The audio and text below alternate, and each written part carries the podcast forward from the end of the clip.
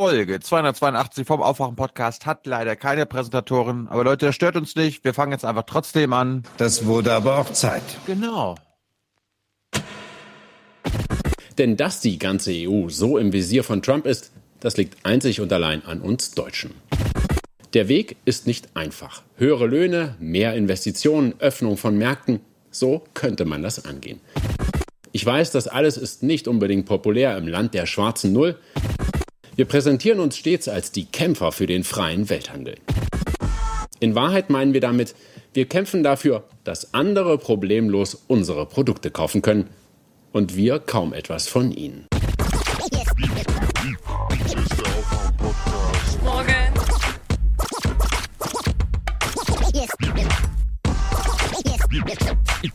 Ist der Aufwachen-Podcast. Und ich habe auch überall in Europa gesagt, ein deutscher Finanzminister ist ein deutscher Finanzminister, egal welches Parteibuch er hat. Und ich glaube, die Botschaft ist gut angekommen.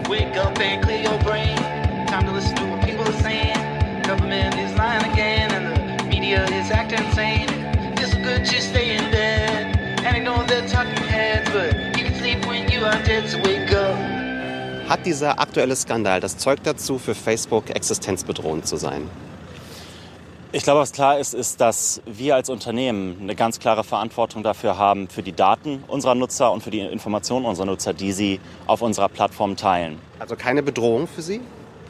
Letztendlich ist es genau das, was ich gesagt habe. Es ist ähm, für uns ähm, Ja, da fehlen Facebook die Worte. Ja, ähm, ähm, ja. Ja, ähm, ähm, ja, ja, wie ich es gesagt habe. Wie war nochmal mein Talking Point? Ach, ja. Ähm, ja. Äh, sehr gut. So? Ja. Übrigens, das ist natürlich nur Legendenstrickerei jetzt. Wenn es in einem Jahr heißt, oh, Facebook geht schlecht, sagen alle, naja, der Datenskandal, aber dass die letzten zwei Jahre schon das Engagement nach unten ging und so, das wird dann wieder ausgeblendet. Hm. Also Facebook hat auch substanzielle Probleme. Das ist jetzt nicht nur dieser politische Hickhack. Aber gut. Noch irgendwelche Vorworte oder große Begrüßung? Hm, nö. Okay. Ye are many, they are few.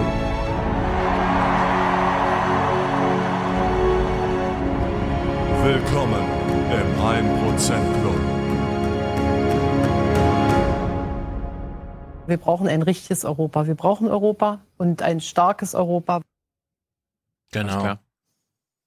Henry, Produzent der Herzen, Präsentator der Herzen, 222 Euro 22 Cent.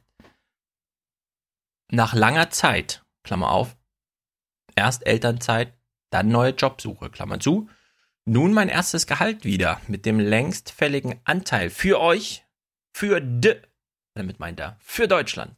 Mhm. Für Deutschland. Für Deutschland. Für Deutschland. Sehr gut, Henry, großartig. Du bist hier aufgenommen. Birgit schickt 150 und schreibt einfach Danke.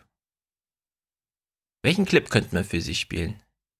Das ist gut für unser Land. So eine Haltung. Ja, wahrscheinlich. Der ist immer ganz gut. Thomas, auch wenn er nicht mehr da ist, der Thomas. Was macht Thomas jetzt eigentlich?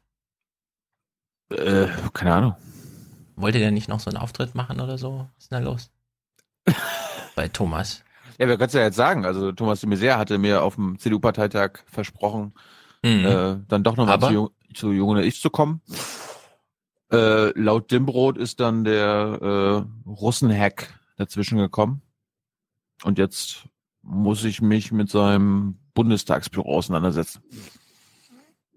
Ach ja.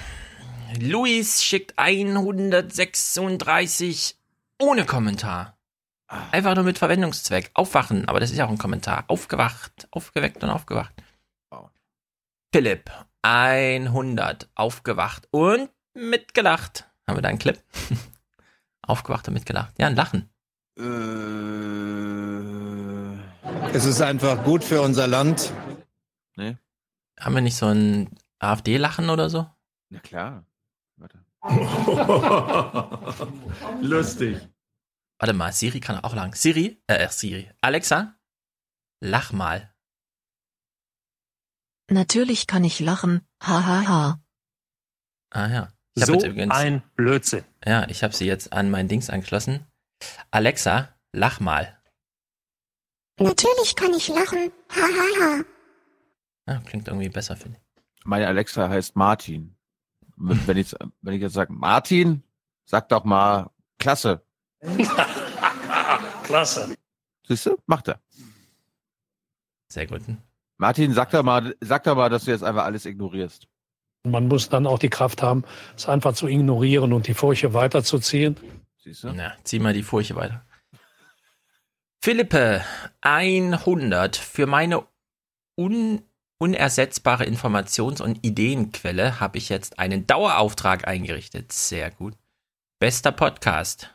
Dann hängt da noch eine Werbung dran, und zwar für neub.eu. Das ist hier Max Schrems Laden, glaube ich, der das ganze Geld einsammelt, um jetzt Facebook juristisch fertig zu machen. Wenn ich mich nicht irre, gilt all unsere Stützung natürlich auch diesem Projekt. Ich finde das sehr, sehr gut, auch wenn mich dieser juristische Teil immer nur wirklich als Zuschauer interessiert. Wir reden ja nachher auch noch ein bisschen über Facebook. René schickt mit 87,23 Euro seine Kirchensteuer sehr treu, sehr gut. Außerdem Produzent Jan, der schreibt einfach weiter so mit 50 Euro. Katharina schickt einen Dauerauftrag, sehr treu. Verena und Kati, das sind die beiden. Hörgemeinschaft, sehr gut. Lydia, möge die Arroganz der Macht mit euch sein. Liebesgrüße. Komm, einmal die Arroganz der Macht. Dann ist das Arroganz der Macht und nichts anderes. Ja, auch Produzent mit 42,90 Euro. Patrick, dreimal 14,30 Euro für Angela. Die vierte. Albert und Stefan. Ja, also wahrscheinlich Und sind ja, dann ähm, spüren wir eine Aufgabe. genau. Albert und Stefan sind die Hörgemeinschaft. Sehr, sehr gut. 42 von Steven. Finanziert vom nicht inflationsangepassten BAföG. Da fällt einem nichts mehr zu ein. Nee, Steven, da fällt uns wirklich nichts mehr zu ein. Ja, wissen Sie, äh, da kann ich nichts mehr zu sagen. Da fällt einem nichts ein. Aufwachen-Podcast vom BAföG unterstützen, das macht doch sehr vielen Hörern schlechtes Gewissen, oder? Christoph schickt 25. Franz Felix unterstützt uns. Ihr seid einfach gut für unser Land. Das spüren wir doch alle. Danke, danke, Liebesgrüße. Felix. Komm, dazu fällt dir auch was ein. Und das ist gut für Deutschland, sage ich dazu nur. Genau, Philipp, Hauke, Nina. Bin lieber im Club als bei Facebook. Passt jetzt noch besser als die letzten Monate. Marcel, Who are we? We're the 1%. We're the 1%. Herzlich willkommen. Genau. Marcel, Sandro, äh, Sandra und Aaron. So. Julian, Lorna, Unterstützung im monatlichen Dauerauftrag. Das ist sehr gut. Wenn ich Lornas Namen lese, muss ich mal ins Phantasialand denken. Und ich glaube, es wird wieder Zeit auch. Mal überlegen. Andreas, we are the 1%. Spiel's uns nochmal. I mean, who are we? We're the 1%. We're the 1%. We're the 1%. We're the 1%. We're the 1%. Da, Ja. da wird's pervers. Das war der lange. Du hast spielst es immer so einen abgekürzten. So einen, als hätten wir keine Zeit für die 1% Percent Ach so. oder so. Ja, das mache ich, das mache ich aber. Das ist immer ein und derselbe. Ich breche ihn nur vorher ab. Ja. Aber das tut, Anatol. mir, das, das tut mir natürlich leiden. Das ist natürlich. Ist äußerst bedauerlich und damit drücke ich Sorry. mich noch sehr zurückhaltend aus. Genau, auch im Club sind Anatol, Jonas, Lars, Friedjof, Silke, Alexander, Felix, Christine, Anonym, Yvonne, Hans-Georg, Jens, Steve, Florian, Alexander, Jan, der sagt Danke, Peter, Moritz, Anonym, Johannes, Christoph, Sebastian, Florian, Raphael, Bernhard, René, Kai, Fabian. Danke für, äh, danke, danke an Lennart für das Empfehlen dieses lebensbereichernden Podcasts, für mehr jugendliches Engagement und natürlich Don't Worry, Be Happy. Den haben wir doch auch, oder? Danke, Angela Merkel. Don't worry, be happy. Genau, Jens schickt 42, ist also Produzent ohne Kommentar. Sehr, sehr gut. Arvid, viele Grüße zurück an Philipp und nochmal danke fürs Empfehlen des besten Podcasts für Deutschland. Es wäre schön für Deutschland. Es ist schlimm ist das, schade. Schade auch für Deutschland. Dann lasse ich extra Pausen für Tilo, atme da tief durch, bevor er die Clips spielt. Finde ich natürlich. Das ist Macht, macht weiter so, schreibt er. Das ist eine gute Haltung. Außerdem viele Grüße an den anderen Arvid, Folge 279. Und an meinen Mitbewohner Lukas, der hoffentlich bald auch springend die Münze klingen lässt. Wohlan, Kutscher. Spanne er die Pferde ein und spute sich, denn springend klingt die Münze. Arne schickt einen 45 Euro Produzentenbeitrag. Endlich weiß ich, wann Dienstag bzw. Freitag ist. Und ich weiß jetzt, dass die soziologische Systemtheorie nicht nur dahergeschwurbelnde Fragezeichen hervorbringt, die von Rekursion so viel Ahnung haben, wie ein Huhn vom Eier legen. Danke, rock on. Ist denn das so schwer zu begreifen? Ja, wirklich. Oliver, über zwei Jahre Bayern, Nürnberg überlebt, jetzt vor Söder geflüchtet. Nee. Vor Söder muss man nicht flüchten. Man kann natürlich mit Seehofer flüchten nach Berlin, da ist auch nicht besser. Jakob, 9,85 Euro. Hm? Mein Wetteinsatz schreibt das. Sorry für die Verspätung, war im Urlaub. Schöne Grüße an Laia aus dem Forum. Ja, Forum ging's hoch, heiß her. Sehr, sehr gut. Gestern wurde schon festgestellt, wir haben wahrscheinlich die beste Dokumentation der ganzen Argumentationslinie von Heiner Flassbeck, weil so viele Grafiken zusammengetragen wurde, was Lohnentwicklung und Lohnstückkosten und alles Mögliche angeht. Finde ich auch. Im Sehr, Walter sehr gut. Riester Thread, glaube ich, ne? Nee, nee, im Heiner Flassbeck Thread zur Folge, als wir Heiner Flassbeck hier hatten. Echt? Ja. Aber bei, es hat sich wahrscheinlich überall auch angesammelt. Jenny, also unsere Jenny, schickt 10. Werbungskostenpauschale. Klammer auf, für den ersten zweistelligen Podcast, Klammer zu. Grüße mal unsere Nicole. Das mache ich natürlich. Nicole, da muss ich auch ans Phantasialand denken. Wir sollten jetzt bald mal wieder ins Phantasialand. Irgendwer hat mir geschrieben, bis Ende April kriegt man noch ein kostenloses Herbstticket, wenn man jetzt fährt. Vielleicht kriegen wir es ja im April noch hin. Liebesgrüße Jenny. Also Jenny hat jetzt ihren zehnten Podcast voll gemacht gestern. Äh, Finde ich natürlich spektakulär gut. Zwar wieder sehr gut, sowohl ihr Monolog, sie übertreibt es ja noch mehr als Jeremy Scale mit dem Monologen. Macht eine Stunde Monolog. Und dann kommt noch ein Gespräch. Und in den Monolog würde ich doch gerne allen empfehlen, mal reinzuhören, weil also die Bundesministerien werden aufgebaut. Hunderte mehr Stellen. Vier Staatssekretäre im Finanzministerium. Fragt man sich, warum? Was soll der Quatsch? Ach so, es ist so viel Geld da. Aha, alles klar. Einstellungsstopp bei der Polizei und beim Zoll, weil ein halbes Jahr eine Regierung, die kein Geld ausgeben darf, darf natürlich auch keine Leute einstellen. Hat man daran mal gedacht, während man irgendwie von äh, Heimatschutz und so sprach, dass die Polizei gerade gar keinen einstellen durfte und dafür die Ministerien aufgeblasen wurden? Dummes Zeug. Zum Schutz der Freiheit. Ja, also hört euch das bei Jenny mal an. Wir verlinken es mal wieder für alle, die fragen, welche Jenny, welche Jenny. Ich dachte, es ist klar, welche Jenny. Unsere Jenny. Also, Jennys Podcast ist verlinkt. Gut.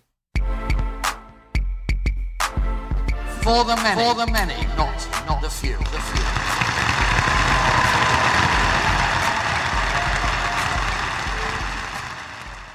My resolution airstrikes. Bomb them. Bomb them. Keep bombing them. Bomb them again and again. Das war jetzt für unseren neuen nationalen Sicherheitsberater. Wer ist das denn? Wir haben einen nationalen Sicherheitsberater. Achso, in Also, Amerika. In Amerika. Ja. ja, ja, ja, ja. John Bolton, als ich den Namen gehört habe, habe ich gedacht, ey. Ich meine, wenn, wenn das Ende der Welt äh, näher rückt, dann auch durch ihn. Ja. Ja, das ist wirklich zu krass. Vor allem die Erklärung. Die Erklärung, die war so schön. Ja, der McMaster, der hat Trump immer genervt. Aber das hat immer zu lange gedauert, weil McMaster hat in den Sitzungen immer Alternative A, Alternative B, Alternative C. Ah. Trump wollte einfach nur wissen, Bomben oder nicht. Da hat er jetzt einen gefunden, der ihm diese Frage ganz wunderbar beantworten kann. Bomben oder nicht? Na, aber hallo. Aber hallo. Mit I have two Atombomben. words for you Predator drones. Genau. Naja, womit fangen wir an? Nachrichten oder hast du irgendwas, einen schnellen Einstieg oder so? Ansonsten Hardcore-Thema Zölle. Hm. Weiß ich nicht. Ja, wenn du so überlegen musst. Ich, ich habe gerade überlegt, ob man mit, ein bisschen- mit ein bisschen Heimat anfängt, aber. Ja, mach doch Nee. mal Heimat. Nicht? Ja. Mach mal Heimat.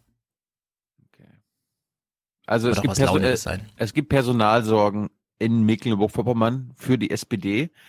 Und das ist eben ganz lustig. Die haben jetzt endlich wieder so viele Mitglieder bei der SPD wie zu Hochzeiten. Aber trotzdem gibt es große Probleme. Auf der Suche nach der Zukunft. Beim Mitgliederforum der Landes-SPD sind Ideen gefragt. Von einfachen Genossen, von Funktionären und von Spitzenpolitikern. Zum Beispiel ein Generalsekretär für die Partei. Die Idee kommt aus dem Vorstand. Und darüber kann dann in den Niederungen diskutiert werden, ob man den gut findet, ob man jemand Besseres hat oder ähnliches. Aber ich verlange von einem Vorstand, dass er auch diesen Personalvorschlag macht. Ihm soll diese Hauptrolle bei der Erneuerung zukommen. Julian Barlin, bisher Parteivize und Referent der Landtagsfraktion. Die Partei braucht vor allem Kandidaten für die nächsten Kommunalwahlen. Jedes Mitglied ist beinahe auch irgendwo funktionärsmäßig verhaftet. Ich selbst habe zum Beispiel 23 Posten, das ist ein bisschen viel. Aber wir haben einfach zu wenig Leute. Immerhin mit 3200 Mitgliedern steht die Landes-SPD wieder so da wie vor der Hartz-IV-Debatte. Allein seit Jahresbeginn mehr als 300 Neugenossen. Was meint er mit der 23 Posten? Ja, ist dann irgendwie MV-Beauftragter, Arbeitsbeauftragter, Zukunftsbeauftragter. Er ist in dem Ausschuss, er ist in dem Ausschuss. Er ist Bürgermeisterkandidat, er ist Landtagsabgeordneter, sowas. Das für ein Quatsch. Na gut, okay, so sind sie halt im Osten. Wir sind ja auch Ossis, wir beide, Tilo und ich, deswegen dürfen wir uns darüber lustig machen. So sind die halt im Osten. Ja, also einfach nur an, an unsere Hörer in MV der Hinweis, falls ihr in der SPD was werden wollt. Ja, einfach die mal. Post, die Posten warten auf euch. Ja, wer wollte nicht schon immer mal Generalsekretär bei der SPD werden? SPD. Ja. Gut, dann bin ich froh, dass wir die beste Ministerpräsidentin der Welt haben, nämlich Manuela Schwesig. Und die verspricht halt, sich um die wahren, um die wichtigen Dinge zu kümmern, nämlich Was sind die Zukunftsthemen? Neben wirtschaftlicher Stärke, sozialer Gerechtigkeit wollen wir vor allem das Thema Digitalisierung Mhm. weiter voranbringen. Die Digitalisierung verändert unser Leben Oh. mit Chancen, aber auch Risiken. Viele haben Angst, dadurch zum Beispiel ihren Arbeitsplatz zu verlieren. Darum wollen wir uns kümmern. Wie sie immer spricht. Ich meine, wir haben schon oft genug darüber gesprochen, aber das ist einfach, das kann man nicht ertragen. Ich weiß. Ich habe es jetzt auch nur, Schrecklich. ich habe es jetzt auch nur mitgebracht, weil sie quasi den nächsten Beitrag anmoderiert hat. Weil das ist für mich ein grandioser Beitrag über Digitalisierung vor Ort. Da steckt alles drinne. Da steckt mehr drin, als uns im Bericht aus Berlin über irgendwelche äh, Breitbandausbaumaßnahmen berichtet wird. Da wird's konkret, da werden die Schuldigen benannt und wir sind vor Ort, nämlich in Na dann. Stolpe. In Stolpe. Das ist zehn Kilometer von meinem Dorf entfernt. Es ist also repräsentativ für meine ganze Heimat. Ich kenne den Bürgermeister leider nicht. Der ist leider ist ins Amt gekommen, als ich noch nicht, also als ich nicht mehr beim Nordkorea gearbeitet habe. Mhm. Ähm, das ist auch geil. Den habe ich, den habe ich gestern Nachmittag irgendwie noch. Die haben, die haben mir per, per DM geschrieben. Der Nordkorea folgt mir auf Twitter und dann so: Hallo Herr Jung, äh, stimmt das, dass morgen Ihr Arte-Ding läuft? Also heute? Ich so: Ja. Können wir darüber noch einen Beitrag machen? Ich so: Klar. Und dann hat man das in fünf Minuten abgearbeitet. Ja, und dann ist da heute ein Beitrag in jeder Lokal- und Regionalausgabe. Ja, hier, der, der Local Boy macht bei Ja, sehr gut. großes Fernsehen. Ne, Leute, heute Abend, 27. März um 22.10 Uhr. Ansonsten, wenn ihr das erst morgen hört, äh, jetzt in der Mediathek. Es kann sogar pass passieren, dass Stefan diesen Film auch schon gesehen hat, bevor ihr ihn gesehen habt. Äußerst unwahrscheinlich, aber wer weiß. Ja, äußerst unwahrscheinlich. Planst du ihn denn zu gucken? Na, heute nicht. Der, die, die Woche. Bestimmt.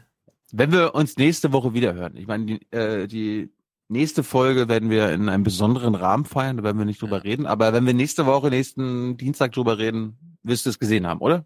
Mal gucken. Ist, Ja, nicht so, Ostern. ist doch nicht so lange. Ja, es ist Ostern und alles. Und äh, manche haben Familie.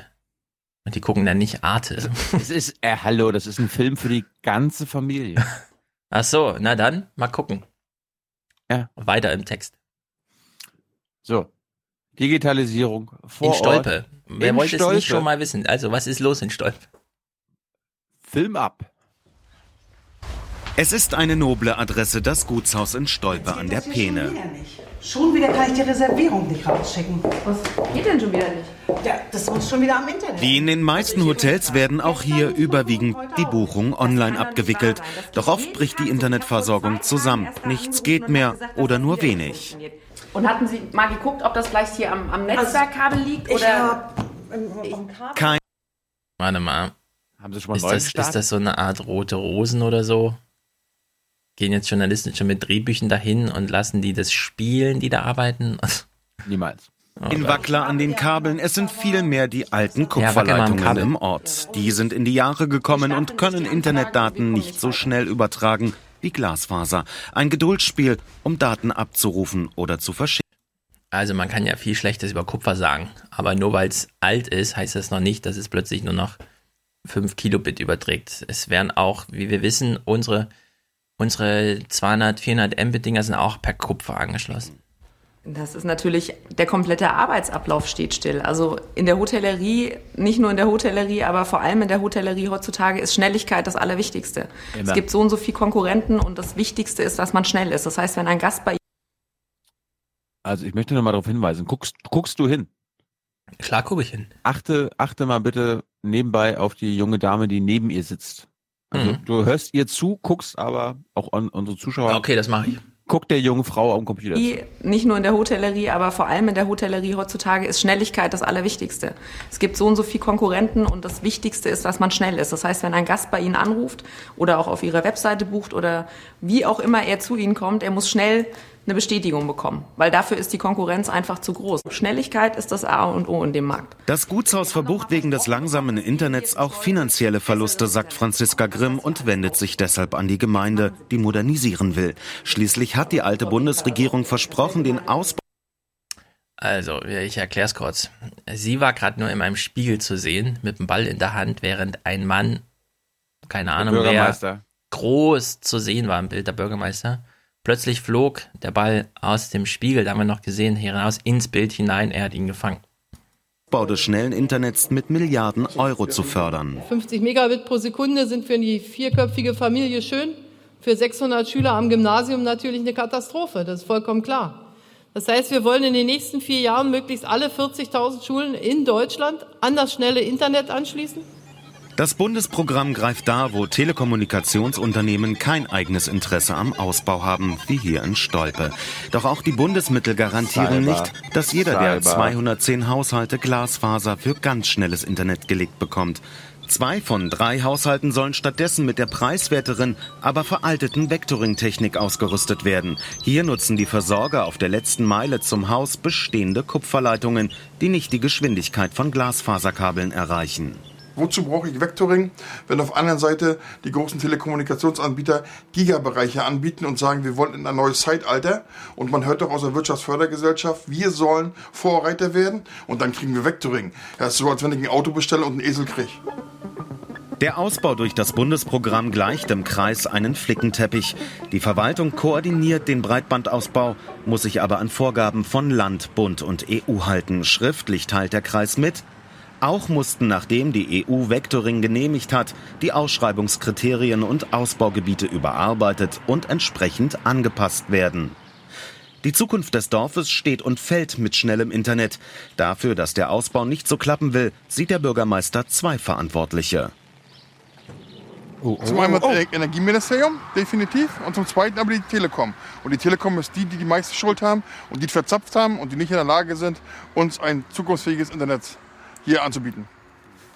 Das Unternehmen sieht den Ball jedoch nicht bei sich. Die Telekom entscheidet selbst, wie sie modernisiert und mit welcher Technologie. Schriftlich teilt sie uns mit.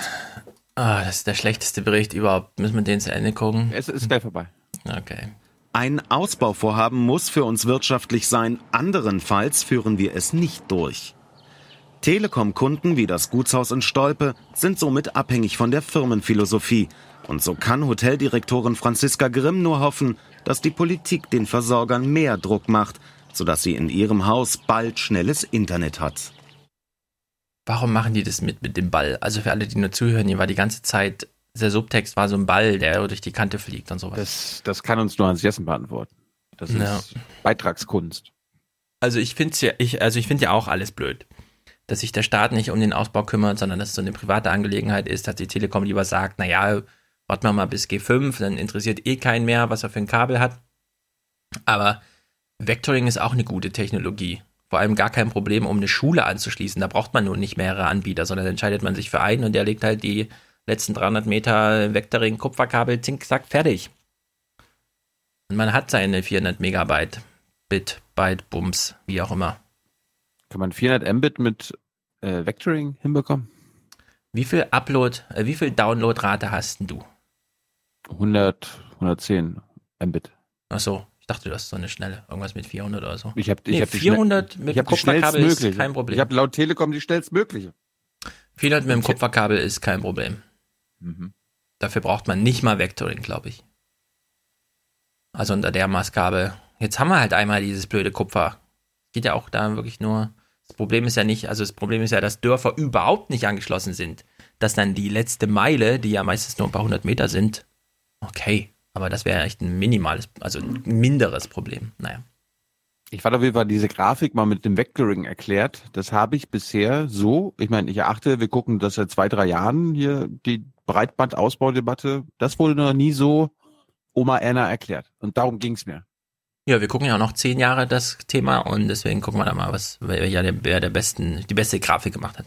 Gut, wir kümmern uns aber auch um Heimatpflege und zur Heimat gehört jedenfalls für uns in Mecklenburg, aber auch für dich wahrscheinlich in Thüringen der Wolf. Oder? Ja, natürlich. Und der Wolf. Du meinst jetzt den echten oder den im Kinderbuch? Der Isegrim, genau. Isegrim. Isegrim. Der Isegrim ist gut für Deutschland und der muss auch in Deutschland bleiben. Und ist natürlich ein Problem, dass er unsere deutschen Schafe hm, Ja, frisst. frisst, tötet. Und da gibt es jetzt eine Gruppe, Fleischt. Und da gibt es jetzt eine Gruppe Wiki Wolves, die das ändern möchte. Zwei bis vier Wolfsrudel leben derzeit im Land. Dazu kommen etliche Paare und Einzelgänger. Im vergangenen Die haben aber Asyl beantragt, ja. Also. Jahr wurden so viele Nutztiere gerissen wie noch nie. Meist waren es Schafe. Den Haltern will die Initiative Wiki-Wolfs helfen. Die Mitglieder begrüßen die Rückkehr der Wölfe, sehen aber auch die Nöte der Schäfer. Wir möchten eine Brücke bauen zwischen denen, die durch Wolfsangriffe betroffen sind und zwischen denen, die sich über Wölfe freuen. Also wir wollen nicht nur einfach reden, der Wolf soll hier sein, sondern wir wollen auch mit Das ist keine Brücke, was sie baut, das ist ein Zaun. Weiß sie das? Ah. Das ist, das ist so wie Angela Merkel. Ja, äh, ja wir, wir wollen legale Fluchtwege schaffen. Hier ist Ja. ein Zaun. In Workshops wie derzeit an der Müritz lernen die ehrenamtlichen Helfer zum Beispiel mobile Stromzäune aufzustellen oder feste Herdenschutzanlagen zu bauen. Ihre Arbeitskraft stellen sie später den Schafhaltern kostenlos zur Verfügung. Ich finde, Naturschutz kann nicht immer nur sein, wir brauchen den Wolf, wir brauchen den Wolf, sondern ich möchte auch ein Zeichen setzen, dass die Schafhaltung in Deutschland genauso zum Naturschutz gehört und das ist mir halt wichtig und deswegen mache ich das in meiner Freizeit ganz gerne.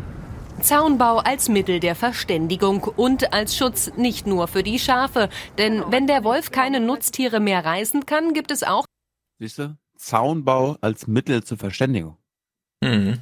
Also wir sind eigentlich im Aufwärm-Podcast auf total auf dem falschen Absolut. Dampfer. keinen Sowieso. Grund, seinen Abschuss zu fordern, so die Hoffnung der Wolfsaktivisten. Ich denke, letztendlich ist das Ganze ein finanzielles Problem. Die Schafhalter brauchen einfach wesentlich mehr finanzielle Unterstützung für den Herdenschutz. Nicht nur fürs Material, sondern auch wirklich für den Bau von Zäunen, für die Pflege von Zäunen, ähm, eine bessere finanzielle Unterstützung für Herdenschutzhunde, also auf der ganzen Linie. So, da, das wäre eigentlich die Lösung. Ne? Und das ist eine politische Ebene. Und wir beteiligen uns hier Ne? auf der sehr persönlichen, lokalen Ebene und wollen damit ein Zeichen setzen. Normalerweise würde ein Wolf nicht versuchen, einen Stromzaun zu überwinden. Hat er es allerdings einmal gelernt, ist er nur schwer davon abzuhalten, müssen auch die Wiki-Wolfs-Aktivisten eingestehen. Trotzdem hoffen sie, dass bessere Herdenschutzanlagen in Zukunft das Leben von Schafen und Wölfen sichern. Okay, den, das letzte Thema, was du jetzt gucken willst, hast du das auch in voller Länge und so? Das müssen wir nicht gucken, aber das ist das, das, ma- das machen wir, wenn wir, wenn wir nachher noch Zeit haben. Also das Okay. ist so für, für mich, ich war ja auch damals Taubenzüchter. Ich Mhm. finde das immer sehr faszinierend. Du warst also, Taubenzüchter? Ich war Taubenzüchter, ja.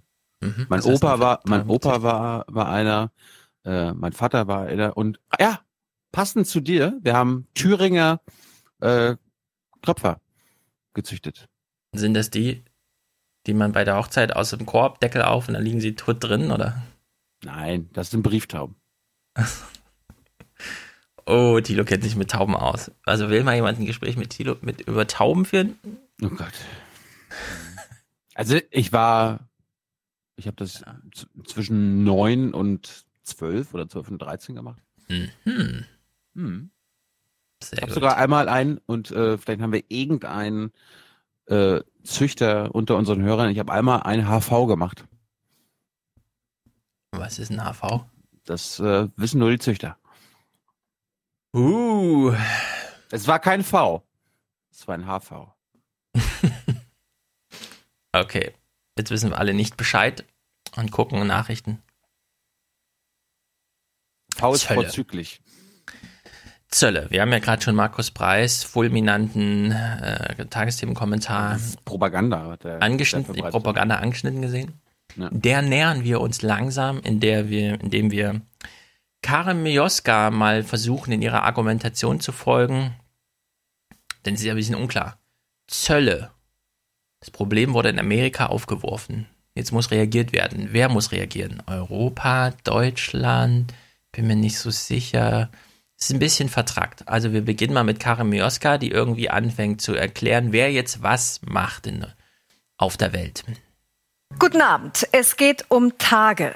Schon am kommenden Freitag will Präsident Donald Trump ernst machen und Zölle erheben auf Stahl und Aluminium. Mit unabsehbaren Folgen, die die neue deutsche Regierung noch zu verhindern sucht. Und so wurde der Antrittsbesuch des deutschen Wirtschaftsministers heute in Washington zu einem Rettungsversuch auf den letzten Metern. Ja, Peter Altmaier fährt jetzt, also ist nach Amerika gefahren. Während alle Welt behauptet, erstens, die EU-Kommission ist zuständig. Zweitens, wenn Trump mit Europa sprechen will, wir wissen, er möchte mit den Einzelländern sprechen, darf er nur mit Europa sprechen. Wir würden dann nicht den Hörer abnehmen und sagen, okay, dann führen wir mal ein Gespräch mit dir. Wir würden immer sagen, ruf bei der EU an. Deswegen ist Peter Altmaier jetzt da hingefahren und die Mioska sagt, für Deutschland ist er da hingefahren. Er versucht das noch zu verhindern und die Zeit war auch knapp. Es ist Eile geboten. Auf der anderen Seite finde ich es natürlich medial interessant, dass wir überhaupt informiert werden, als Gabriel damals in China war, um die deutschen Interessen zu vertreten, die Autoindustrie, 8% Elektromobilität und so, hat das ja niemand erfahren. War ein Null-Thema, diese Reise. Beim Aufwärm-Podcast haben wir das letzte Woche schon erfahren. Ne? Da hat ja bei Altemeyer noch gesagt, ja, für mich ist Amerika noch ein Partner. Genau. Also, Trump hat ein Thema aufgeworfen, das alle interessiert und wir werden sogar in den Nachrichten darüber informiert. Sehr gut. Hören wir mal weiter. Und wenn man Peter Altmaier Glauben schenken kann, dann gleich die Strecke bis zu einer Lösung des Konfliktes allerdings eher einem Marathonlauf. Darauf verweisen seine diplomatisch gewählten Worte am Abend in Washington. Natürlich klar, dass die diplomatisch gewählt waren.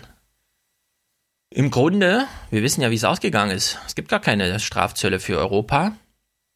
Letzte Woche noch Mission Impossible, Altmaier fährt hin, nichts ist möglich. Diplomatische Worte, weil Optimismus jetzt fehl am Platz wäre.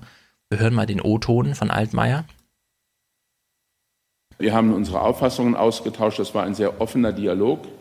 Äh, Aber ich kann an dieser Stelle sagen, dass äh, ich überzeugt bin, dass sowohl äh, die amerikanischen Partner wie auch ähm, Cecilia Malmström und die Europäische Union nichts unversucht lassen werden, äh, um den Gesprächsfaden aufrechtzuerhalten und um eine Eskalation zu verhindern.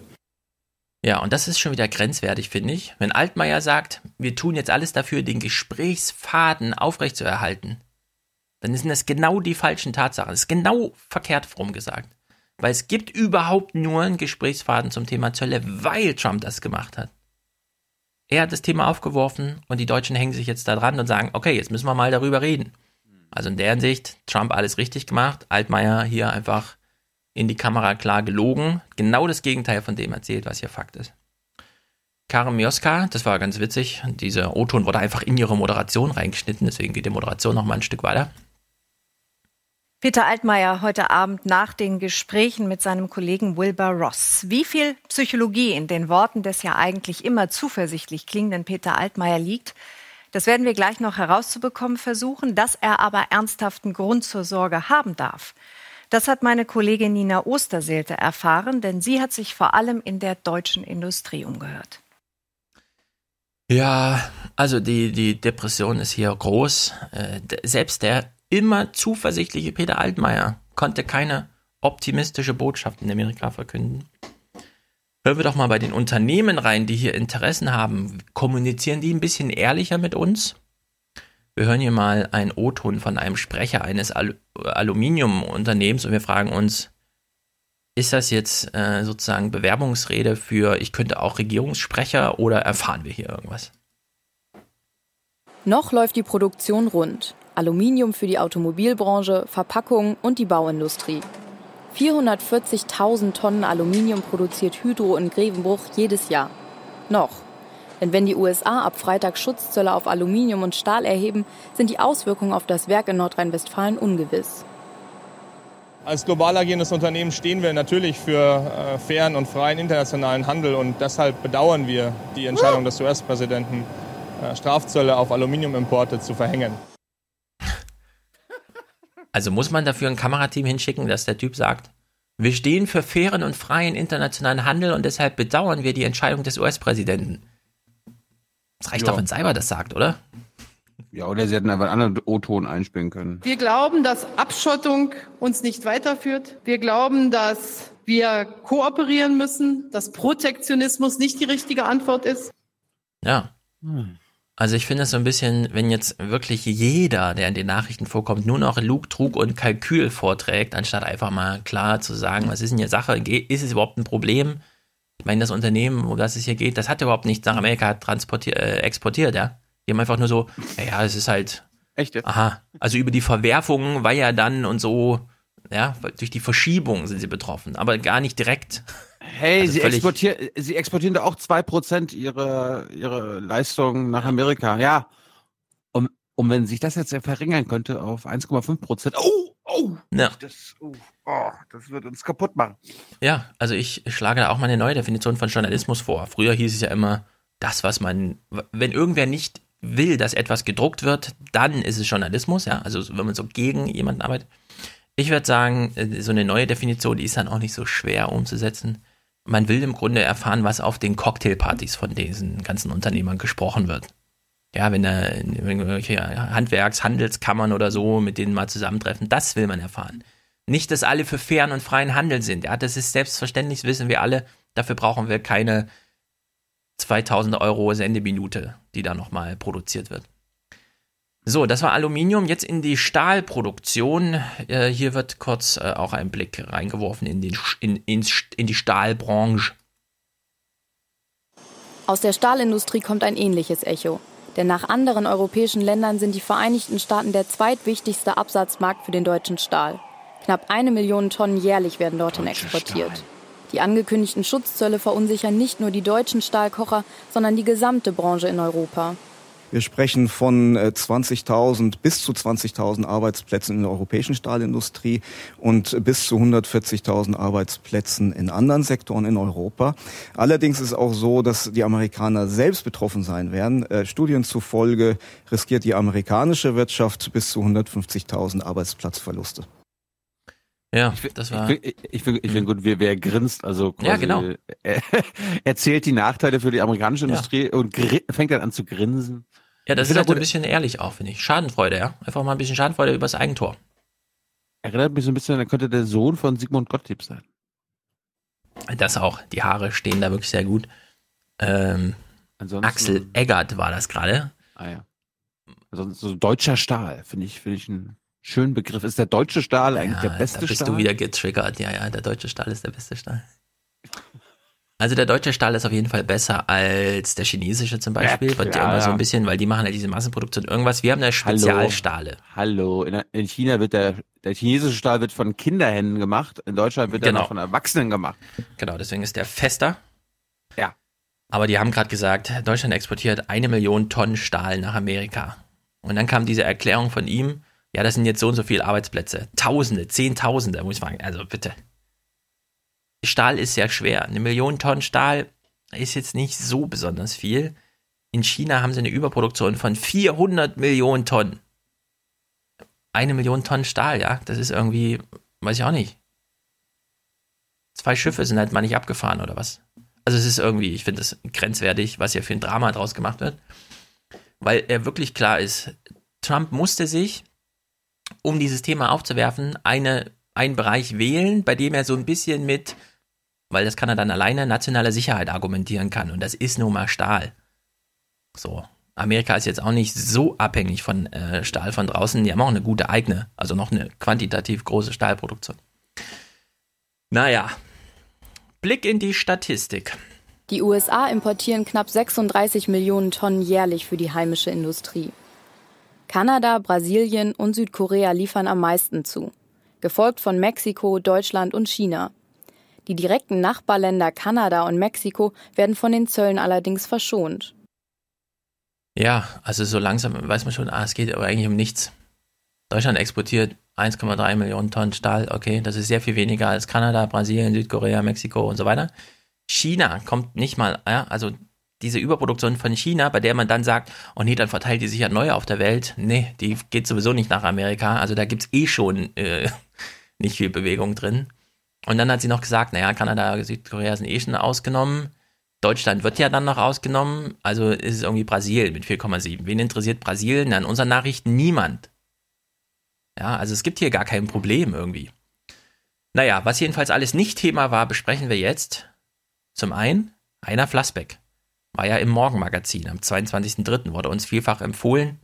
Wieso hören wir da nicht mal kurz rein? Also wir hören mal kurz rein. Heiner Flassbeck im Morgenmagazin. Wer hätte es gedacht, dass Heiner Flassbeck nochmal zu sehen ist hier es ist nicht ganz innerer Mainstream, aber Morgenmagazin schauen ja doch irgendwie recht viele Leute. So, auf dem Weg zur Arbeit hätte ich gesagt, aber in der Küche oder so morgens.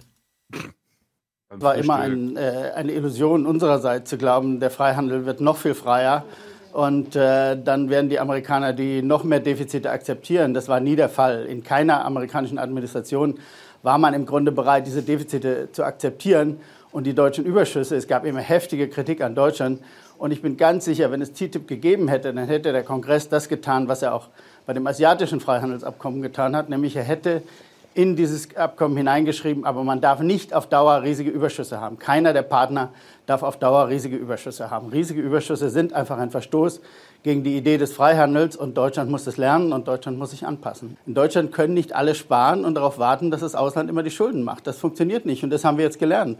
Übrigens steht im Koalitionsvertrag nichts anderes drin, als diese falsche Lehre. Wir müssen unsere Wettbewerbsfähigkeit verbessern. Wir müssen ganz Europa diese äh, Strategie aufträgen, die Wettbewerbsfähigkeit zu verbessern. Ja.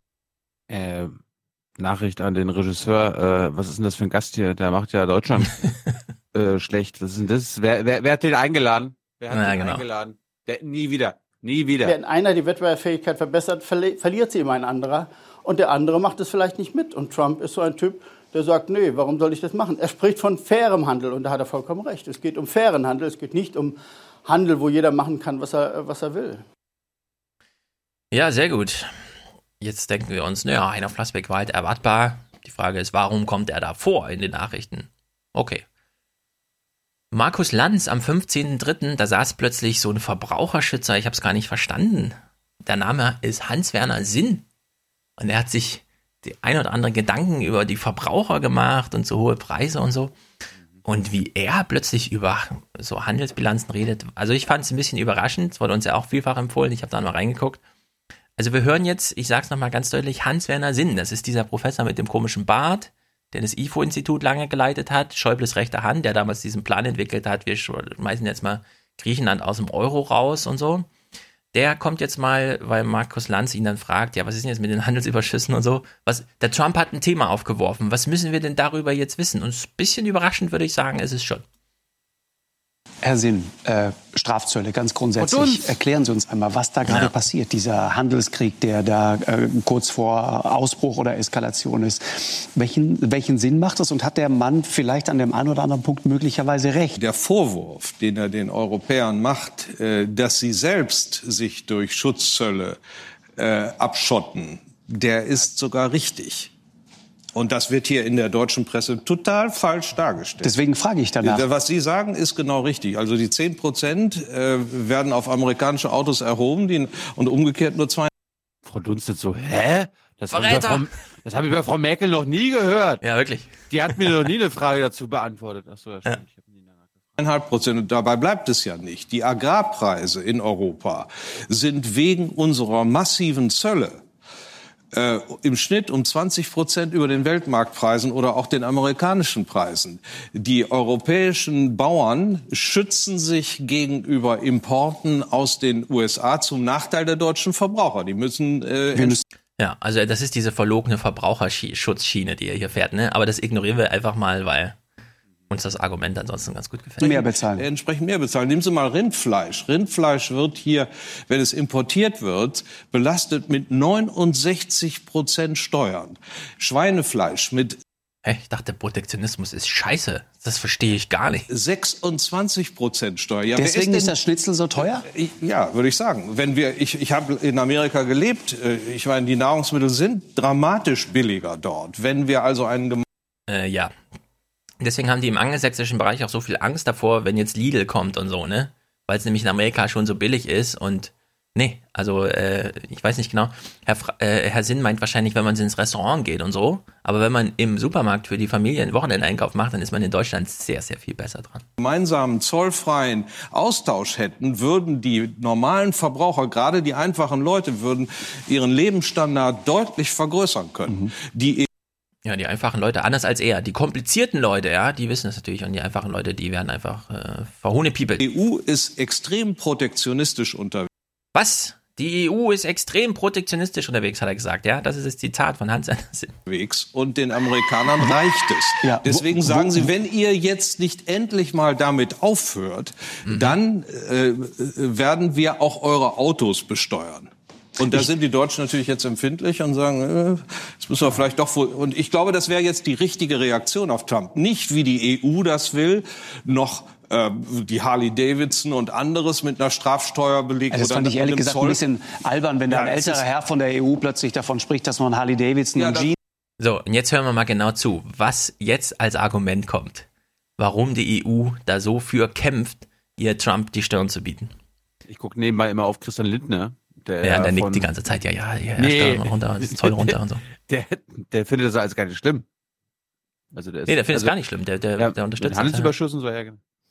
höher besteuern muss. Ja, das, das Sie, war vom Bild her schon so ein bisschen schräg. Die Zölle, die fließen in den EU-Haushalt. Ah. Die sind ein großer Teil des Budgets. Deswegen haben die gar nichts gegen den Handelskrieg. Das sind ja mehr Einnahmen für die. Aber das ist doch alles zu Lasten der europäischen Verbraucher.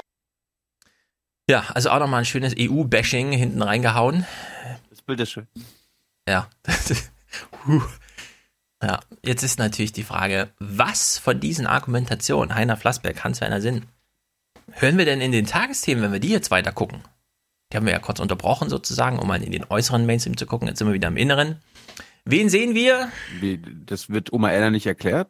Nein. Wir sehen jetzt einen Ökonom, der nicht Heiner Flassbeck heißt und auch nicht Hans-Werner Sinn, sondern ich sage jetzt den Namen. Tilo darf dann zu Recht laut stöhnen. Wir hören natürlich den O-Ton von Michael Hüter, wem sonst? Also, Herr Hüter, was gibt's zu sagen? Ja, wissen Sie, äh, da kann ich nichts mehr zu sagen. Da fällt einem nichts ein. Mhm. Die USA hoffen mit den Zöllen die eigene Stahlindustrie anzukurbeln. Das hatten in der Vergangenheit auch schon Reagan und Bush Jr. versucht, allerdings ohne Erfolg. Eine große Volkswirtschaft wie die USA, die sich zudem dann noch abschottet durch Zölle, verliert den Anschluss an die internationalen Standards und damit auch an Wettbewerbsfähigkeit. Das kann man in den USA in vielen Beispielen, Stichwort Waschmaschine, beobachten. Und insofern ist das keine gute Idee für die USA. Keine gute Idee für die USA, sagt der Chefvolkswirt des Kanzleramts oder welche Rolle er auch immer da hat in seinem Hallo, Institut der deutschen Wirtschaft. Das ist der Chefs Volkswirt Deutschlands. Wie heißt dein Institut? Institut der deutschen Wirtschaft. Institut der deutschen Wirtschaft, genau. Hallo. Ich komme immer ganz durcheinander. Der arbeitet für Deutschland. Ja, wir brauchen natürlich noch so ein schönes Finale hier. Wer ist denn jetzt eigentlich der Böse? Beziehungsweise, es geht ja um Trump. Wer ist denn hier eigentlich der Blöde? Unbeeindruckt von internationaler Kritik beharrt der amerikanische Präsident auf seiner Konjunkturmaßnahme. Bei Hydro in Grevenbruch hofft man auf eine schnelle Einigung im aktuellen Handelsstreit mit den USA. Bis der beigelegt ist, will man sich auf andere Abnehmer konzentrieren. Unser Kernmarkt ist Europa. Äh, gemessen am Gesamtvolumen, das wir hier jährlich produzieren, ist der Anteil, der in die USA geht, relativ gering. Mhm. In Grevenbruch gibt es Hoffnung. Hoffnung auf eine Rückkehr zu entspannten Handelsbeziehungen. Jetzt müsse die Politik dafür sorgen, dass es bald wieder rund läuft. Ja, es müsste die Politik dafür sorgen. Die Frage ist, wer ist denn die Politik? Spielen die Medien da auch eine Rolle? Die machen doch auch Politik. Hallo. Also, nein, nein, nein, nein, nein. Tina Hassel und ja, die würde nie von wir müssen doch genau. mal mit den Amerikanern reden. Nein. Wir achten Nein. mal genau drauf. Ich schlage vor, die, also das Beobachtungsmoment, was wir jetzt uns mal äh, vor Augen führen, während wir jetzt das Korrespondentengespräch hören. Wir. Hm. Die Wirtschaft hat Interessen. Also hat auch die Politik Interessen. Und damit wir.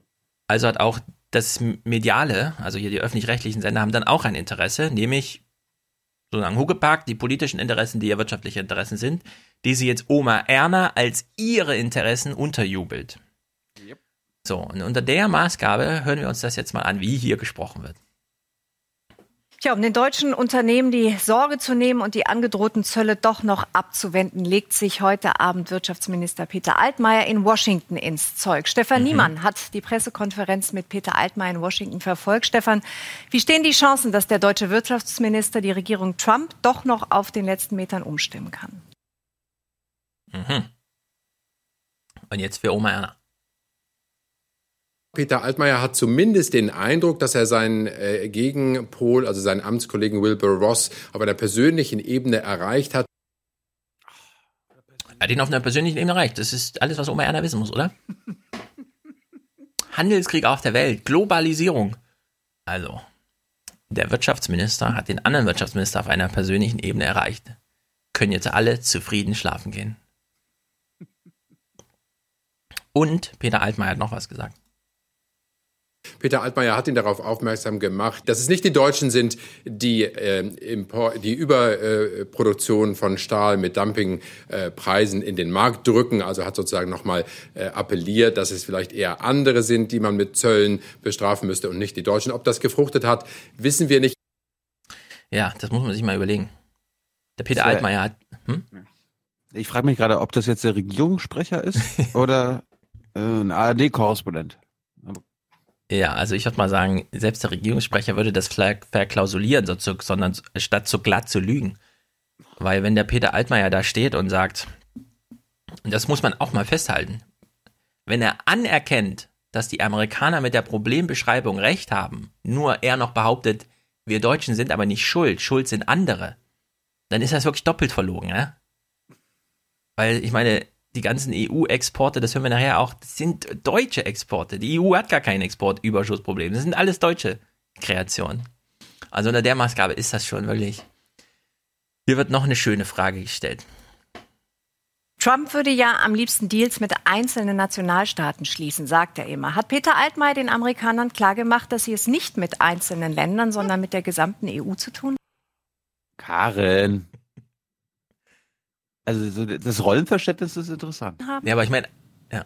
Hat er wiederholt und ganz, ja. ganz deutlich, er hat klar gemacht, die EU lässt sich nicht auseinander definieren. Wenn man äh, Verhandlungen führen wolle, dann müsste man das mit Cecilia Malmström machen, also der Handelskommissarin. Also insofern hat er sich hier als mustergültiger Europäer gezeigt.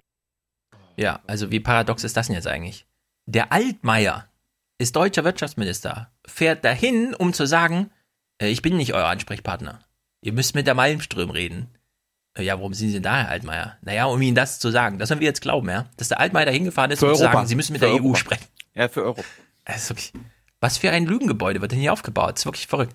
Finale, ist, Oma Erna muss ja noch nee, ruhig werden. Es, es sind ja mhm. keine Lügen. Das ist einfach nur wieder dieses typische das Journalismus-Ding. Nee, das ist ja, wenn der Altmaier dahin fährt, das hat sie ja am Anfang auch in ihrer Fragetechnik drin gehabt, dann vertritt er da deutsche Interessen ja, und klar. erzählt nichts von Europa und so ein Kram. Ja, aber das ist, das ist doch. Stefan Niemann, der lügt ja nicht, das ist aber nur leichtgläubig und erzählt, okay. der steckt, der steckt da nicht drin. Stimmt. Der Niemann macht die sozusagen leichtgläubige Reportage von dem, was der Altmaier da sagt, aber da muss einem doch das Lichtchen aufgehen im Kopf, wenn der Altmaier da ist, um deutsche Interessen, weil der vertritt da keine europäischen Interessen. Dafür haben wir Personal in Europa. Wir können ja Stefan Niemann mal einladen in den Podcast. Dass er uns das mal erklärt. Ja, dann ob er sich da auskennt. Ja. Finale von diesem Ding hier. Also Altmaier hat wirklich alles versucht, ja. Alles. Oma Erna soll ihm nochmal kurz Applaus spenden, bevor sie ins Bett geht. Also insofern hat Peter Altmaier hier nochmal alles versucht, den Handelsminister der USA umzustimmen. Ob es klappt, äh, werden wir vermutlich am Freitag wissen. Mhm. Also die PR für Peter Altmaier in seinen ersten zwei Wochen im Amt läuft perfekt. Ja, also wirklich, er hat hier ein 1A-Sprecherteam im Tagesthemenstudio. Wunderbar. Und ich habe nur die Tagesthemen geguckt, nicht heute Journal auch noch, wie letzte Woche, Oh, oh. weil ich mir, ja, ja, die Tagesthemen sind die besseren Nachrichten. Ich weiß nicht, was in heute Journal lief dazu. Gut, Zölle, Aber- Thema 2. Hm? Aber Stefan Niemann als Sprecher des äh, Bundeswirtschaftsministeriums in der BBK fände ich gut. Ja, würde auch passen. Ich hätte da auch, das könnte von heute auf morgen machen, da hätte ich überhaupt null Zeitumstellungsprobleme mit. Ja. Wir sind jetzt bei Donnerstag. Das Thema wird wieder aufgegriffen. Es geht ja hier um Stahlexporte. Stahl. Woran denken wir da? Menschen in Schutzanzügen, alles glüht. Und natürlich, weil es ist ja richtige Arbeiterei, wir denken an einen Schichtbeginn. In den Tagesthemen, Moderationsstuben, wo man die Anmoderation schreibt, denkt man natürlich genauso. Zur Mittagszeit Schichtbeginn in Brüssel für Angela Merkel und 27 weitere Staats- und Regierungschefs. Ab morgen sollen die US-Sonderzölle auf Stahl und Aluminium gelten. Die EU-Handelskommissarin hatte noch versucht, in den USA die Maßnahmen zu verhindern. Ja, wir hören jetzt O-Töne von Merkel und dann von Stahlarbeitern, die man so auf der Straße aufgelesen hat, weil wir wissen ja, wie es funktioniert. Thema Stahl, ach, fahren wir mal zum Werktor, das ist doch aus Stahl, fragen wir mal, was die Stahlarbeiter da so zu sagen haben. Ich möchte der Kommission, insbesondere der Kommissarin Malmström, ganz herzlich danken, dass sie intensive Mhm. Gespräche mit den Vereinigten Staaten geführt hat. Und wir werden sehen, was das Ergebnis ist. Fast zeitgleich Schichtbeginn in Duisburg, ThyssenKrupp Stahl. Hier arbeiten noch 13.000 Stahlarbeiter. Früher waren es im Ruhrgebiet über 300.000. Da ist schon eine gewisse Verunsicherung und man macht sich da schon Gedanken. Da geht es um unsere Arbeitsplätze und wir sollen für den quasi dann, äh, äh, sei mal, äh, arbeitslos sein. Also das kann ja nicht sein. Also da müsste ja irgendwie mal ein Riegel vorgeschoben werden. Ich erwarte von Also, den möchte Das ist, ich schön, auch, das ist sehr klasse. den möchte ich auf dem Soundboard haben.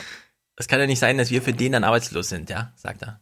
Also, äh, können wir uns den mal anhören, der ist geil. Also, diese Stimme, sensationell. Also, Ja. bisher der O-Ton für Folge 282. Wo ist er jetzt? Ah, hier.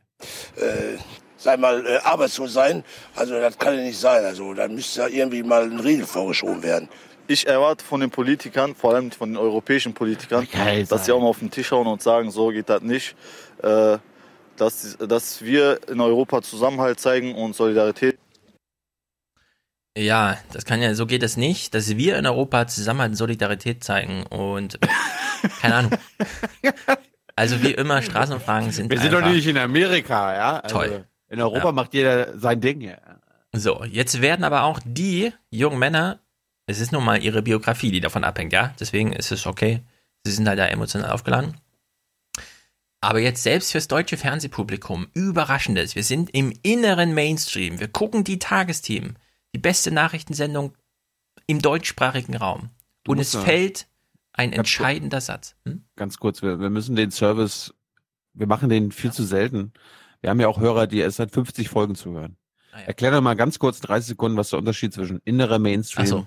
äußerer Mainstream. Ja, also Ulrich Teusch hat ein Buch geschrieben, das heißt Lückenpresse. Auf das bin ich aufmerksam geworden, weil Ulrich Teusch mein Buch gelesen hat und es ähm, ganz toll rezensiert hat. Er hat's super toll gefunden.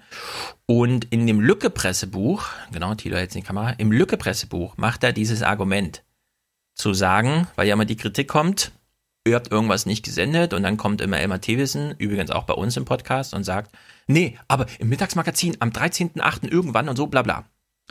Und dann macht äh, Ulrich Teusch das Argument und sagt, naja, es gibt halt Top-Ten-Sendungen. Heute Schnall Tagesthemen, heute Tagesschau, ja. Das gucken Millionen Leute. Und zwar jeden Tag. Also von allen Fernsehsendungen, die es gibt, ist das immer in den Top Ten. Das ist der innere Mainstream. Und im äußeren Mainstream, das ist dann Deutschlandfunk Hintergrund, ja, da hören dann auch mal 300.000 Leute zu und so. Aber nicht vergleichbar mit 4 Millionen, die heute Journal gucken. Und das ist innerer und äußerer Mainstream. Und er lässt eben mit dieser Unterscheidung den Machern das nicht durchgehen, dass sie in den Tagesschau-Sendungen jeden Tag dasselbe Trump ist blöd, Trump ist blöd, Trump ist blöd äh, berichten und sich dann rausreden mit, aber im äußeren Mainstream haben wir doch auch die Gegenteile gesendet, ja. Also Monitor zum Beispiel ist eine äußere Mainstream-Sendung. Da kann man, ja, der Tagesschau-Gucker, die 8, 9, 10 Millionen Leute, die gucken nicht Monitor, sondern nur einen Bruchteil davon. Und das ist eben, finde ich, ein, ein, ein, sehr gutes Argument, um dieses Problem, wie geht man mit Kritik auf Seiten der Macher um, äh, umzugehen. Jetzt jedenfalls, deswegen habe ich es gesagt, wir sind jetzt im inneren Mainstream und es fällt dieser Satz. Einigkeit und Solidarität mahnt auch die Bundeskanzlerin in Brüssel an. Der Exportüberschuss der EU, den Trump stets kritisiert, stammt überwiegend aus Deutschland und auch die EU erhebt teilweise hohe Zölle auf US-Produkte. Was ist hier los? Der europäische Überschuss kommt vorrangig aus Deutschland. Yes. Aha. Trump hätte richtig krass erwähnt. sein können. Es wurde erwähnt. Es wurde erwähnt. Trump hätte auch richtig krass sagen können, ich nehme die EU aus, Deutschland aber nicht. Hätte er auch machen können. Hat er nicht gemacht. Kam nämlich dann Gerüchte auf. Es gibt ja, es gibt ja keine bilateralen Verhandlungen. Darum muss er das ja mit Europa machen. Nö. An der Grenze kann er entscheiden. Wo kommt das her? Aus Deutschland? Dann Zoll. Aus der EU? Dann kein Zoll. Die Handelsverträge hat er ja alle aufgekündigt oder gar nicht erst fertiggestellt. Deswegen, es wäre möglich. Trump kann an seiner Grenze alles machen. Und unter andere, der Maßgabe. Gibt es eigentlich noch andere Stahlhersteller aus Europa? Ich höre mir nur Deutschland. Ja, Stahl wird im Grunde überall produziert, weil es ist ja auch sinnlos, das so hin und her zu schiffen die ganze Zeit. Überall, wo Erz im Boden liegt, gibt es bestimmt auch eine Stahlproduktion. Würde mich jetzt wundern, wenn die Spanier und die Italiener und die Franzosen vor allem das Zeug auch nicht für sich selbst herstellen. Naja, vielleicht weiß es irgendein Hörer. Ich sag mal so, würde mich überraschen, wenn irgendein Land von den Großen mehr als 50 Prozent von dem, was es braucht, selbst, also importieren muss. Gut.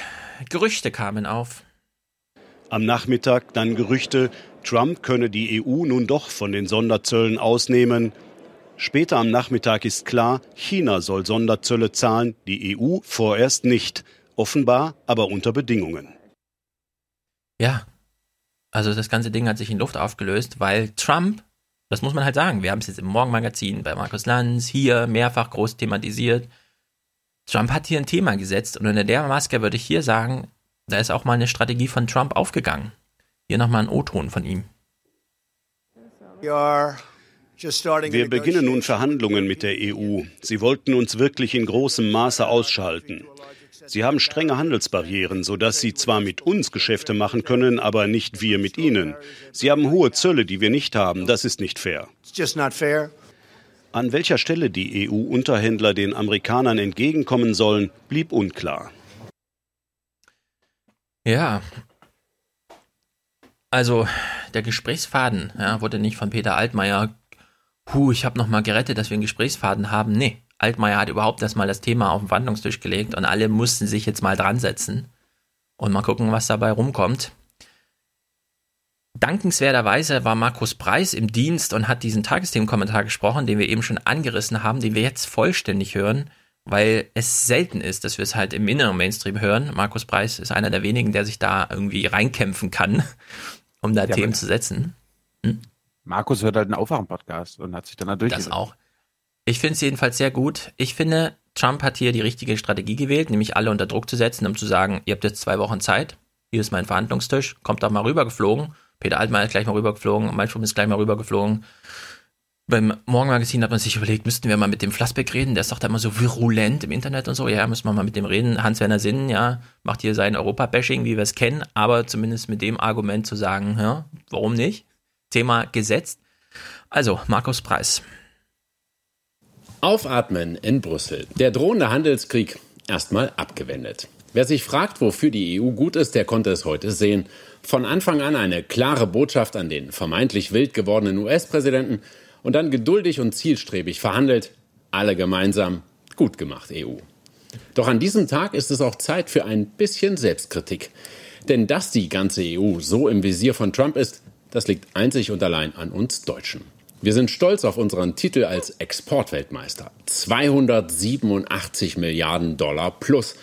So viel haben wir im vergangenen Jahr mehr im Ausland eingenommen als wir für ausländische Produkte ausgegeben haben. Fast 8 Prozent unserer Wirtschaftsleistung. Um das mal einzuordnen, das ist doppelt so viel Überschuss, wie das viel, viel größere China macht. Ja, und das kann man nicht deutlich genug sagen. Ja? China, von dem wir immer sagen, Werkbank der Welt, alle iPhones kommen aus China. Eine Million Menschen sitzen da allein an iPhones, nochmal ein paar mehr Millionen mehr an den ganzen anderen Kram.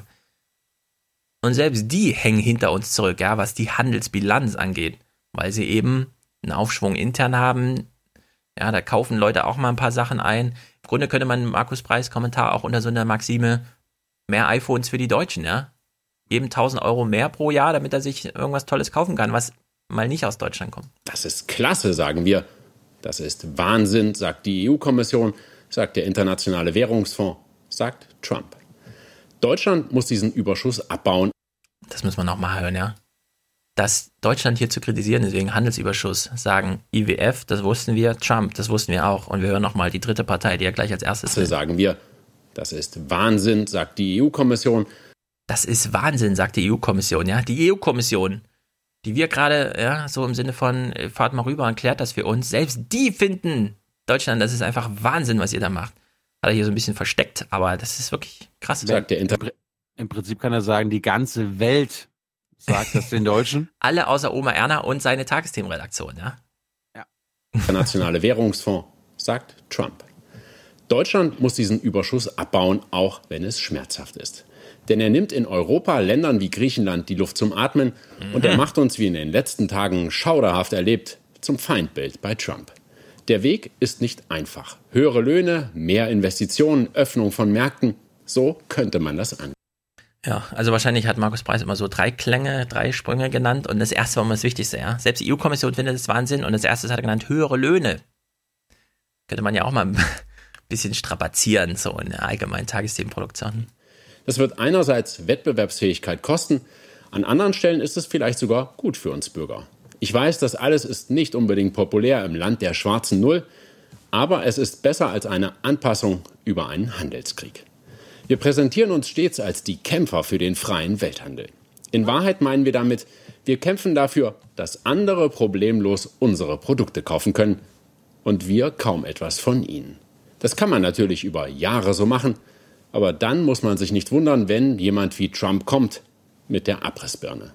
Die Option, alles bleibt, wie es bis gestern war, die besteht nicht mehr. Ja, sehr gut. Haben wir lange drauf gewartet. Auf Markus Preis ist da aber Verlass. Sehr gut. Na, mal gucken, wie es da weitergeht. Kleiner Themenwechsel. Polen. Warte mal, Polen, Polen. Was ist nochmal mit Polen? Wo liegt das überhaupt? Ach so, ein deutsches Nachbarland. Kann man ja leicht übersehen. Hier wird mal nach Polen geblickt. Dorthin, wo eine antideutsche Stimmung immer wieder gezielt geschürt wird. Ja, Merkel ist nämlich nach Polen gereist. Wie hier bei einer Demonstration in Breslau auf dem Höhepunkt der Flüchtlingskrise, aber auch in vielen Fällen von der rechtskonservativen Regierung. Sie ist im Aufwind, seitdem sich Polen immer mehr abschottet von der EU. Doch das ist nur die eine Wahrheit. Zu der anderen gehört, dass auch die liebsten Feinde einander brauchen. Deutschland ist Polens wichtigster Handelspartner. Deutschland ist Polens wichtigster Handelspartner. Das ist wieder typisch Tagesthemen. Man hätte ja auch sagen können, Deutschland ist ein Nachbarland von Polen. Menschen begegnen sich. Nee, Handelspartner halt. Na gut. Also, Merkel ist in Polen.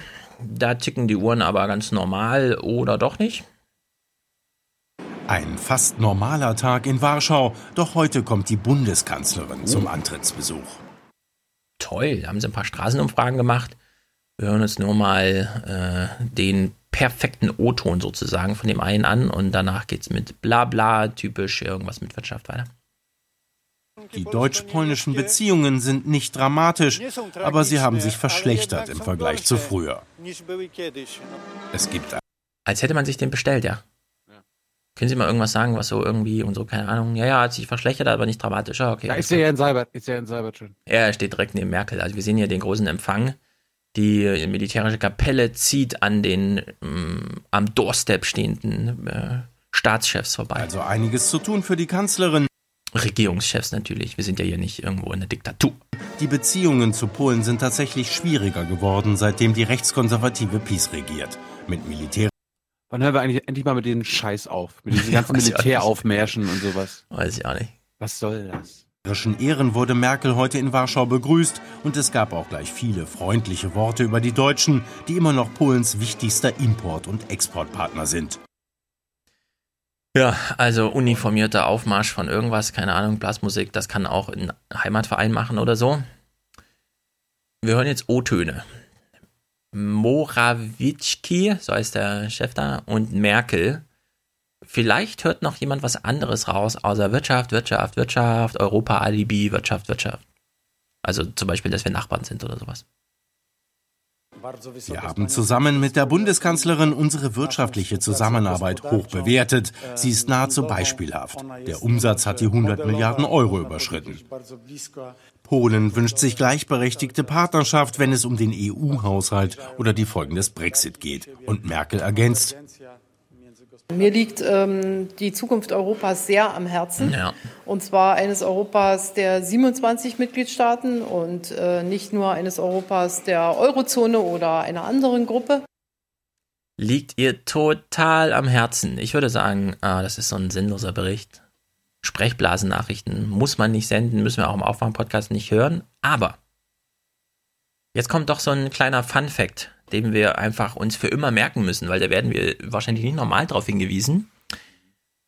Polen ist ja quasi schon Osteuropa. Und da wissen wir, da sitzen ja die, die mögen keine Flüchtlinge und die hassen Menschen und die bauen lieber Mauern als Flüchtlingsheime oder sonst irgendwie, ne? Typische Kritik halt. Jetzt hören wir aber mal genau zu, womit sich die Polen als politischem Problem so rumschlagen seit einer Weile. Und während wir das hören, überlegen wir, was war nochmal die Ursache von diesem ganzen Zeug? Dass Polen sich dabei bisher der Aufnahme von Flüchtlingen zum Beispiel aus Syrien verweigert, macht es aus deutscher Sicht nicht leichter. Die Polen wehren sich auch dagegen, weil sie seit Ausbruch der Ukraine-Krise schon etwa 1,5 Millionen Ukrainer im Land haben, die vor wirtschaftlicher Not flohen. Was? 1,5 Millionen Ukraine-Flüchtlinge, von denen hier so behauptet wird, ja, die sind aus wirtschaftlicher Not geflüchtet, na, alles klar. Ähm, ja, 1,5 ja, Millionen hallo, Ukrainer. Da, da, ist doch kein Krieg in der Ukraine. Ja, ja, okay, stimmt. Was wäre in Deutschland los, ja, wenn über Ostdeutschland plötzlich 1,5 Millionen Ukrainer nach Duisburg gehen und also sich da registrieren lassen?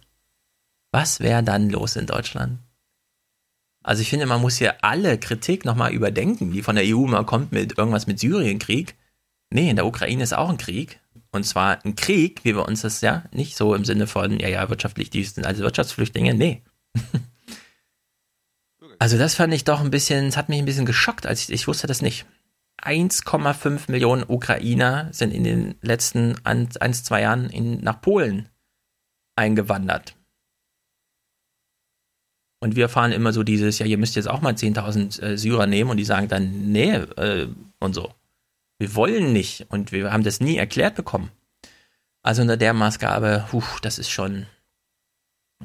Also vielen Dank, liebe Tagesthemen, dass ich jetzt auch Bescheid weiß im inneren Mainstream. Das hätte man aber auch schon vorher mal thematisieren können. Nur weil den Deutschen die Syrer so wichtig sind, weil sie eben damals über die Autobahn gelaufen sind, ist das nicht das europäische Thema und es ist auch nicht das polnische Thema. Die haben eine andere Themen. Naja, Rest des Berichts war so Justizreform, bla bla, kennen wir ja, vielfach kritisiert. Das Gegenargument von denen, was wir natürlich wieder nicht erfahren, ist, was ich auch nachdenkenswert finde. Naja, bei der deutschen Einheit hat man sowieso viel verändert und das ist halt in Polen jetzt so eine nachgezogene. Wir haben immer noch dort Richter, die damals und so im Unrechtsregime. Warum ist das kein legitimes Argument? Würde ich auch gerne mal diskutiert haben. Also die Polen-Berichterstattung äh, weiterhin durchwachsen im inneren Mainstream. Zumindest haben wir mal erfahren von 1,5 Millionen Ukrainern und fragen uns, warum ist in der Ukraine Krieg? So, jetzt sind 1,5 Millionen nach Polen gegangen. Die ganzen Raketentechniker sind nach Nordkorea gegangen, auch ein Problem. Giftgasproduktion, London und so weiter, hat wahrscheinlich auch in der Ukraine seinen Ursprung. Also, vielleicht wird da einfach zu wenig drüber erzählt über das ganze Ukraine-Zeug. Vielleicht sollte man mal einen Ukraine-Bericht machen, in dem Putin als Name mal nicht erwähnt wird, sondern es einfach mal um die Probleme vor Ort geht. Das wäre doch mal was. So als kleiner Vorschlag nur. Naja, es gab eine Umfrage in Polen, weil uns interessiert ja nur, mögen sie uns oder mögen sie uns nicht. Die Deutschen finden jetzt nur noch 30 Prozent sympathisch, 16 Prozentpunkte weniger als noch vor zwei Jahren. Mhm. Ist das eigentlich, ist das eigentlich sowas wie Horse Race ja. auf, Euro, auf europäisch? Also Ach, wie nicht, sehr mögen nennt, uns die, die, unsere Nachbarn? Ja. ja, so ein Beliebtheitswettkampf irgendwie. Schönheitswettbewerb. Der völkische Schönheitswettbewerb. Horse Race, Horse Race. Neben dem Eurovision Song Contest. Das deutsche Pferd. Ja. Es, es, es rennt natürlich unter europäischer Flagge, aber. Ja, es gab jedenfalls einen kleinen Polen, also Thementag. Äh, Kamioska hat zwischenmoderiert, um noch einen zweiten Bericht anzuschließen, der uns die Peace-Partei und ihre Wähler noch mal ein bisschen näher bringt. Zwei? Nee, Peace. Ach, Peace, ja, Peace, also die PIS-Partei. Ach so. Unser Korrespondent wollte wissen, warum die Peace-Partei bei so vielen Menschen punktet. Mhm. Familienzeit ist Pavel Kosak wichtig. Der 34-jährige Software. Ob die Polen auch mal so Beiträge machen wie, warum die CSU bei so vielen Menschen punktet? Ja, da kommen wir gleich zu. Da kommen wir gleich zu. Okay.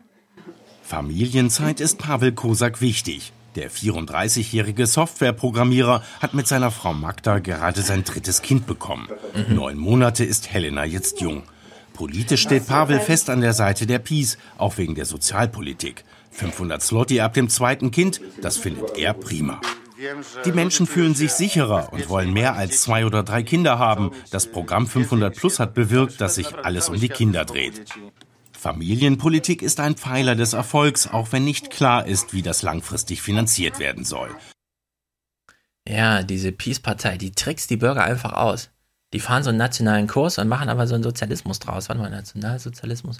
Das gab es in Deutschland auch mal. Und es droht jetzt wieder, es gibt auf YouTube, das kann man sich mal angucken. Also muss man nicht, wirklich nicht, aber man kann, wenn man sich dafür interessiert. Vielleicht schreibt jemand gerade politische Abschlussarbeiten oder sucht ein Thema oder so. Björn Höcker hat eine Rede über die Rente gehalten im Thüringer Landtag. Und da fallen so Sätze wie, sie haben aus der Rentenversicherung eine zweite Sozialhilfe gemacht. Und nach allem, was wir aus dem Bundestagswahlkampf wissen, als Martin Schulz plötzlich von Gerechtigkeit sprach, bevor dann klar wurde, das meint er gar nicht so, ist diese Partei auf 33 Prozent hochgesprungen. Ja? Also es gibt, wenn man so einen sozialen Kurs fährt, eine gewisse Zustimmung, die man noch einsacken kann. Ob das dann auch noch ein nationaler Kurs ist, das ist dann sehr vielen Leuten, finde ich, auch aus Gründen egal. Ja, also es ist in Deutschland, gibt so schlummernde 20 Prozent, die da durchaus positiv drauf anspringen, wenn jemand mal so einen nationalsozialistischen Kurs fährt. Aber gut, so ist es. Soziol es, es kommt ein Soziologe zu Wort, der macht äh, auch nochmal eine Zustandsbeschreibung, bei der wir auch wieder denken, ja, kennen wir irgendwoher. Einer der wichtigsten Gründe für die Unterstützung der PiS ist der Anti-Elitarismus. Es ist etwas, das auch mit Jaroslaw Kaczynski zu tun hat, der verspricht, mit den Eliten abzurechnen und die Menschen wollen das. Ja, also man soll mal nicht der, dem Gedanken äh, beiwohnen, dass es irgendwie blöd wäre, wenn Fox News als reichweitenstärkster Sender sagt, wir sind nicht äh, Mainstream, das sind die anderen. Oder wenn äh, Kaczynski, der nun wirklich Präsident und so auf Lebenszeit oder irgend so ein Megading ist, ja, dann einfach sagt, also die Elite sind die anderen und ich kämpfe gegen die. Trump macht das ja jetzt schon seit mehr als einem Jahr im Präsidentenamt genauso erfolgreich. Die AfD schafft das auch. Die schafft das als größte Fraktionspartei, auch die nächsten dreieinhalb Jahre, einfach zu sagen, Elite sind die anderen, wir stellen uns dagegen und sie wissen, dass sie damit punkten. Also, äh, weiß nicht, man könnte hier mal tiefer einsteigen, so mit journalistischem Interesse in diese Parallelentwicklung Polen-Deutschland. Kaczynski ist übrigens nur Parteichef. Duda ja, ist Parteichef. Präsident. Aber hm? wir wissen ja, Parteichef, also, also im chinesischen Stile Parteichef. Ja, ja. Jetzt kommt noch eine Polit Politologin zu Wort, die auch nochmal ein Argument macht, bei dem wir denken, ah, kennen wir irgendwie. Die Oppositionsparteien haben gerade einen eher schweren Stand. Das liegt auch an ihrer Zerstrittenheit, meint die Politologin Eva Plečik-Djinjevic. Die Peace dagegen zeigt Stärke. Klar, sie machen auch was falsch, aber im Prinzip ist die Peace doch konsequent und sie bieten Soziales, die Aufrechterhaltung des romantischen Mythos über die Größe und den Stolz der polnischen Nation. Das mögen die Polen. Ja, die Romantisierung des großen Polen. Aber nicht über Abendland sprechen, weil wir wollen ja nicht Nazis sein, ne? nee, ich würde sagen, wir reden mal über die Themen, die denen so wichtig sind.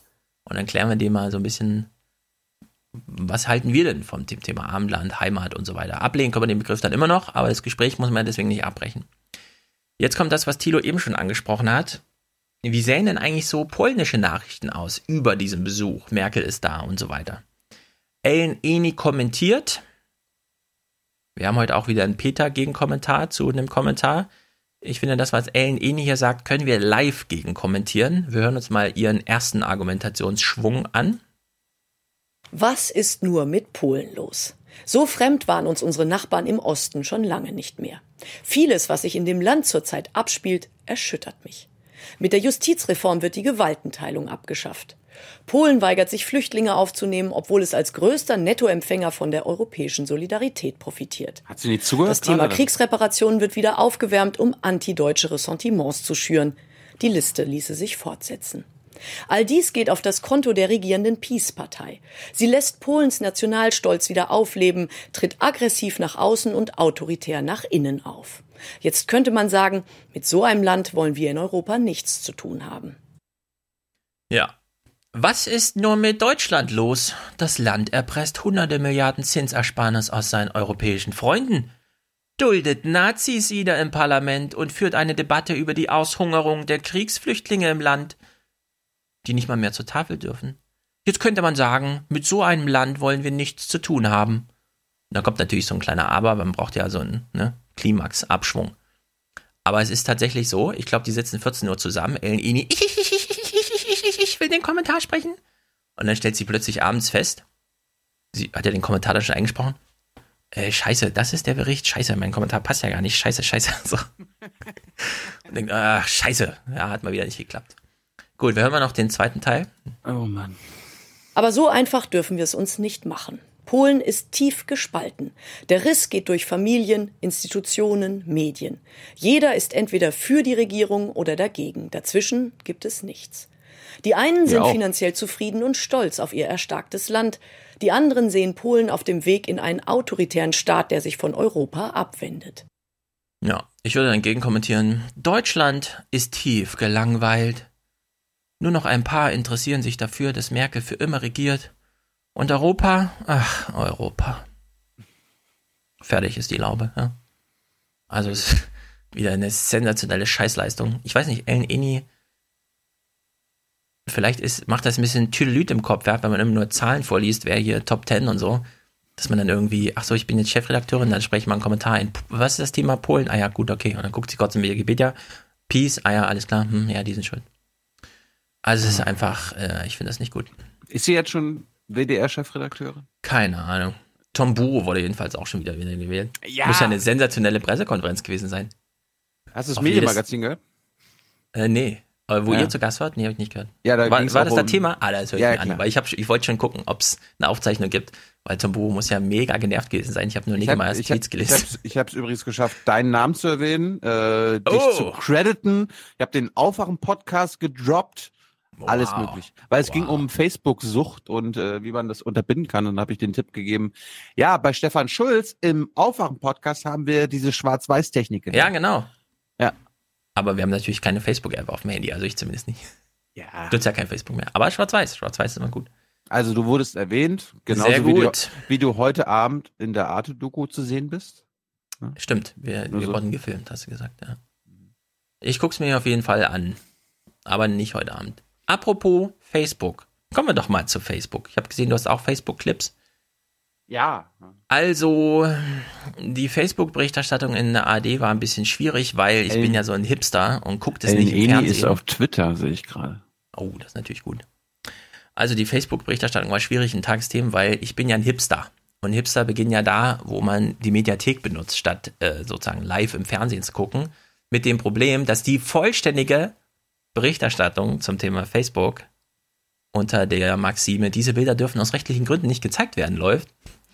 Was mich natürlich dann nicht interessiert, weshalb wir das alles überspringen. Wir hören uns einfach nur, und das ist wirklich, also jetzt, es war bis jetzt grenzwertig. Die Zölle-Diskussion, okay, da haben sie den Bogen geschlagen. Polen, okay, Thema gesetzt, aber ich finde, man hätte anders drüber reden müssen.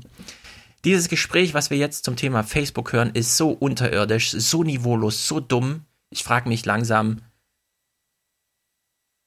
ein bisschen IQ, wäre es nicht was bei den Tagesthemen? Also muss man es wirklich strunzdoof machen? Karim Joska spricht mit Jörg Schieb. Ich kenne ihn nicht. Wer? Jörg Schieb. Der ist irgendwie eingeladen. Cheap. Cheap. Also billig. Äh, cheap. Ja, so oder, nennen wir oder, oder, oder Schafe. Oder Schafe. Ja, wir nennen, pff, wir nennen jetzt Jörg Cheap. Also das ist so cheap. Jörg, das ist unglaublich. Jörg das Billigschaf. Jörg das Billig. Cheap Sheep. also es ist wirklich unglaublich, ja. Wir hören, wir hören uns das einfach mal an. Karim Joska spricht also mit äh, Jörg Cheap Sheep und irgendwas ist mit Internet und Wilder Westen und irgendwas muss sich dringend ändern und eigentlich hat er keine Ahnung, aber das will er nicht zugeben, deswegen sagt er, alle anderen haben keine Ahnung und irgendwas muss ganz dringend gemacht werden beim Internet. Ja. Jörg Schieb ist Journalist auch und vor allem für IT-Fragen und hat vielleicht Ideen wie. Niemand kennt ihn. Ich weiß nicht, wer das ist und ich habe viel zu diesem Thema geschrieben und Hallo. gelesen und alles. Also auf Wikipedia steht, Seit Mitte der 80er Jahre, als Heimcomputer und PCs sich verbreiteten, schreibt er Bücher und Beiträge in Computerzeitschriften. Aha. Schieb tritt regelmäßig im WDR auf, unter ah. anderem in der aktuellen Stunde. Mhm. Er berichtet aber auch in Sendungen wie der Tagesschau, den Tagesthemen, Nachtmagazin oder Tagesschau 24 über IT-Themen. Und er bloggt für den WDR. Sensationell. Und, anscheinend. Und, und zwischen 2011 und 2013 war er der ARD-Ratgeber in Sachen Internet. Ja. Also das ist ein ARD-Mann, den wir jetzt hören. Verlorene Jahre für die ARD, würde ich sagen.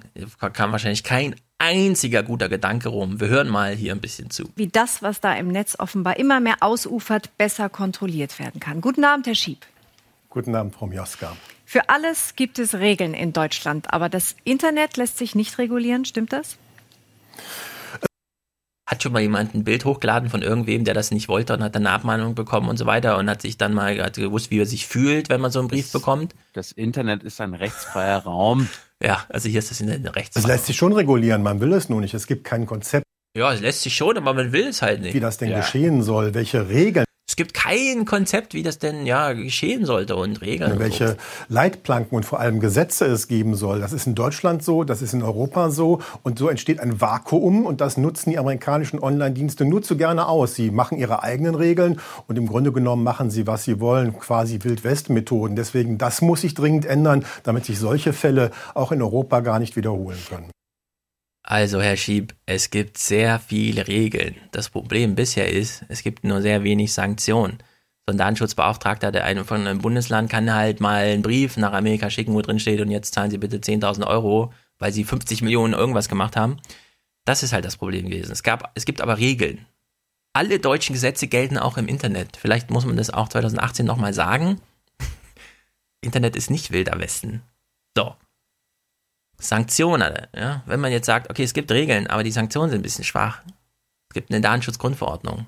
Die ist vor zwei Jahren schon fertig geworden. Die wurde jahrelang diskutiert. Das längst diskutierteste Thema in, in Europas gewesen.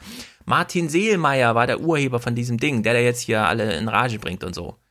Ja, also wir haben ein mega Gesetz, heißt Grundverordnung, nicht nur eine Verordnung, es ist eine Grundverordnung. Und die gilt jetzt, in zwei Monaten sind die zwei Jahre Puffer schon abgelaufen und dann gilt die einfach null Thema in diesem Gespräch. Nein, das ist Wilder Westen, wir brauchen hier Leitplanken, es ist quasi derzeit alles möglich. Ja, also der Typ ist so eine richtige Floskelmaschine ohne Plan. Es ist auf der einen Seite auch so ein bisschen sensationell. Wir hören, das, wir hören mal weiter. Wie können denn überhaupt deutsche Gesetze funktionieren, wenn allein schon die Server der Internetgiganten irgendwo am anderen Ende der Welt stehen?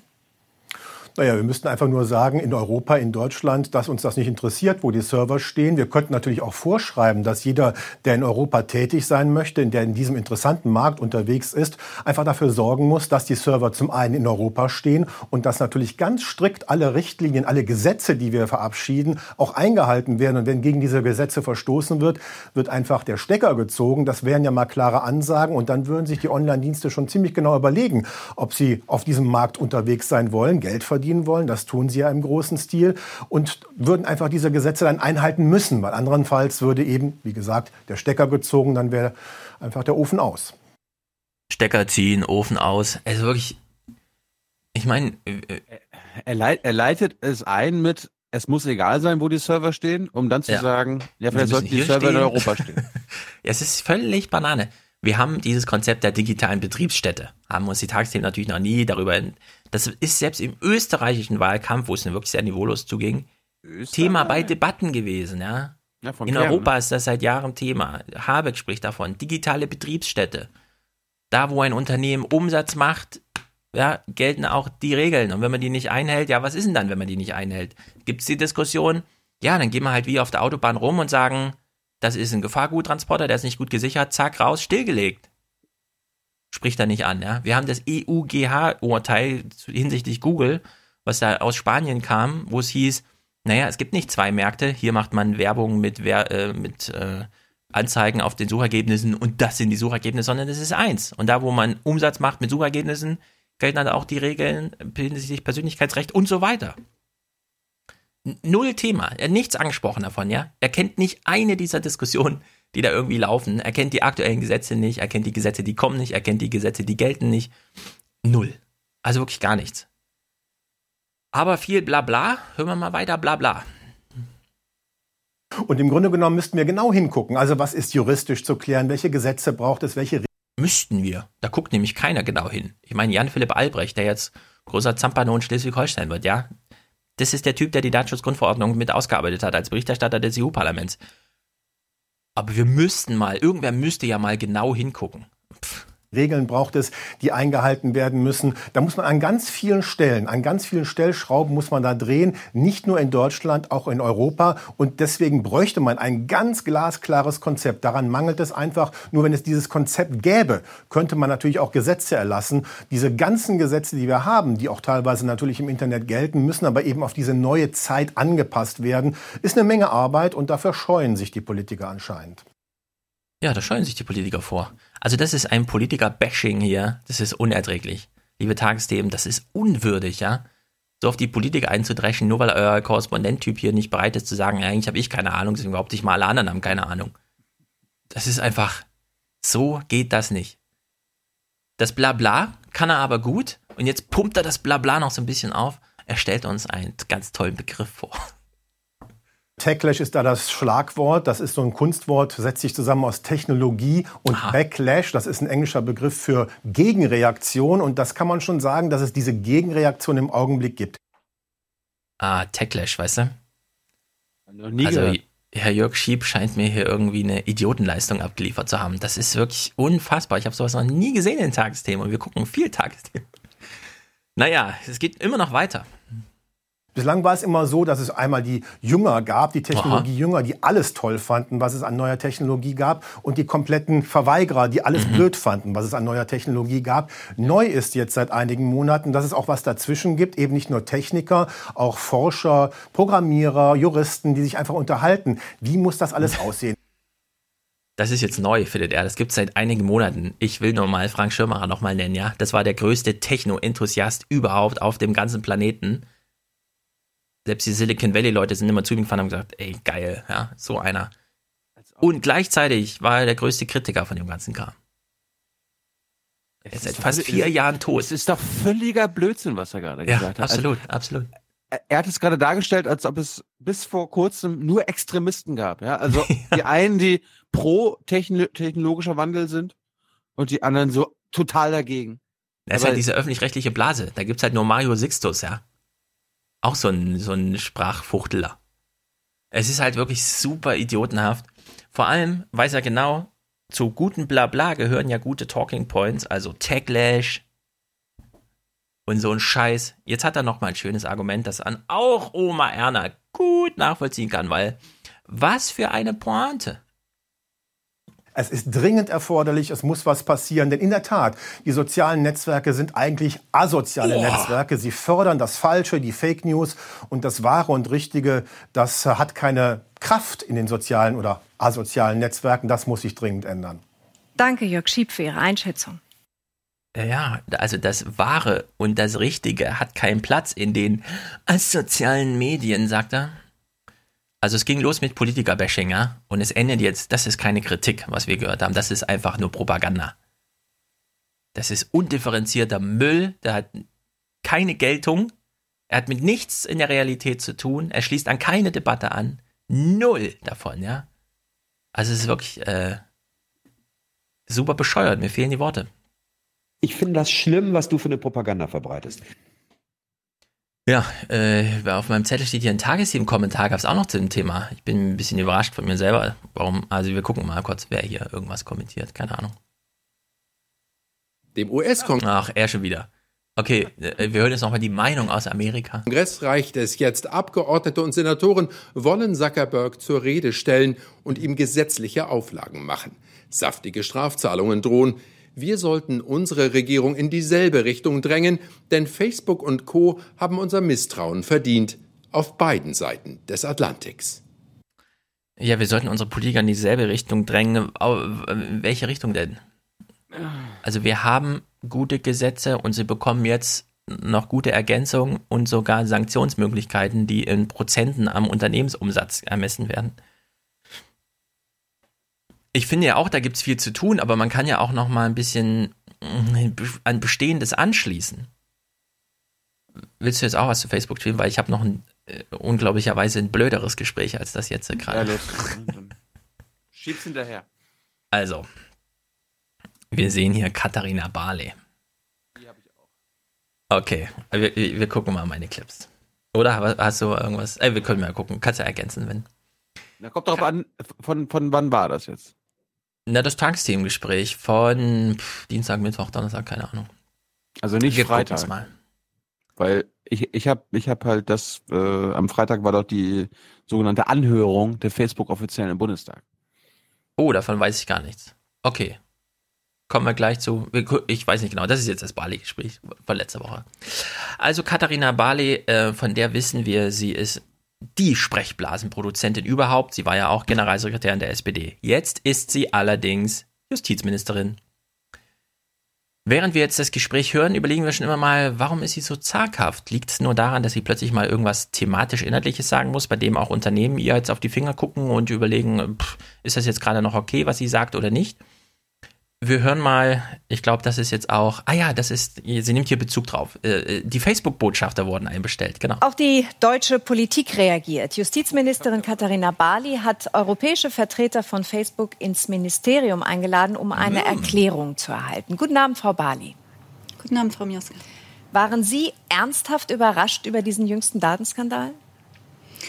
Nun, dass es diese Vorgänge um Cambridge Analytica gibt. Was ist das für ein Ton? Katharina Barley, Tagesthemen. Jetzt ist eben der Umfang äh, öffentlich geworden, der wirklich sehr besorgnis. Wo guckt sie denn bitte hin? Tonscheiße. Auf den Bildschirm. ja, sie guckt ja, sie in die noch. Kamera. Katharina Barley übt noch. Und sie wurde halt schlecht mikrofoniert. Erregend ist. Und deswegen habe ich jetzt auch die Facebook-Verantwortlichen in Europa ins Ministerium der Justiz und für Verbraucherschutz eingeladen. Das merken wir uns mal kurz. Sie hat, sie als Justizministerin hat die Facebook-Botschafter in ihr Ministerium eingeladen. Wir hören mal die Clips durch, danach erkläre ich mal, also kläre ich mal die Frage auf, die ich jetzt schon mal stelle. Wer in der Bundesregierung ist eigentlich für Datenschutz zuständig? Willst du schon lösen? Äh, äh, äh, ja? Der hier? Für die Begrenzung und äh, für die Ordnung. Ja, also wenn die Tagesthemen mitgedacht hätten, Verbraucherschutz, okay. Ja, Facebook ist auch ein Verbraucherschutzthema, aber hier ist doch eher so Datenschutz, bla bla. Hätte man ja eigentlich mit Horst Seehofer sprechen müssen. Es wäre ein sehr, sehr lustiges Gespräch gewesen. Ich, ich bin mir sicher. Er fand leider nicht statt, deswegen hat die Katharina Barley so. Äh, ich suche da, mal, ich such da, mal, ich such da mal was aus der Bundespressekonferenz. Okay, raus, mach mal. Katharina Barley stattdessen lieber so, ah, ich rede mal lieber zaghaft und sag niemandem, dass ich eigentlich nicht zuständig bin, sondern erzähle einfach irgendwas und ja, ich habe die Facebook-Leute eingeladen, aber nur wegen Verbraucherschutz. Ich mische mich nicht in, also sie kann mit ihnen quasi gar nicht über Datenschutz reden, weil ja, das ist einfach Innenministeriumsangelegenheit, wenn es um Datenschutz geht. Und ich finde, wenn man hier mit Facebook darüber spricht, ist es schon eher so eine Datenschutzsache als jetzt Verbraucherschutz. Gut. Aber Katharina Barley kennt sich aus. Sie hat Zeitung gelesen, sie weiß nur noch wenige Tage, dann kommt eine Datenschutzgrundverordnung und deswegen nennt sie die auch mal. Gut. Es gibt ja ab Mai eine europäische Datenschutzgrundverordnung, mhm. so heißt die, nach der betroffene Unternehmen ein Bußgeld von 4 Prozent des weltweiten Umsatzes zahlen müssen. Reicht das in Ihren Augen oder brauchen wir auch noch Gesetze auf nationaler Ebene? Also das Inkrafttreten der Datenschutzgrundverordnung wird ein riesiger Fortschritt sein, in mehrerlei Hinsicht. Das betrifft mhm. zum einen die Höhe der Sanktionen, das haben Sie erwähnt, vier Prozent des weltweiten Jahresumsatzes, das ist schon eine Menge Geld. Facebook hat etwa 40 Milliarden Euro Jahresumsatz.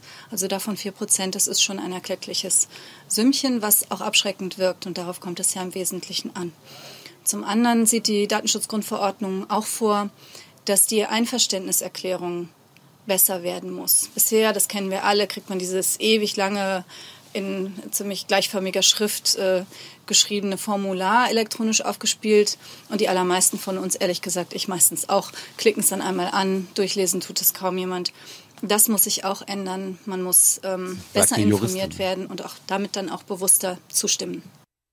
Ja, jetzt hier zwei Themen. Also zum einen Sanktionen. Okay, 4% des Jahresumsatzes ist viel Geld, aber Facebook hat 2011 schon einen Vergleich unterschrieben, in dem drin steht, wenn wir gehackt werden und wir sagen dem Betroffenen nicht Bescheid, kostet das 40.000 Dollar pro Account.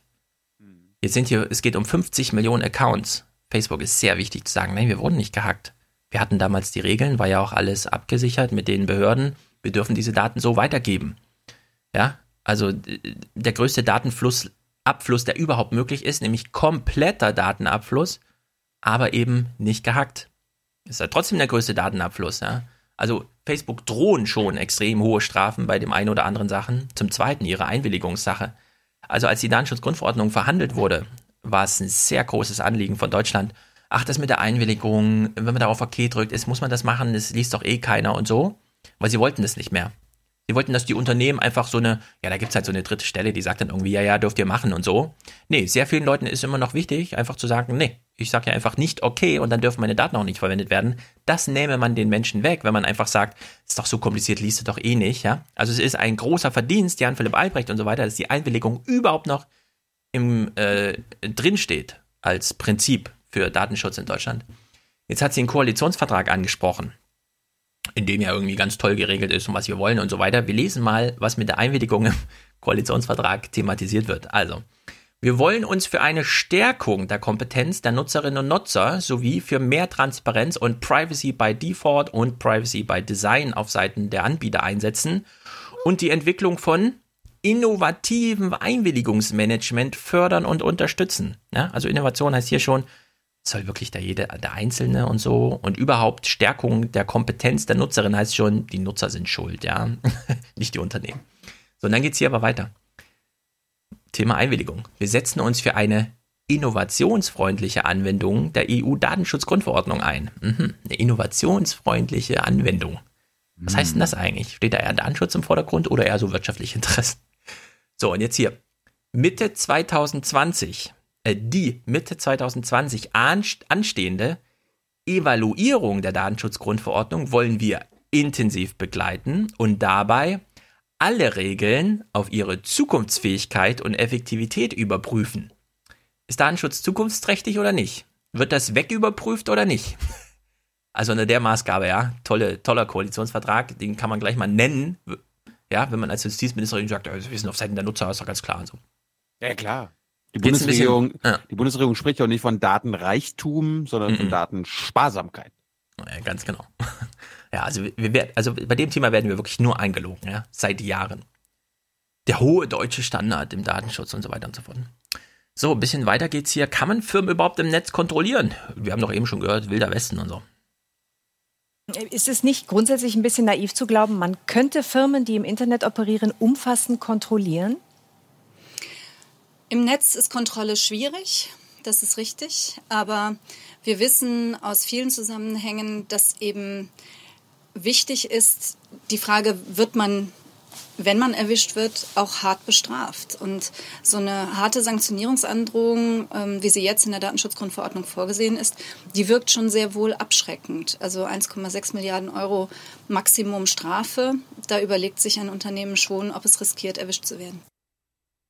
Ja, kann man ja mal eine kleine Transferleistung machen. Autobahn, Datenautobahn liegt ja nicht so weit auseinander. Man spricht hier mit Andi Scheuer, Verkehrsminister, der dann sagt, ja, Kontrollen auf der Autobahn sind schon schwierig. Wenn da so ein Gefahrguttransporter mit drei Meter Überbreite und hinten tropft so Giftgas raus, hm, da kann man wenig machen. Also Stilllegung oder so, das ist da völlig ausgeschlossen, weil das Auto muss ja auch ankommen und ja, ist halt die Autobahn vergiftet und zerstört. Keine Ahnung, kann man nichts machen. Jetzt kommt der größte Scheiß überhaupt. Sie erzählt mal irgendwas von Algorithmentransparenz und verbindet das wieder schön mit, also im Koalitionsvertrag. Was wollen Sie darüber hinaus tun? Im Koalitionsvertrag haben wir vereinbart, dass wir die Internetunternehmen zwingen wollen, ihre sogenannten Algorithmen offenzulegen. Ach ja? Liebe Karim Joska, könnte man da nicht mal nachlesen, selbst wenn man, also gerade wenn man das Gespräch vorher aufgezeichnet hat, könnte man zum Beispiel eine Rückfrage stellen. Ach so, im Koalitionsvertrag steht, ich lese Ihnen mal das mal vor, Frau Justizministerin, wir werden zeitnah eine Datenethikkommission einsetzen, die Regierung und Parlament innerhalb eines Jahres einen Entwicklungsrahmen für Datenpolitik, den Umgang mit Algorithmen, künstlicher Intelligenz und digitalen Innovationen vorschlägt. Steht da irgendwie drin, wir wollen äh, Algorithmentransparenz erzwingen, wie sie eben sagte? Nee, man will halt eine Datenethikkommission, die sich unter anderem mit dem Umgang mit Algorithmen beschäftigt und dann Vorschläge macht. Also das ist so weit weg von dem, was sie gerade gesagt hat. Das ist wirklich. Aber jetzt, sie ist Verbraucherschutzministerin. Kudos, ein Thema hat sie gesetzt, selbstständig aufgeworfen und ich finde es auch behandlungsbedürftig. Und wir wollen, dass sie nicht mehr, je nachdem, wie ihr Algorithmus persönlich gestaltet ist, dann unterschiedlich behandelt werden. Zum Beispiel, wenn sie jemand ist, der sehr spontan kauft, dass sie dann auch einen höheren Preis angeboten bekommen, als jemand, der eher bedächtigt ist und äh, lange an seinem Laptop über ein Angebot brütet. Ja, dem Thema wird sie allerdings nicht treu bleiben, weil da müsste man ja auch Gesetze schreiben, keine Ahnung. Letzte Frage von Karim Joska. Sie spricht mal Dorothee Bär an. Finde ich eine sehr gute Frage. Sie gibt eine sehr gute Antwort, aber wir überlegen da nochmal, was es bedeutet. Plötzlich steht Datenschutz wieder hoch im Kurs. Der Kanzleramtsminister Helge Braun will jetzt eine Ethikkommission, ein neues Datenrecht entwickeln lassen. Im Haus des Herrn Braun sitzt aber auch die Staatsministerin für Digitales, Dorothee Bär. Und die sagt, Datenschutz sei etwas aus dem 18. Jahrhundert. Was denn nun? Brauchen wir mehr oder weniger Datenschutz? Je mehr Daten von uns erhoben werden und je wichtiger diese Währung Daten wird, umso mehr Datenschutz brauchen wir auch.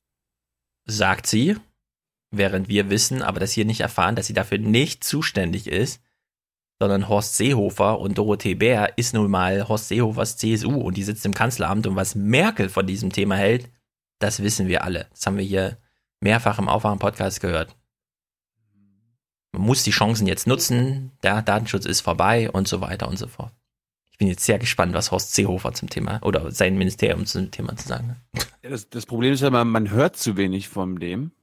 Also ja. eigentlich gar nichts. Also Seibert äußert, ja. Seibert äußert sich, das BMJ, äh, hier Balis Ministerium äußert mhm. sich, sogar das BMWI äußert sich, nur das BMI nicht. Ähm, bei E-Privacy abzuwarten. Herr Jung. Ich habe nochmal eine Verständnisfrage, Dimroth. Äh, der Datenschutz gehört ja auch zu Deutschland und damit zum BMI. Warum trifft sich der Innenminister nicht auch mit Facebook-Vertretern? Ja, ähm, ähnlich lautend hatten Sie mich ja bei unserer letzten Zusammenkunft hier schon gefragt. Da hatte ich ja für das BMI und damit auch für den Minister sehr deutlich Position bezogen. Und ich glaube, es ist auch eine gute Idee, ein wichtiger erster Schritt, wenn die Justizministerin sich mit Facebook trifft. Und im Übrigen ähm, kommentiere ich hier nicht Nicht-Termine des Bundesinnenministers. Da bitte ich um Verständnis. Es kommt halt nur in der Öffentlichkeit so vor, als ob sich Herr Seehofer um den Kram nicht kümmert. Ich habe, wie gesagt, hier am Mittwoch sehr deutlich für das Innenministerium und für Herrn Seehofer zu diesem Sachverhalt Stellung bezogen. Ähm, Ihre Wertung obliegt Ihnen, auch die Beobachtung, die Sie hier gerade mitteilen, obliegt Ihnen, die möchte ich nicht weiter kommentieren. Gibt es Wenn Oh Dimbro Gott. schon sagt, wenn Dimbro schon sagt, na, das ist ihre Bewertung, dann heißt das so, naja, eigentlich haben sie ja recht, ne? Aber ich, ich Ja. bin jetzt hier der Sprecher. Wir sind völlig im Blindflug politisch, ja, was Datenschutz angeht. Horst Seo, was dafür zuständig, kümmert sich einen Scheiß. Barley macht irgendwie Termine mit den Facebook-Botschaftern und lädt sie zum, zur Cola ein oder was. Da kommt ja nichts bei rum. So geil, ne? Also, dass die Botschafter eingeladen werden. Noch nicht mal irgendwie, es wird doch nicht mal gesagt, es werden Verantwortliche eingeladen. Ja, ja, einfach irgendwelche Leute, halt die Sprecher, keine Ahnung. Ja, das ist So. wirklich, das ist gruselig. Gruselig war es dann auch am Freitag, äh, die Facebook-Botschafter, Mhm. ne? das sind äh, Pressesprecher. Ja, die haben mit Facebook im Grunde nichts zu tun. Die werden halt engagiert und sind genau. so ein bisschen, naja, gut, ich habe auch eine Facebook-E-Mail-Adresse und so. Aber Herr Schulz, Herr Schulz, die waren im Bundestag. Und die haben jetzt mal richtig auf die Fresse bekommen. Pass mal auf. Facebook nach dem jüngsten Datenskandal zu regulieren, ein Monopol in seine Schranken zu weisen. Nationale Parlamente stoßen dabei inzwischen an ihre Grenzen. So mancher klingt beinahe ohnmächtig angesichts Facebooks Macht. So geht das nicht. Die können nicht einfach selber machen, sondern die machen dann, was sie wollen. Und das ist die Haltung, die Facebook hat.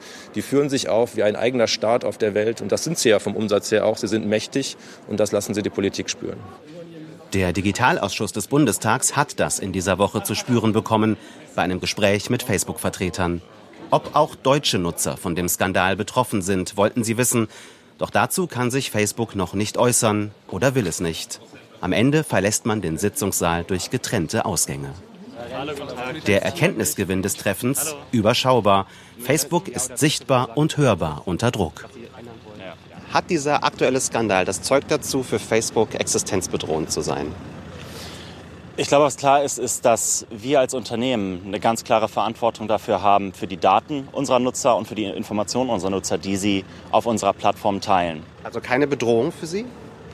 Letztendlich ist es genau das, was ich gesagt habe. Es ist ähm, für uns ähm, Bloß kein falsches Wort.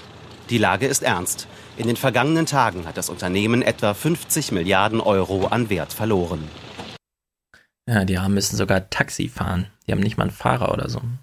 Der Typ, der Typ hat eigentlich nichts mit dem Laden zu tun. Und wie du schon sagst, das ist einfach nur ein eingekaufter PR-Typ. Ja, das ist schon wirklich, also man kann die Diskussion, also hier Thomas Klebe oder so, das ist, war mal Justiziar, IG Metall, ist jetzt da so stiftungsmäßig engagiert. Der hatte damals schon, als ich für die FAZ noch über diese ganzen Themen schrieb, schon diese Idee. Ja, es gibt halt gefährliche Maschinen. Und wenn irgendwer der Ansicht ist, wir müssen das hier mal staatlicherseits und so, dann kann man die auch mal stilllegen, ja. Und wenn Facebook sich nicht äußert, wie es mit äh, verschiedenen Sachen umgeht, ja, also ich meine, die Demokratische Partei hat nicht nur 50 Millionen Datensätze von irgendwem, sondern von jedem Amerikaner alle Facebook-Daten Stand 2012. So. Was ist denn der Beifang? Haben die jetzt eine große Profilbildungsmaschine für alle Deutschen auch, ja, weil da irgendwie Freundesfreunde und so weiter? Weiß man ja alles nicht. Und solange es da keine Aufklärung gibt, wieso nicht einfach mal stilllegen? Dann gab's noch äh, im Regierungsbericht im ZDF noch äh, sogar einen O-Ton von der EU-Kommissarin zur Datenschutzverordnung in Sachen Facebook. Facebook etwas entgegenzusetzen, das hat sich die Europäische Union zum Ziel gesetzt. Ab Mai gelten neue EU-Regeln zum Datenschutz.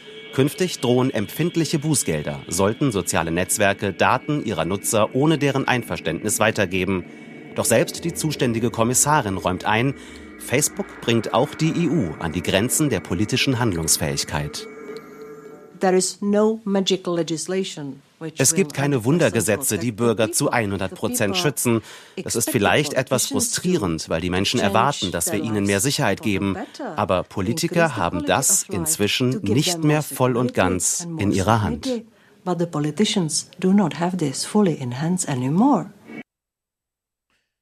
Ja, Politiker hatten nie alles in der Hand. Ist ja auch so eine Legende, aber trotzdem. Mhm. Bali war dann auch noch im Regierungsbericht zu Gast. Müssen wir uns ja angucken, außer du bist scharf auf sie. Ach, keine Ahnung, hat sie was gesagt? Hm. Naja, zum einen, dass sie nicht kapitulieren wird vor Facebook. Ja, das ist natürlich sehr gut. Äh, das brauchen wir uns aber nicht angucken. Wir gucken uns mal den letzten Teil an. Da ging es auch nochmal um die Algorithmen, äh, Offenlegung Schauen wir doch mal, was er da gesagt hat. Also im Prinzip nichts Neues. Hm, und Sie verlangen des Weiteren auch, dass Facebook seine Algorithmen äh, offenlegt, also nach welchen Programmcodes quasi äh, dort verfahren wird. Ähm, äh, ist das nicht ich möchte auch mal, dass der Regierungsbericht aus Berlin seinen Algorithmus ja, offenlegt. Ja. So, Frau Barley, als wollten Sie einen Limonadenfabrikanten zwingen, sein Cola-Rezept offenzulegen. Nochmal, ist das... Geil, es war genau die gleiche Frage wie bei Carmen Joska. Ist das nicht so, als würden Sie Coca-Cola und so weiter? Echt, ja? das realistisch? Ja? Ja, das ist realistisch. Ähm, die Algorithmen bestimmen darüber, ähm, wie das Unternehmen mich am Ende einschätzt. Das kann am Ende daran liegen, zum Beispiel in welcher Straße ich wohne oder ob ich eher das Handy benutze als, äh, als, das, äh, als das Notebook. Ähm, das kann daran liegen, äh, das, das kann an, an, an Dingen liegen, die sie gar nicht, wo sie gar nicht wissen, dass das Einfluss hat auf ihre Bewertung, zum Beispiel für die Frage, ob sie kreditwürdig sind, ob sie eine Wohnung bekommen, ob die Preise, die ihnen ähm, das Netz aufspielt, höher sind als das ihres Gegenübers. Ähm, das Recht muss auf Seiten des Verbrauchers und der Verbraucherin sein und nicht auf Seiten der Internetgiganten in mhm. diesen Fällen. Finde ich auch Quatsch. Algorithmen offenlegen, wem denn? Und unter welcher Maßgabe? Ich meine, Algorithmen offenlegen jetzt in diesen ganzen selbstlernenden Mustererkennungszeug ist doch eh Quatsch. Ich meine, guckst du dir den Algorithmus an, verstehst auch nicht, was da passiert. Am Ende kommt halt raus, ja, wer Hello Kitty mag, ist rebellisch aber überschreitet, überschreitet die Grenze nicht. Die, die, sollen ruhig ihre Algorithmen behalten. Ich bin ja Fan hier von Paul Masons Vorschlag. Also quasi ja. eine Behörde dazwischen schalten. Ja. Quasi das Facebook äh, mit dieser öffentlich-rechtlichen oder teilstaatlichen Behörde, die unsere Daten im Namen der Bürger verwaltet, äh, dass Facebook mit der Behörde einen Vertrag äh, abschließen muss und die äh, die Behörde natürlich staatliche Befugnisse hat und auch Facebook dann natürlich äh, bestrafen kann, wenn dieser Vertrag nicht eingehalten werden muss, das, was gleichzeitig bedeutet, dass kein Bürger mehr und keine Katharina Bali mehr irgendwelche AGBs sich nicht durchlesen wollen und das, sie müssen es dann auch nicht mehr machen, weil diese staatliche Behörde das für jeden übernimmt. Das ist ja. quasi ein Bürgerservice. Ja, es gibt mehrere gute Vorschläge. Das eine ist staatliche Kompetenz. Da würde ich auch sagen, ja, also Verbraucherschützer und so weiter, die müssen halt wissen, was da grundsätzlich passiert und brauchen halt einen Ansprechpartner, der in dem Fall dann nicht immer, ach, wir haben gerade keine Zeit und so, Facebook sein kann, sondern da kann auch eine staatliche Kompetenz, also die eh schon da Zugriff hat oder Einblicke hat. Aber es gibt so viele Ideen, ja. Auf dem Handy zum Beispiel, wenn du dir eine App runterlädst, kriegst du ja nicht so einen ewig langen, sondern da steht einfach da, auf welche Sensoren wird zugegriffen und so weiter und so fort. Dann gibt es natürlich die AGBs, die dann wieder länger sind. Aber auch in AGBs weiß doch jeder, da gibt es wichtige und unwichtige Teile. Und man weiß auch, welche die unwichtigen sind und welche die wichtigen sind. Und die kann man ja nach vorne schreiben, dass zum Beispiel drin steht, wir werden ab jetzt, das ist ja bei Facebook zum Beispiel, du meldest dich da an und dann heißt es, ab jetzt alle Daten, die Sie zukünftig hier eingeben, können wir an alle zukünftigen Partner, und dann stehen keine Namen und nichts, weitergeben. Und da kann man auch, das kann man so leicht einschränken. Grundsätzlich, ich würde auch sagen, es gibt ja zum einen diese gute Idee, Daten müssen so strukturiert runterladbar sein, dass man sie auf dem nächsten Netzwerk wieder hochlädt oder man hat eh so ein Netz im, also so einen Datensatz im Hintergrund, mit auf das man dann bei Fitness zum Beispiel. Fitbit, Garmin, Strava und so weiter, die haben das ja mittlerweile alles so fusioniert, dass man von jeder App auf alles zugreifen kann. So wie auch bei Google Fit oder so oder bei Apple Health oder wie es heißt die bedienen sich ja von überall her. Also da kann man ja, ja die Apps einfach mal austauschen, mit denen man sein Gewicht einträgt und sein Essen und so weiter. Das kann man halt einfach durchlaufen lassen durch verschiedene Apps. Also, dass man da schon mal eine Möglichkeit herstellt, einfach so einen Anbieter auch zu wechseln. Ja, also es gibt so viele Möglichkeiten, irgendwas zu machen, aber null Vorschläge hiervon. Weder in diesem Cheap-Gespräch, noch bei Barley, noch von irgendeinem Journalist. Ja, ist das jetzt für Ihr Unternehmen existenzbedrohend? Ist das die entscheidende Frage jetzt irgendwie? ist das jetzt existenzbedrohend? Dann gibt er keine Antwort, fragt er nochmal nach, kommt keine Antwort. Ja, also das ist ja auch nicht die journalistische Frage, die man jetzt stellen muss. Also in der Maßgabe ist das schon alles ziemlich blöd. Naja, das war's zu Facebook. Ja, ja. Okay. Ich hätte jetzt Putin. Das war sehr lustig. In Deutschland, wir haben ja schon gehört, es, so ein russischer Wahlkampf läuft im Grunde wie so ein deutscher. Der Chef spricht mit niemanden. Es gibt ein Gespräch im Fernsehen, aber nur ohne die Konkurrenz. Na gut, der eine, der Schulz darf noch daneben stehen. Putin macht es ja so ein bisschen ähnlich. Äh, vor der Wahl spricht er mit niemandem. Danach haben sie aber vergessen, im staatlichen Fernsehen eine Elefantenrunde zu machen. Hat Putin einfach seine eigene Elefantenrunde gemacht. Die Geste sollte versöhnlich wirken. Der alte und neue Hausherr im Kreml lud seine deklassierten Gegenkandidaten ein. Wahlperioden seien von starken Emotionen geprägt, so Putin, aber wichtig ist, dass wir unsere Kräfte für eine zukünftige konstruktive Arbeit im Interesse des Landes vereinen können. Das ist doch witzig, oder? Stell dir mal vor, im Kanzleramt am Tag nach der Wahl, ja? Macht die Merkel so einen runden Tisch. Ja. Sarah Wagenknecht, Habeck, alle sitzen da Gauland. und so. Dann gibt es eine kurze Ansage. Ja, ja, wir wissen, es war emotional, aber jetzt, zack, cool down. Für Russland.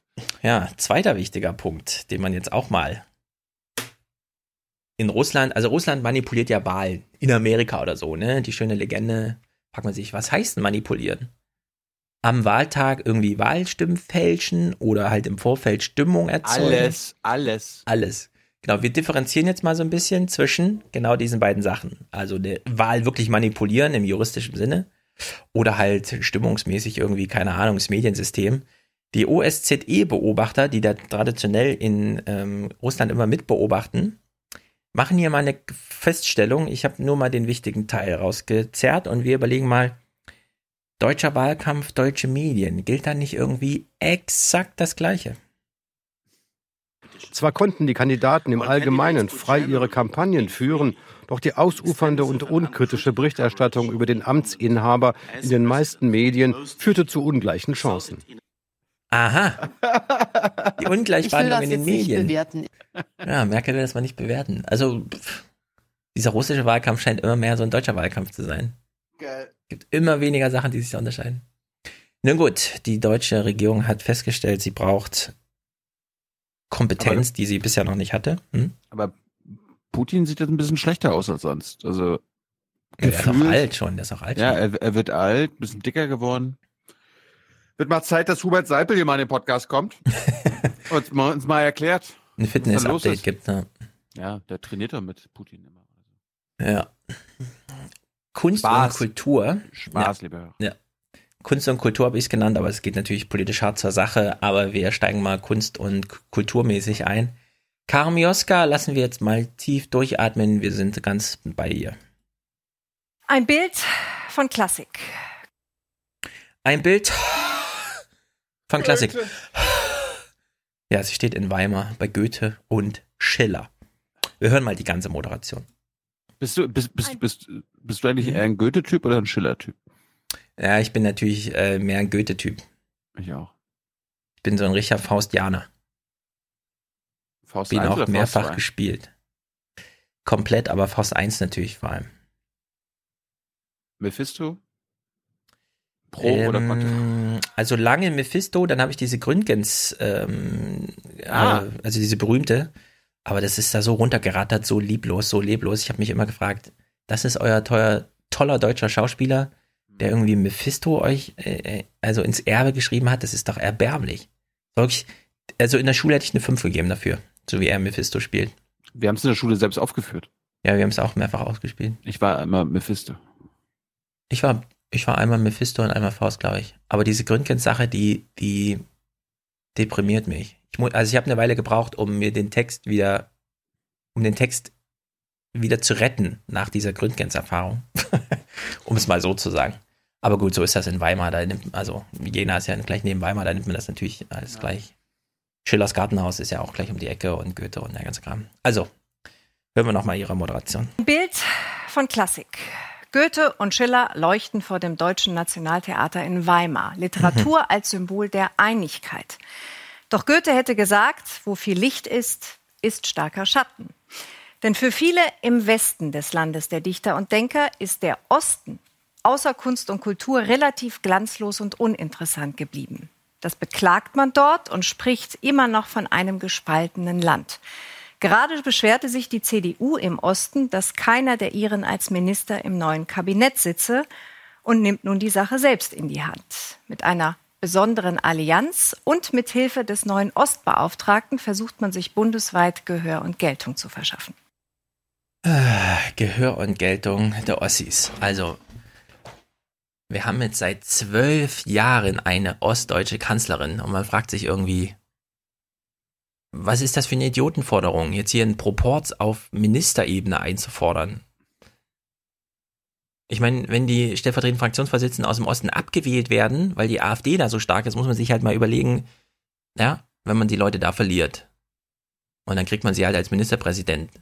Aber irgendwie, also die, diese Anspruchshaltung des Ostens, und es dramatisiert sich jetzt hier halt so ein bisschen. Es gibt einen neuen Ostbeauftragten, äh, der so ein bisschen was erzählt. Hm? Ich wollte sagen, ein Wessi? Äh, kein Wessi. Ja. Christian Hirte war 13, als die Mauer fiel. Kurz hinter dem Bauernhof seiner Großeltern in Thüringen verlief die Grenze. Er sei ein Kind der DDR, aber eben nicht nur, betont der neue Ostbeauftragte der Bundesregierung. Sein erstes Ziel, mehr Selbstbewusstsein.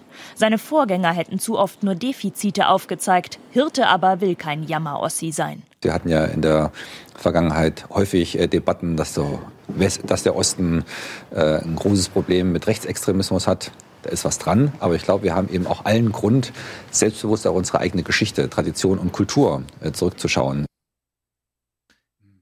Tradition, Geschichte und Kultur. Wo hören wir das sonst? Das hören wir sonst nur von der CSU. Jetzt haben wir hier so einen, so einen Ostbeauftragten, der im Grunde so ein, die Bayern haben es ganz gut gemacht, wir machen es mal auch so. Gleich im ersten O-Ton, den wir hören, jetzt schon den ersten Teil, disqualifiziert er sich aber, finde ich, komplett. Wir in den neuen Bundesländern haben erfolgreich mit einer friedlichen Revolution uns die Demokratie erkämpft. Wir haben die viel spannendere Geschichte als die Mitbürger aus den alten Bundesländern. Wir haben die spannendere Geschichte. Hätte das bei dem ersten Teil gelassen. Wir haben Demokratie erkämpft. Okay. Darauf kann man stolz sein. Das muss man auch häufiger sagen und so weiter und so fort. Aber wir haben die spannendere Geschichte. Ja, die als die alten nur, Bundesländer. Die Wessis haben nur die Nazi-Diktatur gehabt. Wir haben eine zweite Diktatur noch gehabt. Das ist viel spannender.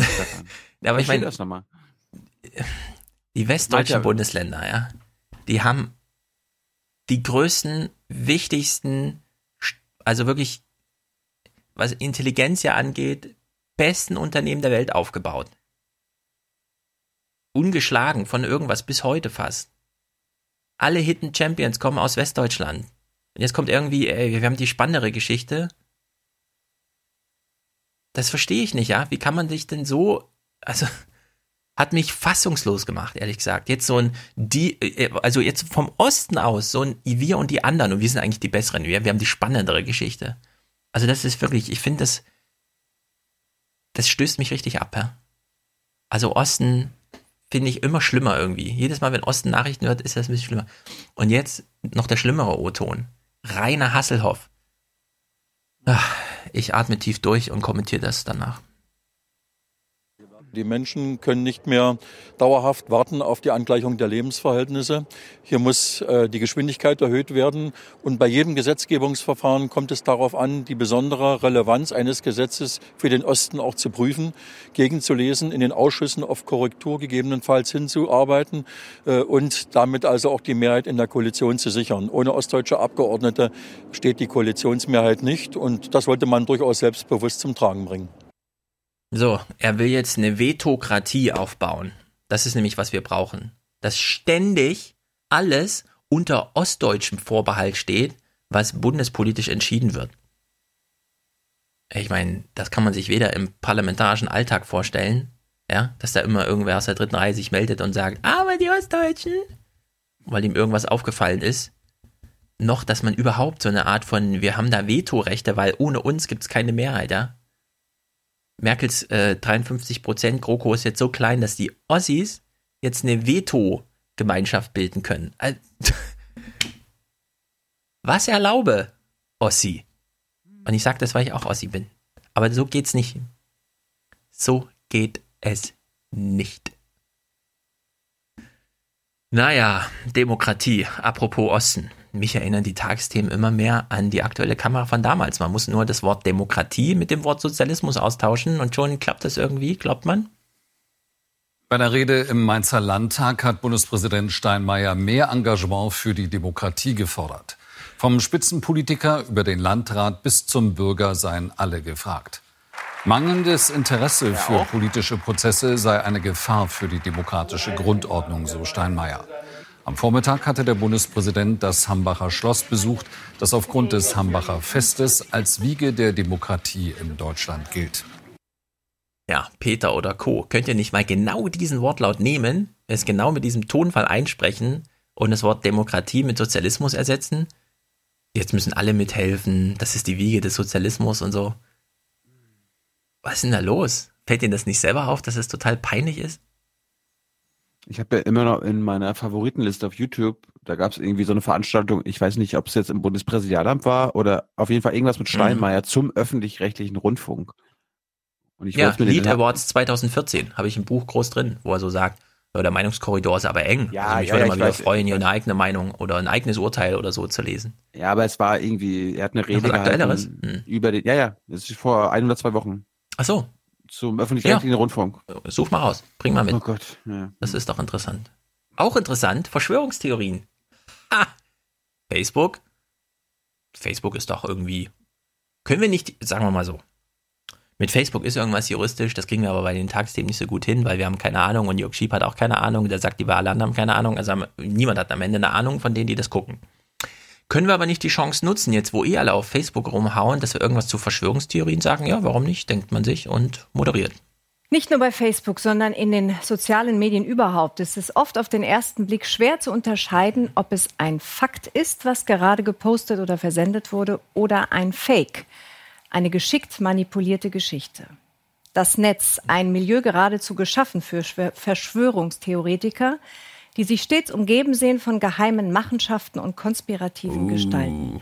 Jetzt könnte man sagen, das sind ja nur ein paar versprengte Spinner, lasst Komm, wir sagen einfach mal, das sind verstrengte Spinner und machen ordentliche Nachrichten, oder? Nee, komm, wir machen Sie Bericht. Doch, doch ihre Theorien verfangen nicht selten auch bei anderen Nutzern. Aha. Warum sich immer mehr Menschen ihre eigenen Wahrheiten zurechtspinnen und hinter allem obskure Mächte vermuten, erklärt Jenny Rieger. Die Mondlandung hat nie uh, stattgefunden. Die Mondlandung, okay. Hinter der Flüchtlingskrise hat jemand einen Countdown zum 11. September oder? Steckt der Plan, die deutsche Bevölkerung auszutauschen.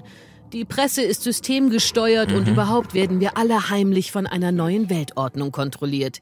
Verschwörungstheorien, Wahnsinn oder Wahrheit?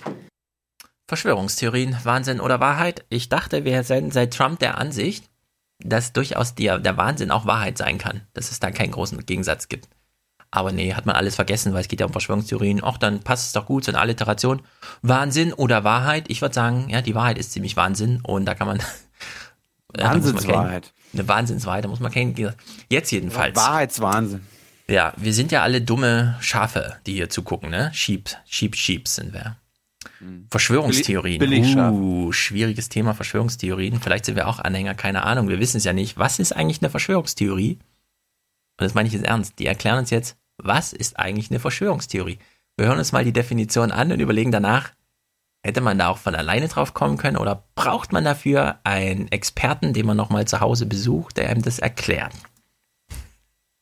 Michael Butter hat sich intensiv Aha. mit ihnen befasst und festgestellt, all diese Theorien haben eines gemeinsam. Ja, was haben Verschwörungstheorien alle gemeinsam? Alle okay, falsch. jetzt, jetzt, jetzt kommt die Auflösung. Darf ich raten? Die sind alle falsch, alle erstunken und erlogen. Ja, das ist eine Antwort. Jetzt hören wir mal die, äh, die wahre Antwort. Was haben Verschwörungstheorien alle gleich? Er hätte es nicht vermutet.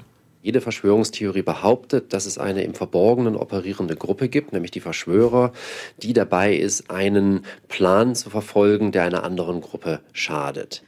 Das macht absolut Sinn, weil es heißt ja auch Verschwörungstheorie. Jetzt verstehe ich es auch. Das ist eine Verschwörung, ja, was denn sonst? Ja, ja eine Verschwörungstheorie. Die haben alle gemeinsam, dass sie eine Verschwörung vermuten. Wer wow. hätte es gedacht? Jetzt natürlich die Frage, Wer ist denn schuld daran, dass alle eine Verschwörung vermuten? Beziehungsweise wo wird die denn vermutet? Was macht es denn so einfach, Verschwörung zu vermuten und es deshalb Verschwörungstheorie zu nennen? Was wir vor allem haben, ist, dass Verschwörungstheorien durch das Internet an Sichtbarkeit ah, das Internet. haben. So glauben laut einer Studie 34 Prozent der Deutschen, dass unser Leben durch Verschwörungen bestimmt wird, die im Geheimen ausgeheckt wurden und die Verschwörungstheoretiker meinen aufgedeckt zu haben. Wie mhm. etwa, dass der Einsturz des World Trade Centers von den Amerikanern ah. selbst herbeigeführt wurde oder dass Beyoncé und Angela Merkel Freimaurer sind.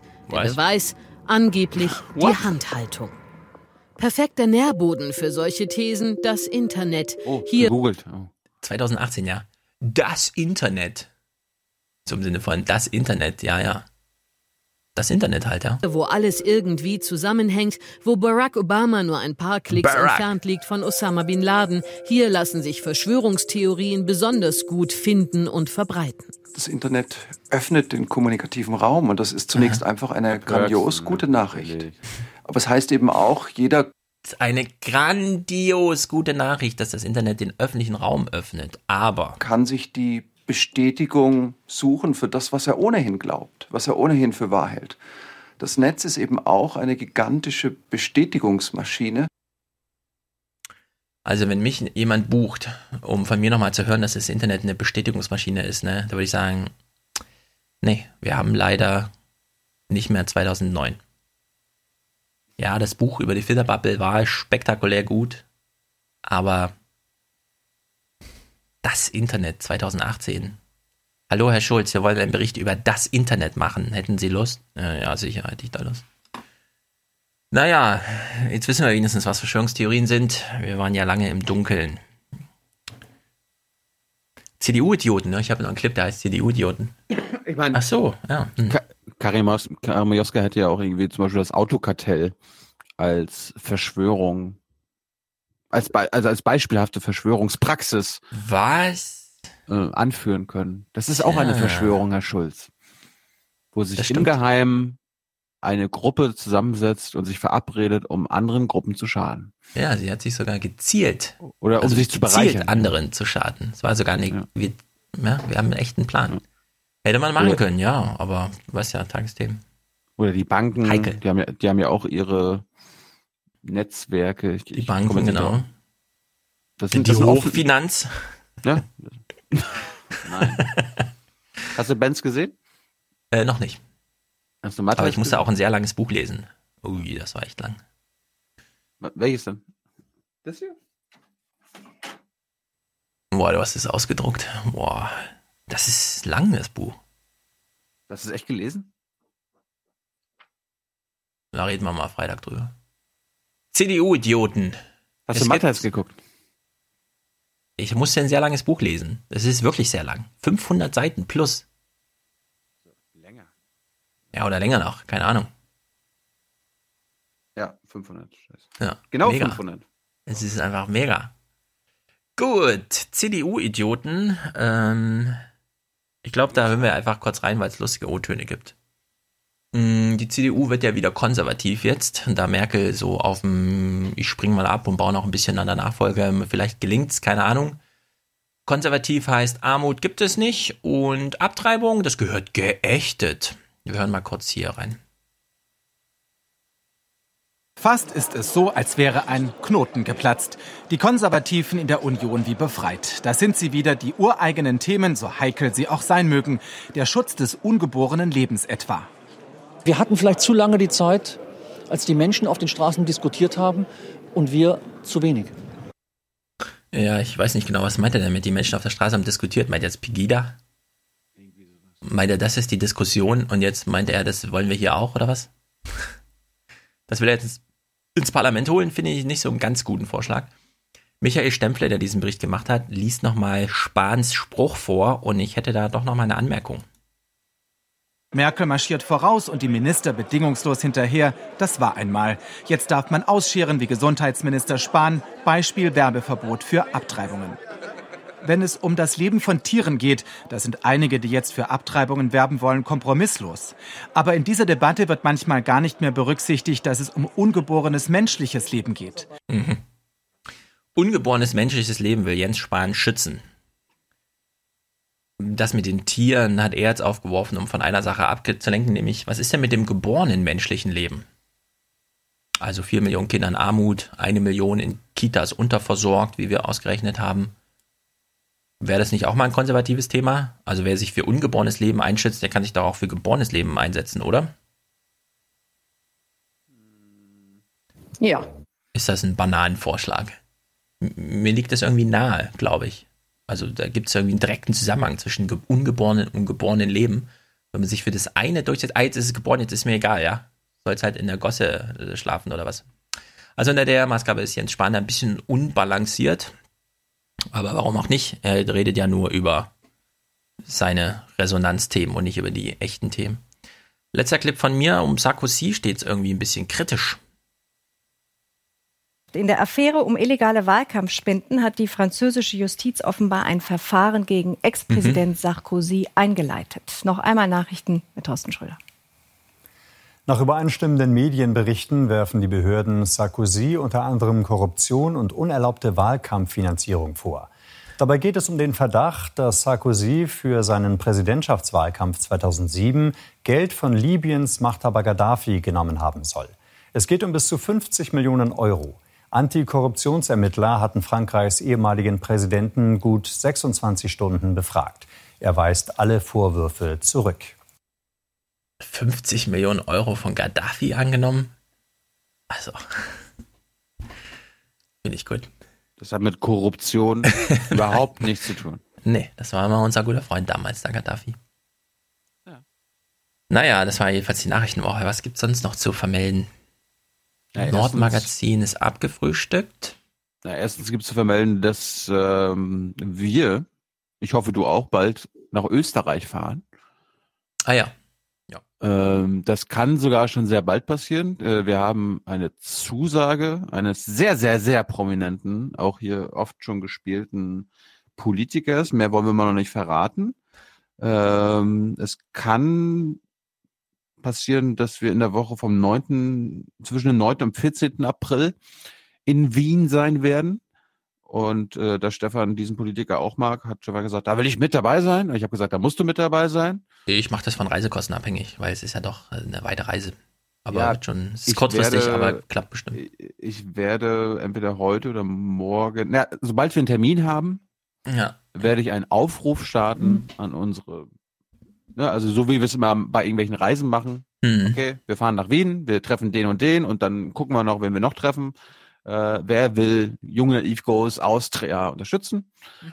Und dann werden wir quasi ausrechnen, wie viel wir brauchen für die Tage und dann können wir sehen, ne, wir, wir nehmen dich hintereinander mit. Also lieber Hörer, wer, das, wer unsere Austria-Reise jetzt unterstützen will, bitte nicht an den Aufwachen-Podcast spenden. Wir werden das jetzt noch separat mit Junge Naiv machen. Und dann werden wir mhm. Stefan mitnehmen und so weiter. Aber wir werden, das wird, das wird ein schönes, das wird, wird mal ein inhaltlich Ketten. interessantes Gespräch, sag mal so. Also inhaltlich im Sinne von, ja, ein toller Politiker und so, aber. Ja, das weiß ich gar nicht. Jemand mit Funktion und mit Anspruch, äh, mit einer echten Aufgabe, sagen wir es mal so. Ja. Keine parlamentarische Hinterbänklerei diesmal. Ja. Also der Plan ist, okay, wir, wir haben einen prominenten Vertreter und dadurch ist die Reise quasi gesichert, dadurch lohnt sie sich schon. Und wenn wir schon vor Ort sind, ja, dann kann man sich zum Beispiel nochmal mit äh, Armin Wolf treffen. Das wäre meine Hoffnung. Oder wir. Ne, Stefan? Das wäre da was für uns. Oder wir gucken mal bei Corinna Milborn vorbei und gucken, wie Puls 4 dort arbeitet, also irgendwie ein kleiner Rundgang mit Tyler oder so weiter. Sowas würde ich mir wünschen. Ja. Vielleicht, vielleicht hat der Präsident ja auch noch Zeit. Ähm, vielleicht hat Sebastian Kurz auch mal kurz, äh, mal kurz Zeit. Vielleicht hat er kurz Zeit. Ja. Und mhm. ja. Aber gut. Das wird, das wird noch, das wird noch lustig. Und wir haben doch hier Gerald und so, ne? Gerald ist auch aus Österreich. Gerald schon lange nicht mehr gesehen im Forum, hat mir gestern schon Sorgen gemacht. Lieber Gerald, melde dich doch mal. Wir müssen, wir müssen ein bisschen gebrieft werden in Sachen Euro, äh, österreichischer Politik. Ja. Gerald Gut. sonst immer auf Zack. Jetzt so ein bisschen abwesend. Ja. Das war auf jeden Fall der Hinweis. Wir werden bald nach Österreich fahren, um dort mit äh, guten Menschen zu reden. Mhm. Gut. Anderes Thema wo wir schon bei Europa waren, Sarkozy hast du gerade abgefrühstückt. Andreas Künast hat mal wieder im Regierungsbericht einen Beitrag gemacht. Und der hat sich mal mit der, S mit der SPD befasst und ihrem Europaproblem, weil wenn die SPD jetzt quasi neue Minister an den Start gebracht hat in entscheidenden Ministerien, dann gibt es natürlich auf europäischer Ebene Hoffnungen. Zum Beispiel aus dem Süden Europas. Ja, was erwartet denn der Süden äh, laut ZDF, laut Andreas Künast von der SPD? Wen kann man da anders fragen? Fragt man da einen Politiker? Fragt man da einen Regierungschef? Nein. Man schnappt sich natürlich irgendeinen Korrespondenten, der quasi für sein Land spricht, so wie Andreas Künast wahrscheinlich im griechischen Fernsehen auch für Deutschland sprechen würde. Finanz- und Außenminister SPD. Das war der Coup. Das war die Chance, nicht nur Deutschland, sondern die EU zu verändern. Es ist das Hoffnungssignal für Europas Süden. Dass jetzt zwei SPD-Minister die deutsche Europapolitik steuern, ist für uns Griechen eine gute Nachricht, weil sie ganz grundsätzlich gegen die Austeritätspolitik sind. Äh, was? Okay, das ist kein was hat er Journalist, gesagt? sondern ein Professor. Was? Was hat er gesagt? Er freut sich, dass SPDler das machen, weil die gegen Austeritätspolitik sind. Ja, glaubst du nicht? Dass jetzt zwei SPD-Minister die deutsche Europapolitik steuern, ist für uns Griechen eine gute Nachricht, weil sie ganz grundsätzlich gegen die Austeritätspolitik sind. Habe ich gar nicht gewusst. Hast Ja, gewusst? nee, dass die grundsätzlich gegen Austeritätspolitik sind. äh, Ja, also lassen wir ihn mal in seinem Glauben. Der CDU-Finanzminister Deutschlands war über Jahre der Feind, eisern, prinzipientreu, deutsch. Der SPD-Finanzminister Deutschlands Finde ich auch geil. Eisern, prinzipientreu, deutsch. Ja. Herzlich willkommen beim Aufwachen-Podcast. Wir sind eisern, prinzipientreu und natürlich staatstragend. Deutsch halt. Hm. Deutschlands wird beäugt, belauert, beschworen. Die erste Reise nach Paris zu den Fans eines EU-Budgets, eines EU-Finanzministers. Das eine Signal. Das andere ist das Personal. Mit Werner Gatzer holt Scholz den Erfinder von Schäubles Schwarzer Null zurück und macht mit Jörg Cookies ausgerechnet einen Investmentbanker zum Staatssekretär. Sehr gut. Ich glaube, da haben die Menschen im Süden eher Angst, wenn sie hören, dass derjenige wieder an der Seite von Olaf Scholz ist, der die Austeritätspolitik gemeinsam mit Wolfgang Schäuble exekutiert hat und dass ausgerechnet ein Manager von Goldman Sachs geholt wird, der ja mit windigen Geschäften, also das Unternehmen, das ja mit windigen Geschäften Griechenland in die Schuldenkrise hineinmanövriert hat. Ich vermisse jetzt schon Wolfgang Schäuble, schreibt Griechenlands Ex-Finanzminister Varoufakis nach der ersten Woche Scholz. Ja. Das stimmt, ich habe das ganz vergessen. Dieser ganze griechische Euro-Eintritt hängt natürlich auch viel mit Goldman Sachs zusammen. Ja, aber insbesondere die Zeit zwischen 2000 und 2005, da war Goldman Sachs sehr verantwortlich für.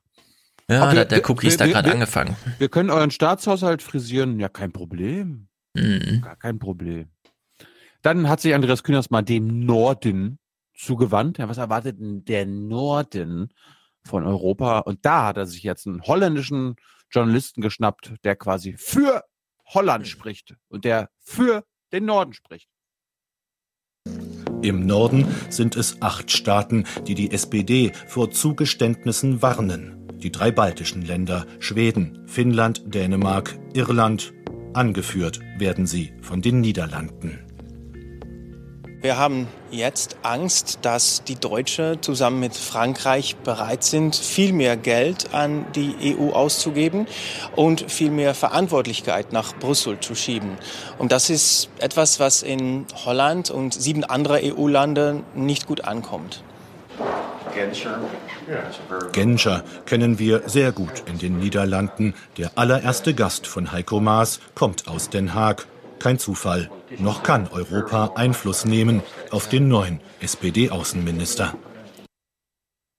Ja, der Hans-Werner Sinn hat das auch mal durchgerechnet. Man kann es natürlich nicht so holzschnittartig machen, aber für EU-Mehrheiten braucht man ja eine bestimmte Stimmanzahl von Ländern, die aber eine bestimmte Bevölkerungsgröße auf sich vereinigen müssen. Und durch den Brexit kommt der Süden, wenn man ihn so als den Süden, und da zählt dann immer Frankreich und Italien mit dazu und so, die überspringen dann irgendwie von 38 auf 44 Prozent oder sowas. Und können damit, wie Seo, äh, Sinn das dann sagte, gegen den Norden durchregieren. Und so wie wir das bei der Eurogruppe gesehen haben, stimmt das zumindest, was so Phalanxen angeht. Also da waren ja die Niederländer und die äh, Deutschen und die Schweden und so, die waren ja da eine Bank sozusagen. Eine Bank man mit Mehrheit. Wir hören mal das Fazit von Andreas Kühners äh, Beitrag, der auch ein Aufwachenfazit sein könnte. Dass wir jetzt schon am Ende der Diskussion wären, das sehe ich nicht, sondern sie hat erst begonnen und es ist gut, dass sie endlich begonnen hat. Dass Deutschland jetzt erst beginnt, über Europa zu diskutieren, muss seltsam klingen in den Ohren von Martin Schulz. Er hat der SPD ein Dutzend EU-Visionen hinterlassen, die Vereinigten Staaten Europas gefordert. Aber Maas fordert gar nichts. Wir haben im Deutschen Bundestag in dieser Woche ja die erste Regierungserklärung von Heiko Maas gehört. Und bemerkenswert daran war, dass er Europa quasi vergessen hat. Heiko Maas und Olaf Scholz, sie sind die Hoffnung der SPD. Aber sie Hoffnung. handeln, sie planen, sie klingen nicht so. Und ich habe auch überall in Europa gesagt, ein deutscher Finanzminister ist ein deutscher Finanzminister, egal welches Parteibuch er hat. Und ich glaube, die Botschaft ist gut angekommen. Egal welches Parteibuch, klingt ein bisschen nach. Egal wer regiert. Die Botschaft ist angekommen. Geil, Martin Schulz. In den hinteren Reihen applaudiert er zumindest nochmal. Vielleicht soll ich äh, Ah, Martin düster. Schulz mal zum Jungen Naiv-Interview einladen. Warum nicht? Aber ich glaube, das macht er nicht. Heiko Maas ist. Ich meine, Heiko Maas, in Jennys Podcast, den ihr auch alle hört, wurde es auch nochmal schön aufgedröselt. In die CSU kriegt es hin, Loser auszusortieren. Wenn du da deinen Wahlkreis und so weiter und deine Gremienarbeit und so weiter, fliegst einfach raus. Ja, wenn du als Minister nichts taugst, selbst Söder schmeißt seine Kumpels aus dem, aus dem Kabinett und so weiter. Auf Bundesebene klappt das alles nicht. Heiko Maas hat dreimal in Saarland die Wahl verloren ist dann Justizminister geworden. Alle haben ihn ausgelacht. Alle haben ihn ausgelacht. Jetzt ist er plötzlich Außenminister. Also du machst Karriere einfach nur, weil, keine Ahnung, jetzt bist du so ein Leichtgewicht. Also das ist wirklich lame. Das war wahrscheinlich das Zugeständnis von Merkel. Ja, ihr könnt das Außenministerium haben, wenn der Maß macht, weil dann kann ich. dann bin ich eigentlich Außenministerin. Das scheint die Strategie zu sein. Ist auch unsere, also unsere Haltung. Ne? Also Außenpolitik wird im Kanzleramt gemacht. Ja. Die ganzen Reisen, die der Außenminister halt macht, sind eh egal. Ja, ist mal ein bisschen verächtlich zu sagen, er ist ein Grüßonkel, aber Ja. der Außenministerposten war schon mal wichtiger. Hans ist ja nicht hier, um dir jetzt zu widersprechen. Und ich widerspreche dir nicht, weil ich es genauso finde. Ja, im, im Gedanken ist er bei uns. Ja. La- Lass uns das nicht vergessen. Nein. Wir denken uns alle die Hans-Jessen-Argumentation. genau. Und jetzt springen wir nach Afghanistan. Ne? Dann Uff. nachdem Uschi, wir haben ja unsere letzte Folge äh, im Jahre 2017 Afghanistan gewidmet. Da haben wir auch nochmal äh, gesehen, dass Uschi einen Weihnachtsbesuch gemacht hat, wo alle Beteiligten gehofft haben, das war der letzte von Uschi als Verteidigungsministerin. Mhm. Die Soldaten haben es gehofft, Uschi hat es gehofft, Flossdorf hat es gehofft, alle haben es gehofft. Und jetzt ist Uschi wieder Verteidigungsministerin. Sie bleibt es. Und was hat sie gemacht? Ist natürlich wieder nach Masar-e Sharif gefahren. Und was macht man da als guter deutscher Journalist? Man fliegt mit. Ja. Na, wenn eine Ministerin mal hinfliegt, dann muss man da mal mit. Was macht man da? Einen Beitrag. Und, Dann kann man sich äh, sicher sein, dass da aufgeräumt ist. Ja, und man kann sicher sein, dass der, Beitrag, dass der Beitrag auch gesendet wird. Mhm. Stimmt. Und wir haben ja jetzt gelernt, ne? Deutschland schickt jetzt noch mehr Soldaten nach Afghanistan. Ne? Also jetzt nach 17 Jahren, also im 17. Jahr des, Bundes, äh, des Bundeswehreinsatzes äh, Frieden für Afghanistan, da wird jetzt erstmal ernst gemacht. So. Bisher war ja die, die Obergrenze 980 Soldaten, die wird jetzt erhöht auf 1300. Mhm. Was, was machen die da, Stefan? Ja, die fegen das Camp. Du hast, ja auch du hast, du hast ja, du hast ja diese junge. Naiv-Sendungen gesehen mit Mhm. den Soldaten, über die Soldaten. Was machen die da? Also manche räumen die Küche auf. Ja. Andere gehen ab und zu nach Dienstende nochmal in den Laden um die Ecke, aber im Camp, Ja. um sich eine Cola zu holen. Manche sonnen sich auf dem Dach. Ab und zu, wenn mal so ein verrückter Journalist vorbeikommt, stellt man einen Antrag beim Chef, dass man auch mal das Camp verlassen darf. Dann fährt man Ja. so ein bisschen durch die Stadt. Und ansonsten telefoniert man viel mit zu Hause. Das stimmt, das stimmt. Ähm, also das sind ja 1300 Soldaten. Mhm. Also sollen da jetzt ab sofort sein. Was glaubst du denn, also was ist der Auftrag der Bundeswehr in Afghanistan? Was machen wir Ausbildung. da? Ausbildung. So, was glaubst du denn, wie viele von den 1300 Soldaten diesen Auftrag erfüllen? Also diesen Ausbildungsauftrag? Als Lehrende? Ja. 15 Gib mir mal, gib, gib mir mal Prozentzahl. Prozent von 1300. Ja. Ein. Nee, das wären ja dann schon 100. Nee. Nee, warte mal, nee, nee, stimmt. Also ein Prozent. Ein Prozent ein- ein von Prozent. 1300 wären 13. Ja, ja, genau, das meine ich. Ein Prozent von 1300. Also 13. Sag mal ernsthaft. Naja, ich meine, die müssen ja rausfahren und dann, also sozusagen der. Die müssen, die müssen, wir- die nee, müssen die kommen zu denen. Die kommen zu denen. Die, die müssen auch, die, die, ja, sie fahren manchmal raus, sie fliegen auch manchmal raus, aber manchmal ist aber die Ausbildung auch auf der anderen Seite des äh, Hangars oder auf der anderen Seite des Flugfeldes. Ja, also ich gehe jetzt wirklich davon aus, dass es nicht mehr als 15, 20 Klassen sind, die die da bespielen. Also sozusagen Schülerklassen im Sinne von. Gut, also Weiß von den nicht. 1300 deutschen Soldaten gibt mir entweder eine, eine ganze Zahl oder eine Prozentzahl. Wie viele, der, wie viele sind davon wirkliche Ausbilder? 20. Oder ist das viel zu wenig? Hm, Du hast ein überraschend gutes Bauchgefühl. Die meisten deutschen Soldaten bleiben während ihres Auslandseinsatzes im Lager. Raus darf kaum jemand und wenn nur per Hubschrauber und mit Schutzkräften. Die Sicherheitslage lässt es nicht zu, die Straßen sind zu gefährlich.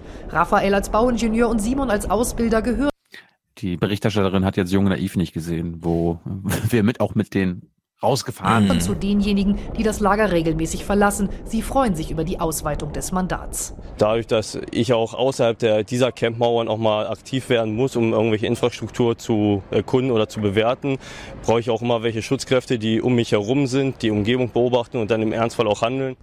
Die Ausbildung der afghanischen Sicherheitskräfte ist Kernziel der NATO-Mission. Es geht vor allem um die Schulung des Stabes und die Beratung bei der Operationsplanung. Simon ist einer der 29 deutschen Ausbilder. Vor allem sei Geduld Hm. gefragt, sagt er. Kulturell gebe es große Unterschiede.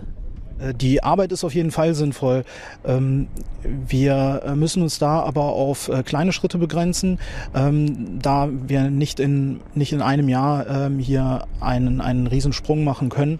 Trotz der langsamen Fortschritte, die Ministerin ist vom Einsatz überzeugt. Und äh, wenn man sich überlegt, was es bedeuten würde für dieses Land, wenn dieser Rat und diese Ausbildung nicht da wäre, Ja. dann wären in der Tat die afghanischen Sicherheitskräfte auf sich ganz alleine gestellt. Und ich mag das, äh, die Folgen gar nicht aus mir Terror, ausmalen, die es für die Terror. Bede- Bevölkerung bedeuten würde. Sieben Bundestagsabgeordnete begleiten die Ministerin auf ihrer Reise. Der Vertreter der Linken kritisiert unter anderem, dass Aufwand und Nutzen nicht im Verhältnis stehen. Es ist unglaublich, wenn man eine Mandatshöhe von 1300 hat und am Ende hört, dass es ungefähr 30 äh, direkte Ausbilder sein sollen. Ähm, das ist ein Unverhältnis, ähm, das ist schon enorm. Also du, hast ein gutes, gutes Bauchgefühl gehabt. 2,3 Prozent der deutschen Soldaten vor Ort ist eigentlich für den, Ausb äh, für den Auftrag dort. Tja. 97,5 Prozent sind für Verwaltung, für Schutz, für Hausmeistertätigkeiten vor Ort. Ja, ich meine, Afghanistan, also doppelt so groß wie Deutschland von der Fläche und so. Und jetzt gibt es da 29 Schulklassen sozusagen, Ausbildungsgruppen. Das sind noch nicht mal 29 Klassen. Also, äh, Und die haben dann in- einmal die Woche in, oder so, so eine Stunde. na, in einer Klasse äh, sind ja dann auch drei oder vier Ausbilder gleichzeitig tätig. Ja. Ja, also dann ist wirklich. Oh Gott. Ja, aber wenn wir das nicht mehr machen würden, dann würde, dann würde Afghanistan untergehen. Weißt du? Ja. Hast du doch von General Stahl gelernt? Hast du jetzt gerade von Uschi wieder gehört? Ja, das ist wirklich ein Drama. Wir hören uns mal den Rest des Beitrags an. Mhm. Die Grünen bemängeln das Fehlen einer Exit-Strategie. Auch die FDP sieht ein Ende des Einsatzes in weiter Ferne. Ich glaube schon, dass man von 20 Jahren reden muss, bis eben die nachkommen, die hier in Zukunft dieses Land stabilisieren müssen und sollten. Ein langer Weg mit vielen Schwierigkeiten. Für die Ausbilder ist auch der Austausch der Schülerschaft ein großes Problem. Äh, natürlich bekommen wir auch mit, ähm, dass die Fluktuation äh, bei der afghanischen Armee sehr hoch ist. Ähm, gerade wenn wir ähm, an der Pionierschule arbeiten und dort die, äh, die Kurse sehen, wie rege die dann auch besucht sind, ist das ein ganz klares Thema. Oder auch wenn man die äh, gefallenen Zahlen in den, in den einzelnen Berichten sieht. Ein Abzug deutscher Soldaten aus Afghanistan ist also auch für die kommenden Jahre nicht zu erwarten. Deutsche Verteidigungsminister werden wohl auch weiterhin deutsche Truppen in Afghanistan besuchen. Puh. Schönes Happening, aber wenn die Ministerin da ist. Klar. So, und dann hat sich Thomas Baumann als Regierungsberichtsmoderator gedacht, wen laden wir da ein? Jörg Meuthen, AfD-Parteichef. So, die AfD ist natürlich gegen alles.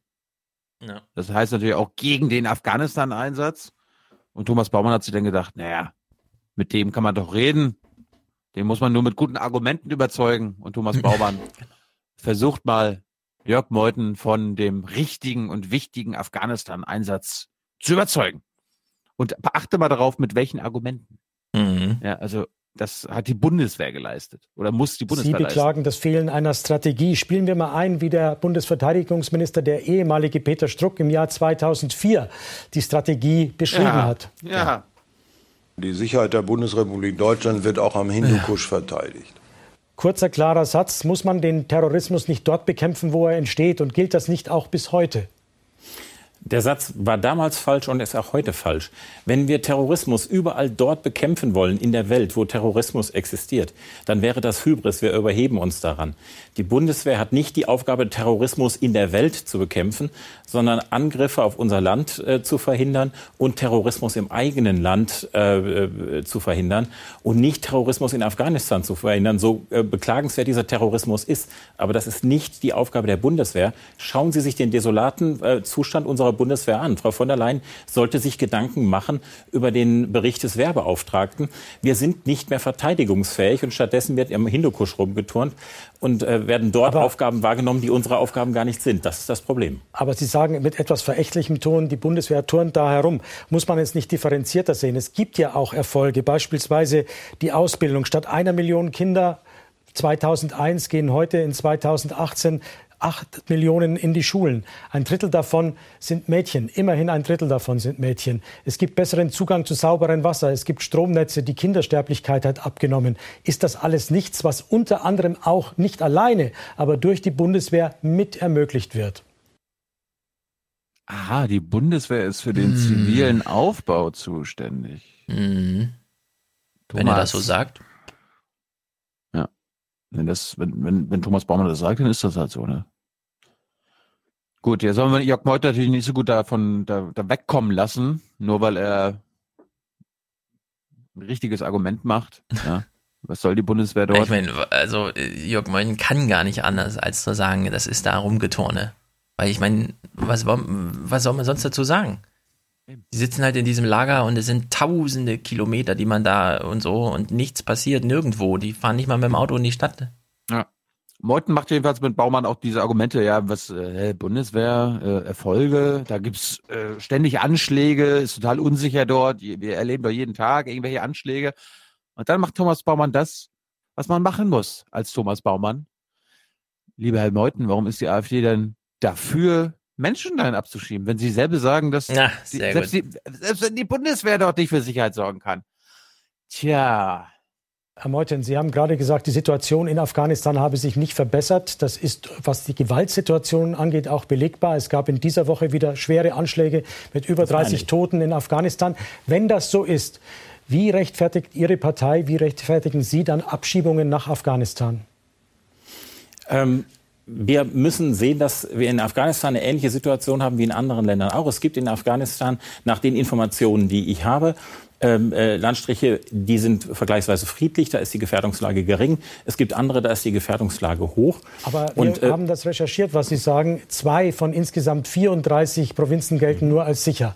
Das ist Mhm. doch nicht wirkliche Sicherheit im Land. Mhm. So, und dann stelle ich Ihnen die Gegenfrage, was machen wir mit all den Weltgegenden, wo die Lage nicht sicher ist, wo Menschen, ohne dass sie einen Asylanspruch haben, hier hineingekommen sind, äh, die also von Rechts wegen abgeschoben werden müssen, behalten wir die alle hier?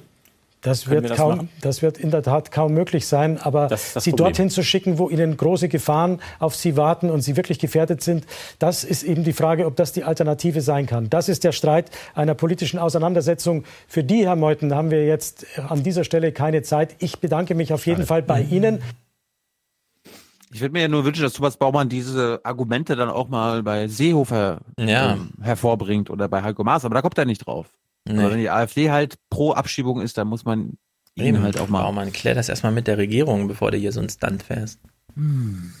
Naja. Anderes Thema, äh, Volker Schwenk ist ja neu in Berlin, ne, unser ARD-Mann. Und ich habe ja, also ich versuche mal bei ihm herauszufinden, warum er welche Beiträge macht. Und ich glaube, er hat jetzt vor kurzem eine Wohnung gesucht. Das kann sein. Friseur hat er ja schon. Ja. Und dann ist er, hat er gemerkt, scheiße, ich denke, hier gibt es eine Mietpreisbremse. Äh, ah, ich bezahle ich, be ah, ich bezahl dir trotzdem eine Menge.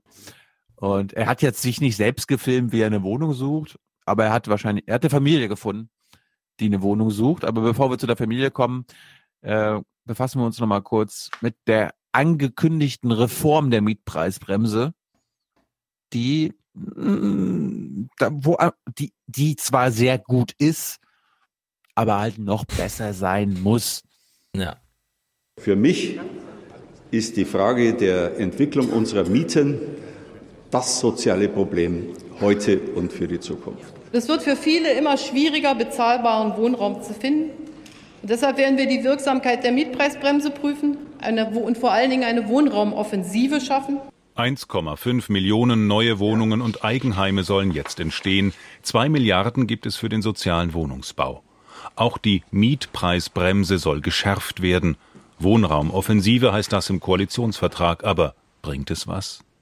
Es wird ein Stück weit mehr Transparenz für Mieter geschaffen bei Abschluss eines Mietvertrages. Aber Transparenz schafft ja noch keine preisgünstigeren Mieten. Die Mietpreisbremse baut keine neuen Wohnungen. Wir brauchen an der Stelle wirklich das äh, Ausweiten des Angebotes, also bezahlbaren Wohnungsneubau. Mieten sind teuer, weil die Nachfrage vor allem in Ballungsräumen deutlich größer ist als das Angebot. In diesem Neubaugebiet entstehen fast 300 Wohnungen, ein knappes Drittel davon mit öffentlicher Förderung, also mit günstigeren Mieten. Aber reicht das aus? Die Bundesregierung geht lediglich davon aus, dass ungefähr ein Zehntel der Neubauten preisgünstig sein soll. Das geht an der Realität der Wohnungsmärkte komplett vorbei. Wir brauchen nicht noch mehr teure Eigentumswohnungen. Ähm, das ist einfach überflüssig. Wir brauchen preisgünstige Wohnungen am Markt. Nein, wir brauchen preisgünstige Luxuswohnungen. Ja. Ich, also vielleicht kennt sich jemand aus, lieber Hörer. Dieses Niklas Mark-Gespräch, was wir schon mal verlinkt hatten und so, wo er so meint, naja, in Deutschland gibt es halt so eine große, wie soll man sagen, das ist halt so ein Kartell, ja. Wenn du ein Haus bauen willst, gehst halt zu einem Unternehmer und sagst, ich hätte gerne ein Haus, und dann sagen die ja, das ist unser Angebot.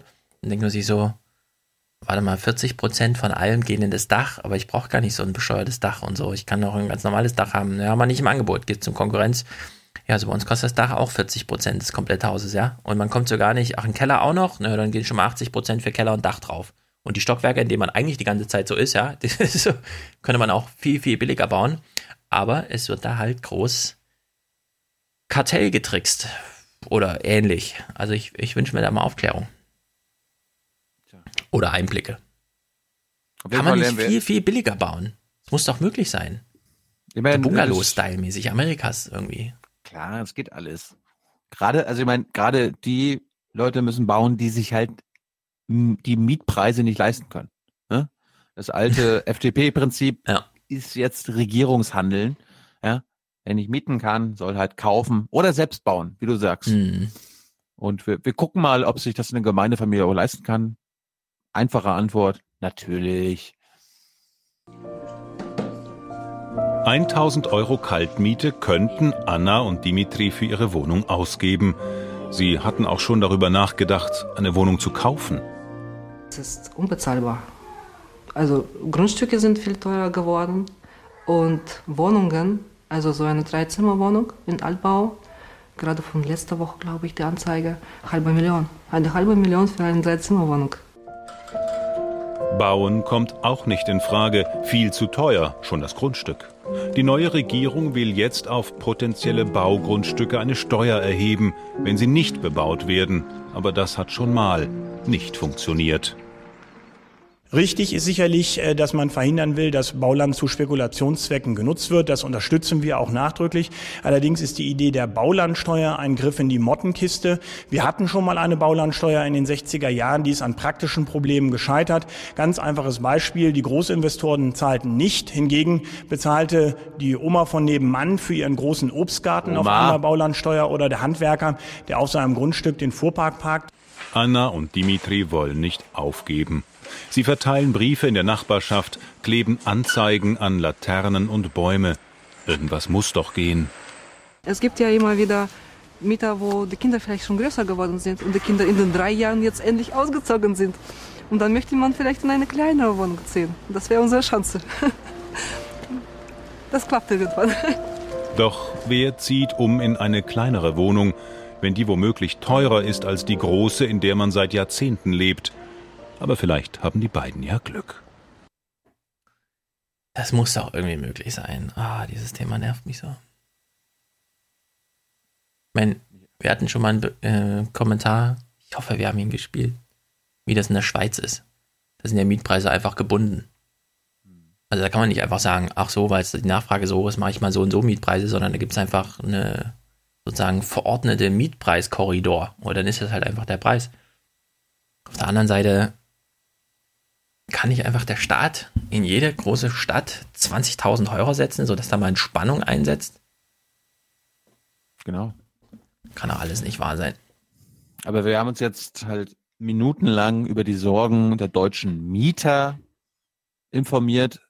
Was ist denn eigentlich mit den Sorgen der Vermieter? Die sind ja eigentlich noch größer.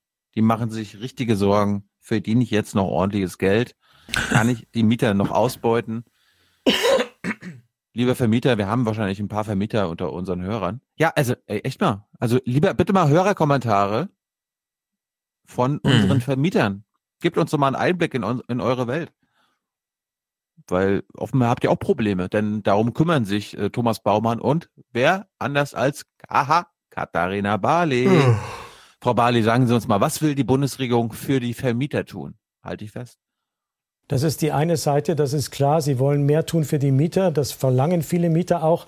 Wenn man das aus der Seite, von der Seite der Vermieter sieht, dann kann man aber auch die Behauptung oder die Besorgnis aufstellen, dass immer mehr Reglementierungen und schärfere Regeln im Prinzip den Wohnungsbau abwürgen. Sehen Sie diese Gefahr auch?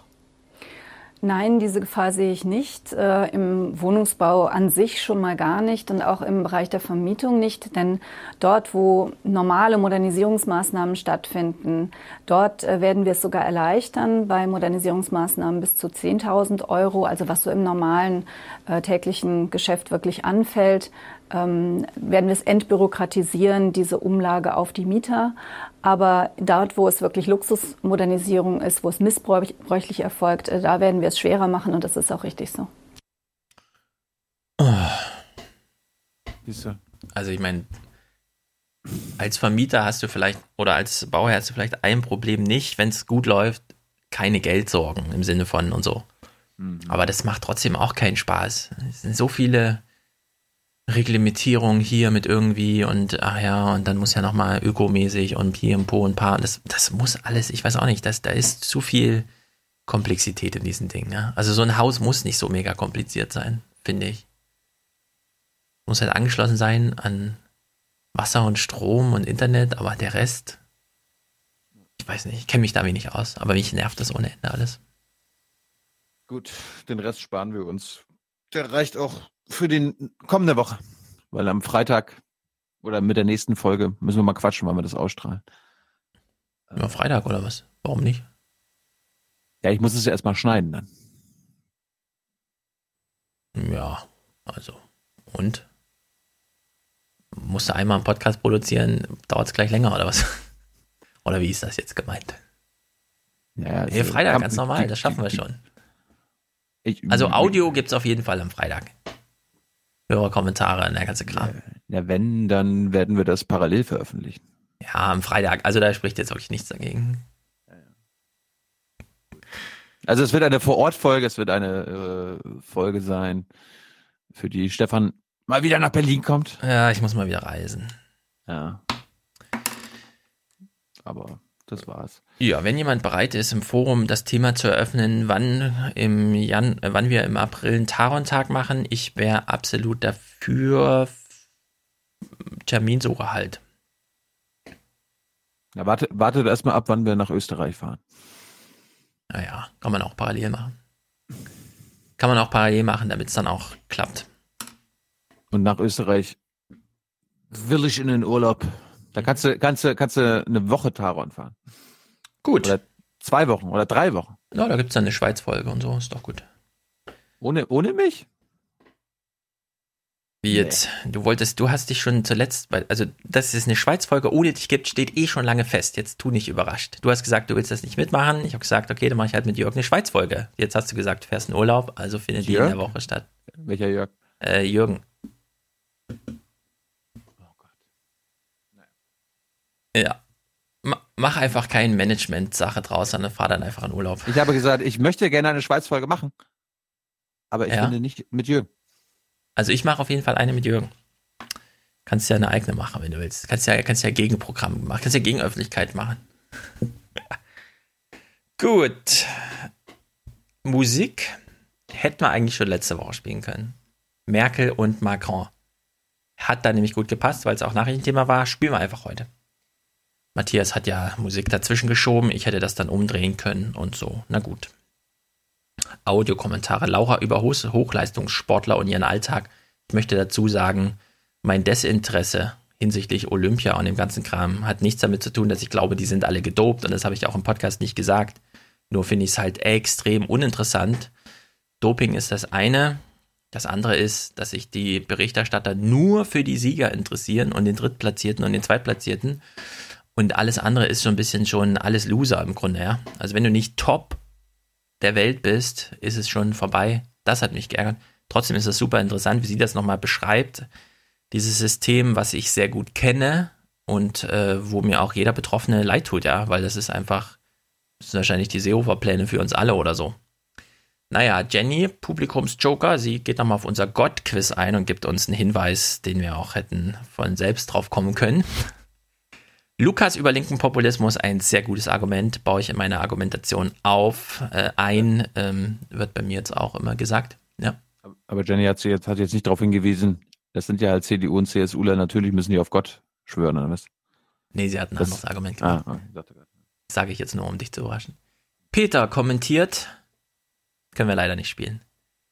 Peters Kommentar eines Kommentars finde ich gut, allerdings habe ich ihn gehört und diese Form der persönlichen Beleidigungen von Bundesministern muss dann doch woanders stattfinden. Da können wir jetzt nicht hier in die Steuerhaftung gehen. Naja, sonst viel zur SPD. Haha, Abschiebung in lebenslange Haft, wird nochmal von einem Jurastudenten aufgeklärt. Gesundheit in Bayern und Börsennachrichten sind auch noch Thema. Und ich will nochmal dazu sagen, wir schaffen es nicht mehr, alle Kommentare zu spielen. Ich schaffe es aber auch nicht, alle im Forum zu veröffentlichen. Im Forum gibt es auch noch nicht so einen guten Player. Es ist eh ein bisschen fraglich, ob ich dann einfach die WhatsApp-Nachrichten veröffentlichen darf und so im Sinne von, ja, also im Podcast, klar, die sind jetzt gemacht für den Podcast und so, aber ich will die jetzt nicht irgendwie im Internet streuen oder so. Deswegen äh, der Hinweis, gute Audiokommentare. Wir hatten zum Beispiel auch einen von Steven, der hat Clips eingebaut von, äh, von den Linken und so. Und ich finde, wenn man so weit ist, ein 10-Minuten-Kommentar zum Thema mit Clips, dann kann man den auch einfach bei Podigy hochladen, das Podcast nennen, uns Bescheid sagen und dann verweisen wir darauf. Und wenn man Lust hat, macht man einen Monat später einen nächsten. also unter der Maßgabe, ja. Einfach Podcast. Go Podcasting. Gut. Ja. Ich meine, da wir die Folge morgen schon aufnehmen, ist es natürlich ein bisschen doof, äh, jetzt zu sagen, wir brauchen für Folge 283 noch mm, Präsentatoren, Produzenten und Unterstützer. Obwohl es lustig wäre, vor ihm das vor, ja, wir äh, machen doch auf- Freitag eine ganz normale Vorher Begrüßung, Unterstützerdank und so weiter und dann Ach gehen, so. schalten wir halt da rein. Ja, ich wollte aber, das, ich hätte es lustig gefunden, wenn wir das vor ihm machen würden. Ach so, dann, das, wär, das stimmt. Aber naja, wir wollen es nicht übertreiben. Gut. Aber trotzdem, für Folge 283 brauchen wir eine Unterstützung, eine kleine Osterunterstützung. Haltet euer, eure Unterstützung für Österreich noch zurück. Mhm. Dazu kommt, gibt es eine separate Ankündigung. Und ansonsten gucken wir heute Abend alle Arte. Ja, 22.10 Uhr, 51 Minuten. Tyler hat eine Doku gemacht. Ich laufe da auch irgendwie rum. Und wir wünschen euch einen schönen Abend. Jetzt haut rein. Und genau. Noch irgendwas zu sagen? Herzlichen Dank und Ihnen und Ihren Zuschauerinnen und Zuschauern einen schönen Abend. Good night and good luck. Herzlichen Dank und äh, Deutschland alles Gute. Deutschland oder unser Land. Diese Kompromisse dienen Deutschland und sind gut für unser Land. Wir sind die Guten. So viel heute von uns. Ihnen noch einen schönen Abend bei uns im Ersten. Selbstverständlich werden Sie die Tagesschau und die Tagesthemen auf dem Laufenden halten. Machen Sie es gut. Wir kümmern uns. Dummes Zeug. Zum Schutz der Freiheit. Tschüss zusammen. Wiedersehen. Schönen Abend. Ciao. Vielen Dank. Ein toller Nachmittag, der allen Beteiligten richtig Spaß gemacht hat. Chers compatriotes, chers amis allemands. Liebe Bürgerinnen und Bürger, liebe französischen Freunde, hier, wo wir stehen, im Salon Murat, unterzeichneten Charles de Gaulle und Konrad Adenauer vor 55 Jahren den Élysée-Vertrag. Sie hatten nach dem Grauen des Zweiten Weltkriegs den Mut zur Versöhnung Frankreichs und Deutschlands. Und mehr noch, sie brachten damit Franzosen und Deutsche auf den Weg einer gemeinsamen Zukunft. Es lebe die deutsch-französische Freundschaft. Vive l'amitié franco-allemande. Auf Wiedersehen. Ein halbes Jahr hatte er gewartet auf eine Antwort der deutschen Kanzlerin. Der französische Präsident braucht Deutschland zur Umsetzung seiner ehrgeizigen europäischen Reformvorschläge. Macron will Tempo, Merkel will Zeit. Zeit zum Diskutieren. Wir sind nicht von Haus aus immer einer Meinung, aber Deutschland und Frankreich haben in der Geschichte schon viel gemeinsam auf den Weg gebracht und wir haben den festen Willen, ich habe den festen Willen, dass wir dies auch erreichen und ich glaube, wir können es erreichen. Das deutsch-französische Tandem muss seiner Verantwortung als Impulsgeber und Gestalter gerecht werden.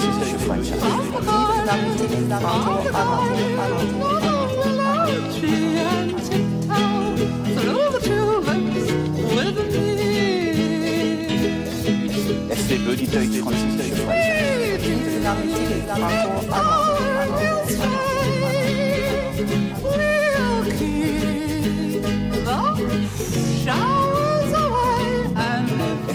deutsch-französische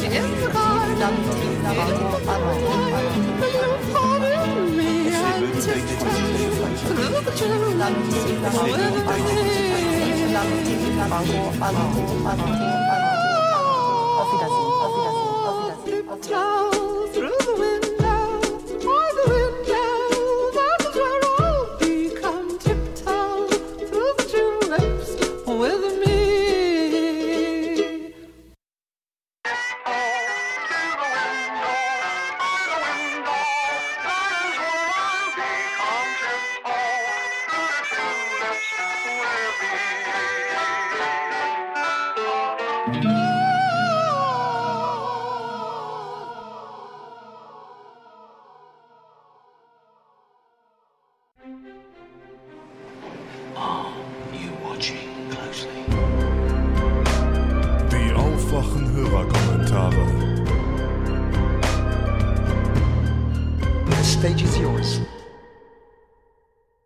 Hallo zusammen, hier ist Laura.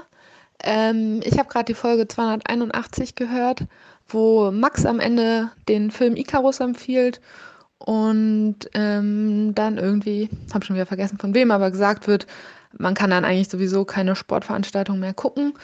Und im Zusammenhang mit dem Film verstehe ich das so nach dem Motto, es dopen sowieso alle. Das hat Stefan schon mal vor ein paar Folgen gesagt, da habe ich mich schon geärgert, ähm, habe aber irgendwie keinen Kommentar geschickt und deswegen kommt er jetzt. Mm, Ich mache nämlich selber Leistungssport. Ich bin im RTP, das ist der höchste Testpool. Und ich dachte, ich erzähle euch einfach mal, äh, was das für mich im Alltag quasi bedeutet. Mm, Es gibt eine Internetseite, die heißt Adams. Da muss ich für jeden Tag meinen Übernachtungsort angeben. Ich muss für jeden Tag eine Stunde angeben, wo ich auffindbar sein kann, ohne dass die mich vorher anrufen von der NADA. Ähm, ich muss alle meine regelmäßigen Tätigkeiten angeben und natürlich alle Wettkämpfe und dann immer quasi pro Quartal, drei Monate im Voraus, aber man kann die Daten dann noch im Nachhinein ändern. Ähm, genau, das führt auch dazu, dass wir sehr regelmäßig kontrolliert werden. Meine letzte Dopingkontrolle war am letzten Sonntag um 6 Uhr morgens. Ähm, genau. Und ja, was, was bedeutet es noch? Immer wenn ich irgendwelche Medikamente nehmen möchte, muss ich in der NADA-Med-Datenbank online nachgucken, ob die eben zugelassen sind oder nicht.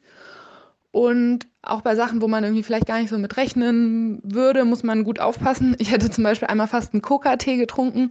Da war ich in Chile bei meiner Familie zu Besuch und ähm, war irgendwie ein bisschen krank und mein Onkel meinte ja, hier, ich mache dir ein, ein Heilblättchen-Tee. Und da war zum Glück noch eine Trainingskameradin oder Freundin von mir dabei, die dann meinte, ja, was ist das denn eigentlich? Und dann hat er gesagt, ein Coca-Tee und ich hatte nicht mal eine Woche später auch eine Dopingkontrolle und genau, hätte ich den getrunken, wäre ich quasi positiv getestet worden. Ähm, das ist zum Glück nicht passiert, also weil sie mich gefragt hat. Aber äh, genau, das, das, passiert manchmal schneller, als man denkt irgendwie. Mhm, genauso ist es auch ein positiver Test, wenn man dreimal ähm, irgendein Meldepflichtversäumnis hat, also diese Angaben von wegen Übernachtungsort, eine Stunde oder so nicht korrekt macht und in der Zeit eine Dopingkontrolle durchgeführt wird oder man eben die Daten nicht pünktlich am 25. Dezember für Januar bis März abschickt. Insgesamt sind es schon viele Einschränkungen, die man hat als Sportler und ich nehme die natürlich gerne in Kauf, weil ich finde, dass sauberer Sport halt super wichtig ist. Aber ähm, wenn ich dann sowas höre wie es dopen sowieso alle oder so, dann nervt mich es echt total und ich finde es auch ziemlich unfair. Ähm, gerade wenn man ja eigentlich keine Einblicke irgendwie in das Thema hat. Mm, ja, außerdem finde ich auch, dass in dem Film Icarus, also der mich auch richtig schockiert hat, weil ich habe mich extra vor den Olympischen Spielen nicht so mit dem Thema beschäftigt, weil ich mich davon auch nicht so runterziehen lassen wollte. Aber genau, was da ja auch deutlich wird, finde ich, ist, dass das Dopingsystem eigentlich schon gut ist und dass man es quasi eigentlich nur durch Staatsdoping auch austricksen kann. Ähm, genau, und das würde ich jetzt mal hoffen, dass das die wenigsten Staaten eben machen. Ja, ähm, das war es auch schon zum Thema Doping. Ansonsten finde ich euren Podcast auf jeden Fall sehr gut und ähm, ja, werde den weiter verfolgen. Vielen Dank für die tolle Arbeit und viele Grüße. Hey Tilo, hey Stefan, ich höre gerade euren aktuellen Podcast, den Teil mit Schwört auf Gott Quiz. Nur so zur Info.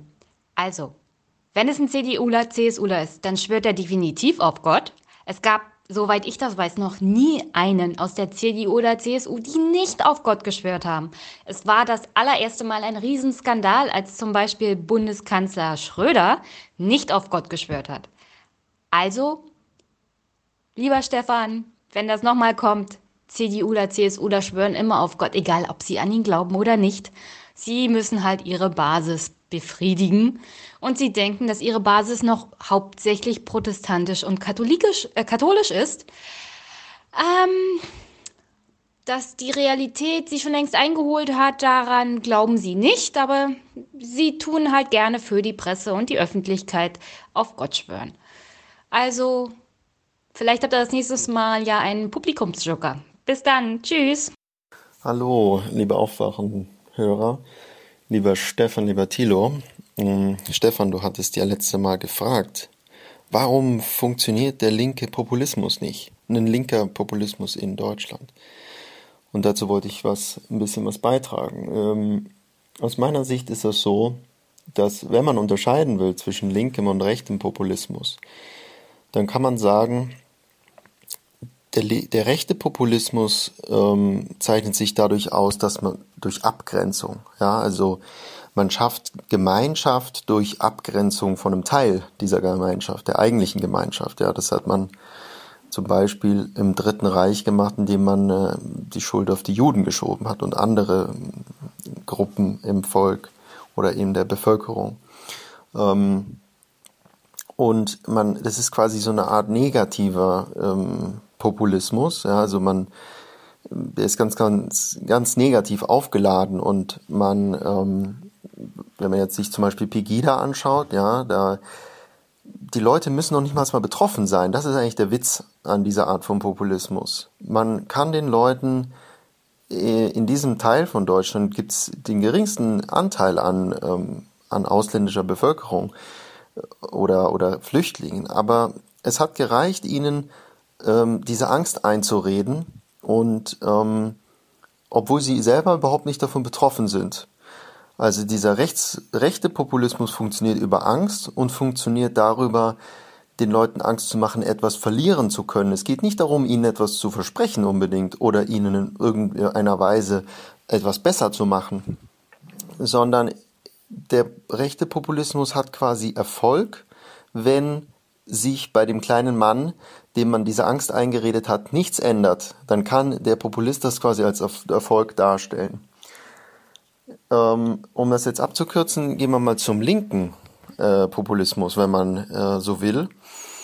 Ähm, da wird ja zum Beispiel wird ja zum Beispiel der Wagenknecht vorgeworfen, äh, so populistisch zu sein, manchmal von den Medien.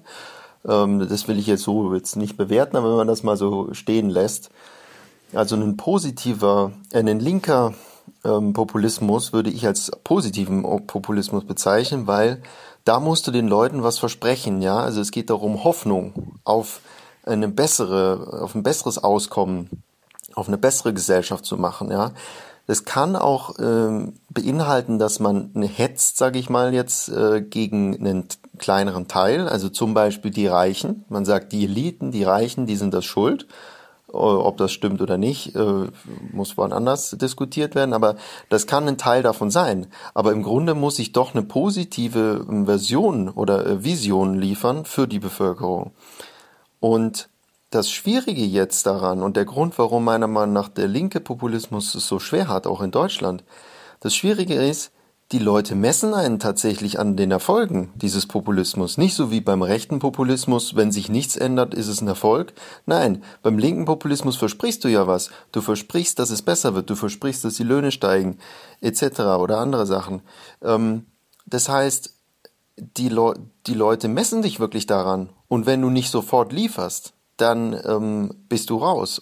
Ja, das ist ein Grund man kann den Leuten nicht, äh, oder ist, ist es quasi nur möglich, den Leuten äh, auch diese, ähm, diese, diese Vorteile, die man verspricht, zukommen zu lassen, wenn es sehr leicht ist, ihnen diese Vorteile zu verschaffen. Und das geht in, de, in einer Situation, zum Beispiel wie in der Weltwirtschaftskrise, äh, wo die Nazis an die Macht kamen, ähm, in dem, in einer Situation, wo quasi alles am Boden ist, ja, wo, wo es die Leute wirklich schlecht haben, dann ist es einfach leichte Verbesserungen ähm, zu machen oder, oder ja, zu schaffen und die dann auch gut vermarkten zu können.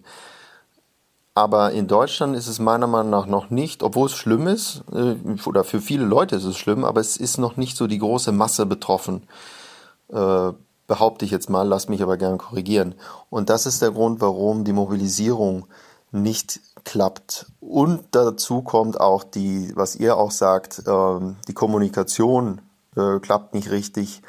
Es müsste, und da spielen die Medien auch wieder eine große Rolle, die äh, kein Interesse an diesem, an diesem linken Populismus haben.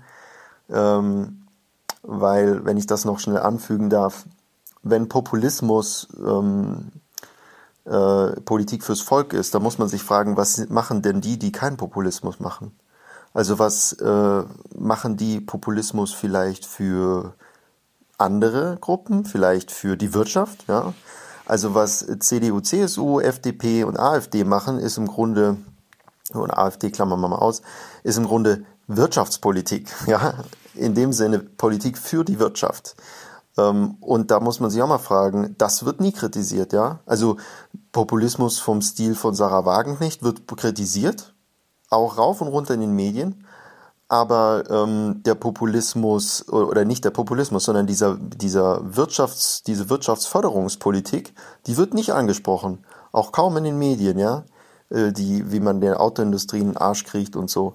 Und ähm, das ist sehr problematisch und äh, da sehe ich auch den Begriff Populismus äh, gerade in Bezug jetzt auf die Linke als Kampfbegriff, um jegliche linke Inhalte oder Bewegungen niederzuschlagen, weil es kann natürlich nicht Interesse, in, dem, in, dem, in dem Interesse ähm, derjenigen sein, die jetzt quasi über mehr Macht verfügen, äh, irgendwas davon abzugeben.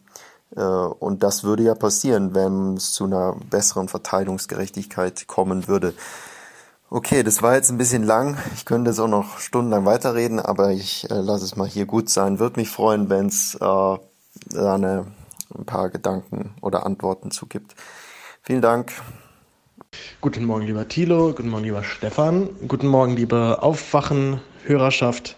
Ich bin gerade bei, bei, Folge 280, habe mir gerade das Interview mit Annika Klose angehört. Habe mich da sehr darüber gefreut. Ich bin ja selber im, ähm, bei den Users Berlin ein bisschen aktiv und kenne Annika auch und habe mich wirklich sehr, sehr gefreut. Fand es ein sehr starkes Interview, auch äh, sehr starke Fragen. Schön, angenehm, kontroverses Gespräch, auch mal so ein bisschen in die Zukunft guckend. Und ähm, Annika hat sich ja, oder hat ja den Namen Johannes dann mal fallen lassen.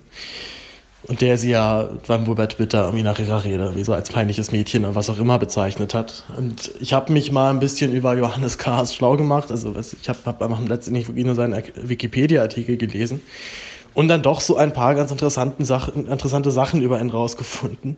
Unter anderem, ähm, er hat bereits schon mal Ärger mit der Justiz gehabt, und zwar 1992. Da ist seine Mitkonkurrentin von den Hamburger Jusos, bei denen er damals noch engagiert war, über Nacht äh, mehrere Male wachgeklingelt worden. Ähm, teilweise war offensichtlich niemand an der Leitung, beziehungsweise es, äh, wurde zumindest nichts gesagt. Teilweise ist sie auch dann beleidigt worden, aber jetzt als wir, wir machen dich fertig, du Schlampe oder sowas bezeichnet worden. Und äh, man hat dann wirklich nur über eine Fernschaltung, konnte man nachweisen, oder, oder hat man Johannes Kahrs wirklich auf frischer Tat ertappt, und er hat sich dann damit rausgeredet, naja, also er hat, also er hat mich zweimal angerufen, aber also die, die man ihm nachgewiesen hat, aber alle Anrufe waren nicht von ihm, auf gar keinen Fall. Und er hätte ja nur im Interesse seines Wahlkampfs, äh, hätte er wissen müssen, wo sie wohnt. Das war für ihn wohl irgendwie notwendig. Das Ganze hat letztendlich gerichtlich so geendet, dass er sich entschuldigt hat öffentlich und es, glaube ich, auch noch eine, äh, eine Zahlung gab seinerseits.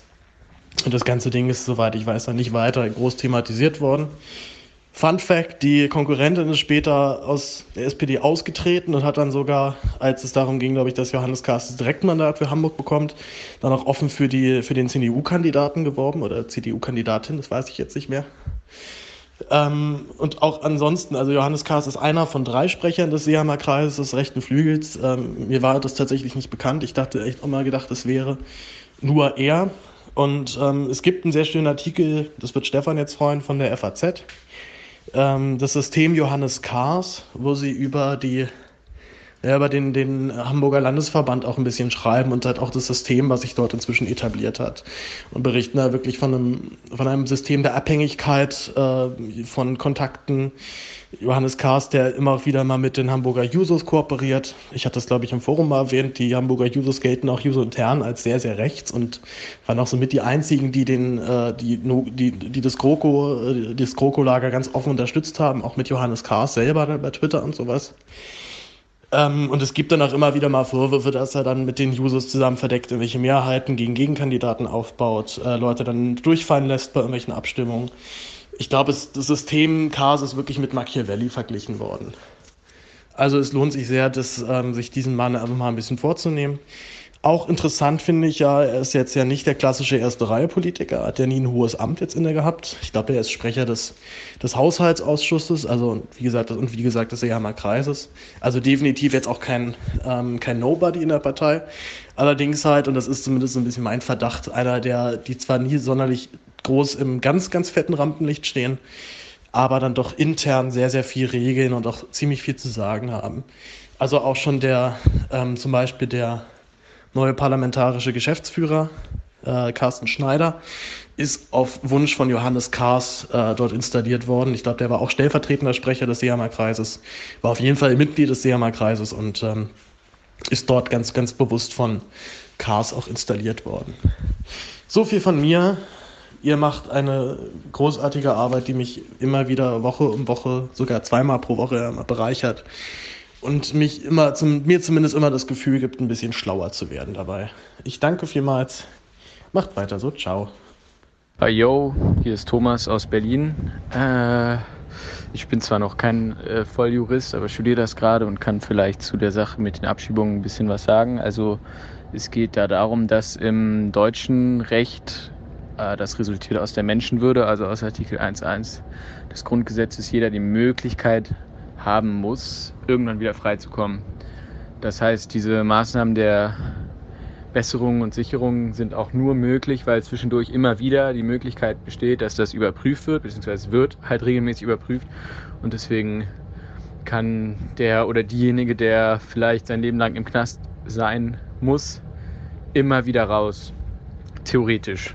Äh, und das ist äh, anscheinend eine Voraussetzung, die verfassungsrechtlich beschützt ist und die würde des Menschen gilt eben nicht nur wie manche andere Grundrechte für Deutsche, sondern für alle Menschen.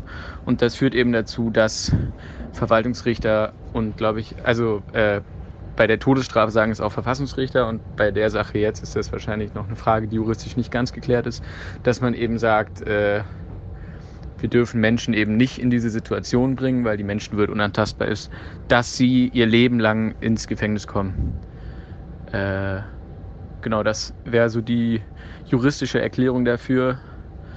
Äh, ob das dann ausreicht, das ist natürlich die Frage und das wird dann am Ende wahrscheinlich auch wieder das Bundesverfassungsgericht klären. Dann haben wir Klarheit.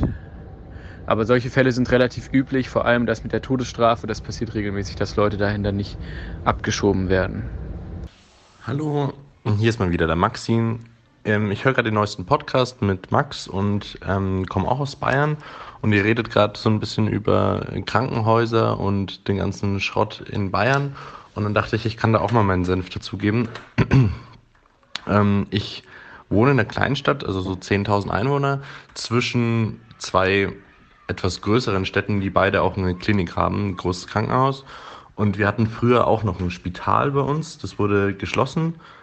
Ähm, da gab es einen riesigen Bürgeraufstand, da haben sich wirklich Leute dagegen gestellt, haben gesagt, oh, das geht doch nicht, man kann doch nicht unser Spital schließen, ich flippe aus. Und gab es riesige Proteste damals. Und jetzt so, ich sag mal so 15 Jahre später, es wird vor ungefähr 15 Jahren gewesen sein, vor 15, 10 Jahren, ähm, ist es ganz normal, dass man ins Krankenhaus halt ins 20 Kilometer entfernte, in die 20 Kilometer entfernte Stadt fährt. Wobei es da auch einen Unterschied gibt. Wir sind genau in der Mitte, jeweils 20 Kilometer ins nächste Krankenhaus. Das eine Krankenhaus ist ähm, Städtedreieck Nürnberg-Fürth-Erlangen in Fürth. Und ähm, das ist so ein typisches Großstadtkrankenhaus, wie, wie es Stefan eben beschrieben hat, mit riesiger Notaufnahme, die ständig ausgelastet ist, wo man ähm, wirklich mit gebrochenen Händen, mit, mit einem abgeschnittenen Finger zwei Stunden wartet oder so. Ähm, das ist echt krass. Und die andere Seite ist ähm, Neustadt. Das ist so, ich sag mal, 15.000 Einwohner und hat auch eine relativ große Klinik. Und da merkt man aber sofort, das ist auch eine etwas größere Notaufnahme. Man merkt sofort, man ist auf dem Land in der Notaufnahme. Man kommt, egal was man hat, auch wenn man sich nur einen Kapselriss zugezogen hat, kommt man innerhalb von Minuten dran da ist sofort ein Arzt da, man hat sofort einen Röntgentermin und während man dann in Fürth ähm, Stunden wartet, wenn man einen gebrochenen Finger hat, ist man in Neustadt nach einer halben Stunde schon wieder draußen. Und das ist sehr interessant, diesen Unterschied zu sehen. Und wie gesagt, also bei uns ist es jetzt ganz normal, dass eben unser Krankenhaus geschlossen wurde und vor 10, 15 Jahren gab es da eben riesige Bürgerproteste. Und da haben sich wirklich alle voll aufgeregt, was das soll. Und jetzt regt sich da irgendwie niemand mehr auf, dass es kein Spital mehr bei uns gibt, sondern man geht halt ins Krankenhaus ähm, in die Stadt rein. Genau. So viel zum Thema. Hallo Stefan, hallo Tilo, hier ist der Florian. Ich wollte was zum Thema Meeresboden beisteuern. Und zwar hatte ja mal Stefan, ich glaube, da ging es um Nord Stream, gemeint, man wüsste noch ziemlich wenig bis gar nichts über den Meeresboden. Und da ich mal etwas tiefergehenden Einblick hatte, beruflich in das ganze Thema, wollte ich dazu noch was beisteuern. Also in der Ostsee und Nordsee, da weiß man schon ziemlich genau Bescheid, was da so kreucht und fleucht. Haben in der Nordsee zum Beispiel eher Weichsubstrat als Meeresboden. Und durch die Offshore-Windparks haben wir dort eine massive Veränderung. Äh, ja, auch was das Ausmaß betrifft, die Fläche betrifft dieser Windparks, die ist eben gigantisch. Im Prinzip wird das gesamte deutsche Seegebiet mit Windparks zugebaut. Das geht also gerade so, wie man von der Küste nicht mehr gucken kann. Äh, da wird es noch freigehalten und dahinter gehen dann die ganzen Baumaßnahmen los. Und dort haben wir eben durch die Fundamente der Windkraftanlagen dann ein sogenanntes harte Substrat, auf dem sich dann sessile Tiere ansiedeln, also Muscheln oder Seepocken, beziehungsweise beides. Und wir dann in diesen Bereichen natürlich tonnenweise mehr Biomasse haben, die wir vorher nicht hatten. Und dadurch sich eben die Artenzusammensetzung ganz massiv ändert. Das sind auch Filtrierer, die eben dann aus diesen Bereichen eben Nährstoffe und Stoffe aus dem Wasser rausfiltrieren, die vorher eben drin geblieben wären. Weiterhin äh, sind die Unterseekabel ein neuer Faktor, die also den Strom zum Festland transportieren. Die sind nämlich ein bisschen wärmer als die Umgebung.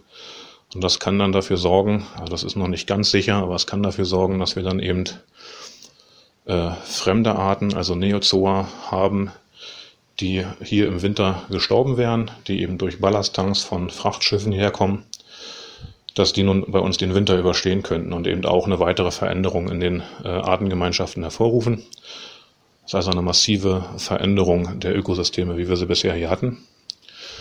Und in der Ostsee, ja, da gibt es auch Offshore-Windkraftanlagen, allerdings in nicht ganz so großem Ausmaß, einfach weil hier auch viel mehr Schifffahrt ist und einfach weniger Platz.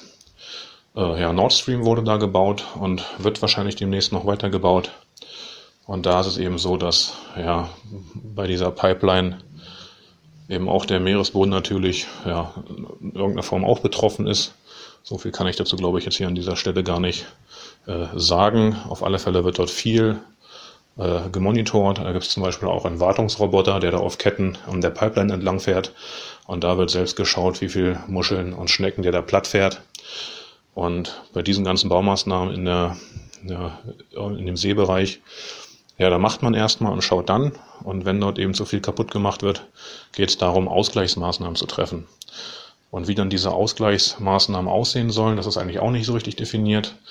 Äh, was Fehmarn-Belt angeht, da hatten die Dänen dann mal vorgeschlagen, dass man dort einfach etwas Geröll ins Wasser kippt und dadurch ja künstlich Hartsubstrat reinbringt, um dann eben einfach die Artenvielfalt zu erhöhen, nicht? Weil Artenvielfalt äh, nach oben ist dann immer gut, aber das eigentlich an Ökosystem auch mit wenigen Arten schützenswert, schützenswert sein kann. Ja, diese Einschätzung hat sich noch nicht so verbreitet. So, jetzt bin ich schon über die drei Minuten gekommen. Also abschließend kann man noch sagen, es gibt auch neben der Mobilität, die nicht sauber ist, auch keinen sauberen oder auch keinen grünen Strom. Dann das, weil es ja nur was den Meeresboden angeht. Äh, was die Vögel betrifft, äh, wie die darunter leiden, das ist nochmal eine ganz andere Sache. Das heißt, da haben wir auch Vogelarten, die es hier in ein paar Jahrzehnten wahrscheinlich nicht mehr geben wird, weil tatsächlich so viele Greifvögel an diesen Windkraftanlagen verenden. Ist allerdings politisch jetzt alles so gewollt, das wird so kommen und wie, äh, wie das dann aussieht und wie man damit umgeht, wird dann die Zukunft zeigen. Ansonsten macht weiter mit eurem Podcast, gefällt mir sehr gut. Beste Grüße aus dem hohen Norden. Tschüss. Hallo Thilo, hallo Stefan, liebe Aufwachhörer. Heute mit einem Kommentar zum Thema Wirtschaft im Allgemeinen und DAX und äh, Wirtschaftsnachrichten im Besonderen. Wir kennen das sicherlich alle. Es wird im Aufwachen-Podcast nicht so sehr erwähnt, aber ist auch nicht so wichtig für uns Aufwachenhörer. Es ist der alltägliche Börsenwert. Die Anleger freuen sich über dies. Die Anleger finden das nicht so gut. Und ja, darum geht es in diesem Kommentar. Und generell kann man eigentlich immer ganz gut ersetzen. Nämlich immer, wenn das für die Anleger gut ist, heißt es für die Kunden normalerweise nichts Gutes. Als gutes Beispiel sag ich mal, ist die Ankündigung von RWE und E.ON, ihr Geschäft zu fusionieren. Da sagt der Börsenkurs, ja, die Anleger freuen sich darüber und deswegen steigt der Kurs. Und jetzt kommt meine zweite Seite der Medaille. Warum freuen sich die Anleger? Ja, weil diese Zusammenlegung bedeutet eine Monopolisierung des Marktes. Und wenn ich natürlich das Monopol auf einem Markt habe, dann kann ich den Preis so hoch setzen, wie ich Lust habe, weil ich habe das Monopol. Gibt keinen Wettbewerber. Fertig. Das ist natürlich schön spaßig für die Anleger, weil für die bedeutet das mehr Gewinn. Für mich als Kunde bedeutet das mehr Kosten, weil ich habe nicht mehr so eine große Wahl. Natürlich äh, ist es so, dass es nicht immer das bedeutet, aber zum größten Teil schon. Und wenn Gewinne ausgeschüttet werden, dann sind das ja Gewinne, die letzten Endes wir als Kunden finanziert haben. Für die äh, AGs, die hier in Deutschland operieren. Und äh, ja, letzten Endes kann man also immer ersetzen von den Anlegern gefällt das gut zu, den Kunden gefällt das nicht gut. Also immer wenn gesagt wird, die Anleger freuen sich darüber, könnte man ersetzen mit die Kunden finden das nicht gut. Oder für die Kunden ist das ein schlechter Tag dieses äh, Konzerns. So, das war es auch von mir. Bis dann. Und das alles, obwohl unser Land gut dasteht.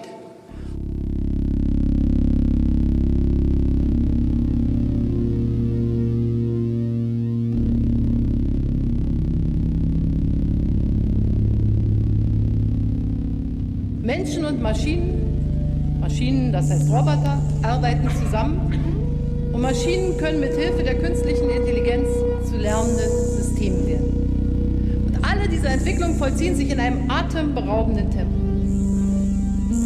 Die Geschwindigkeit des Handelns. Man kann auch sagen, das Tempo des Handelns wird zum entscheidenden Faktor Und das alles, obwohl unser Land gut dasteht.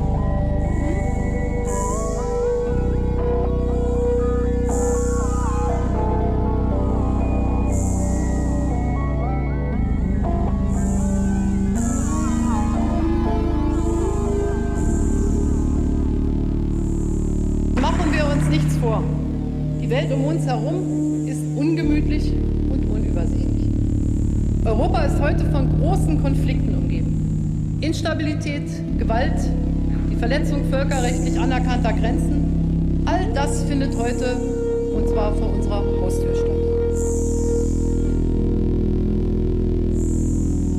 Und das alles, obwohl unser Land gut dasteht.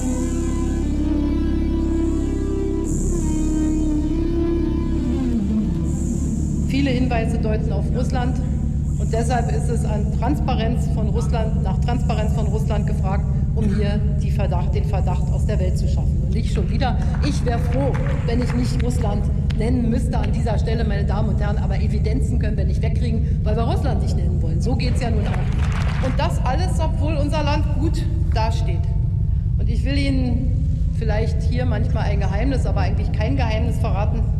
Es gibt in der NATO und in der EU nicht ein einziges Mitgliedsland, das der Meinung ist, dass Deutschland zu viel für seine Verteidigung ausgibt. Also Ängste vor Übermilitarisierung gibt es nie, im, außerhalb Deutschlands nirgends in Bezug auf Deutschland. Lassen Sie mich an dieser Stelle unseren Soldatinnen und Soldaten für ihren Dienst im In- und Ausland danken. Und das alles, obwohl unser Land gut dasteht.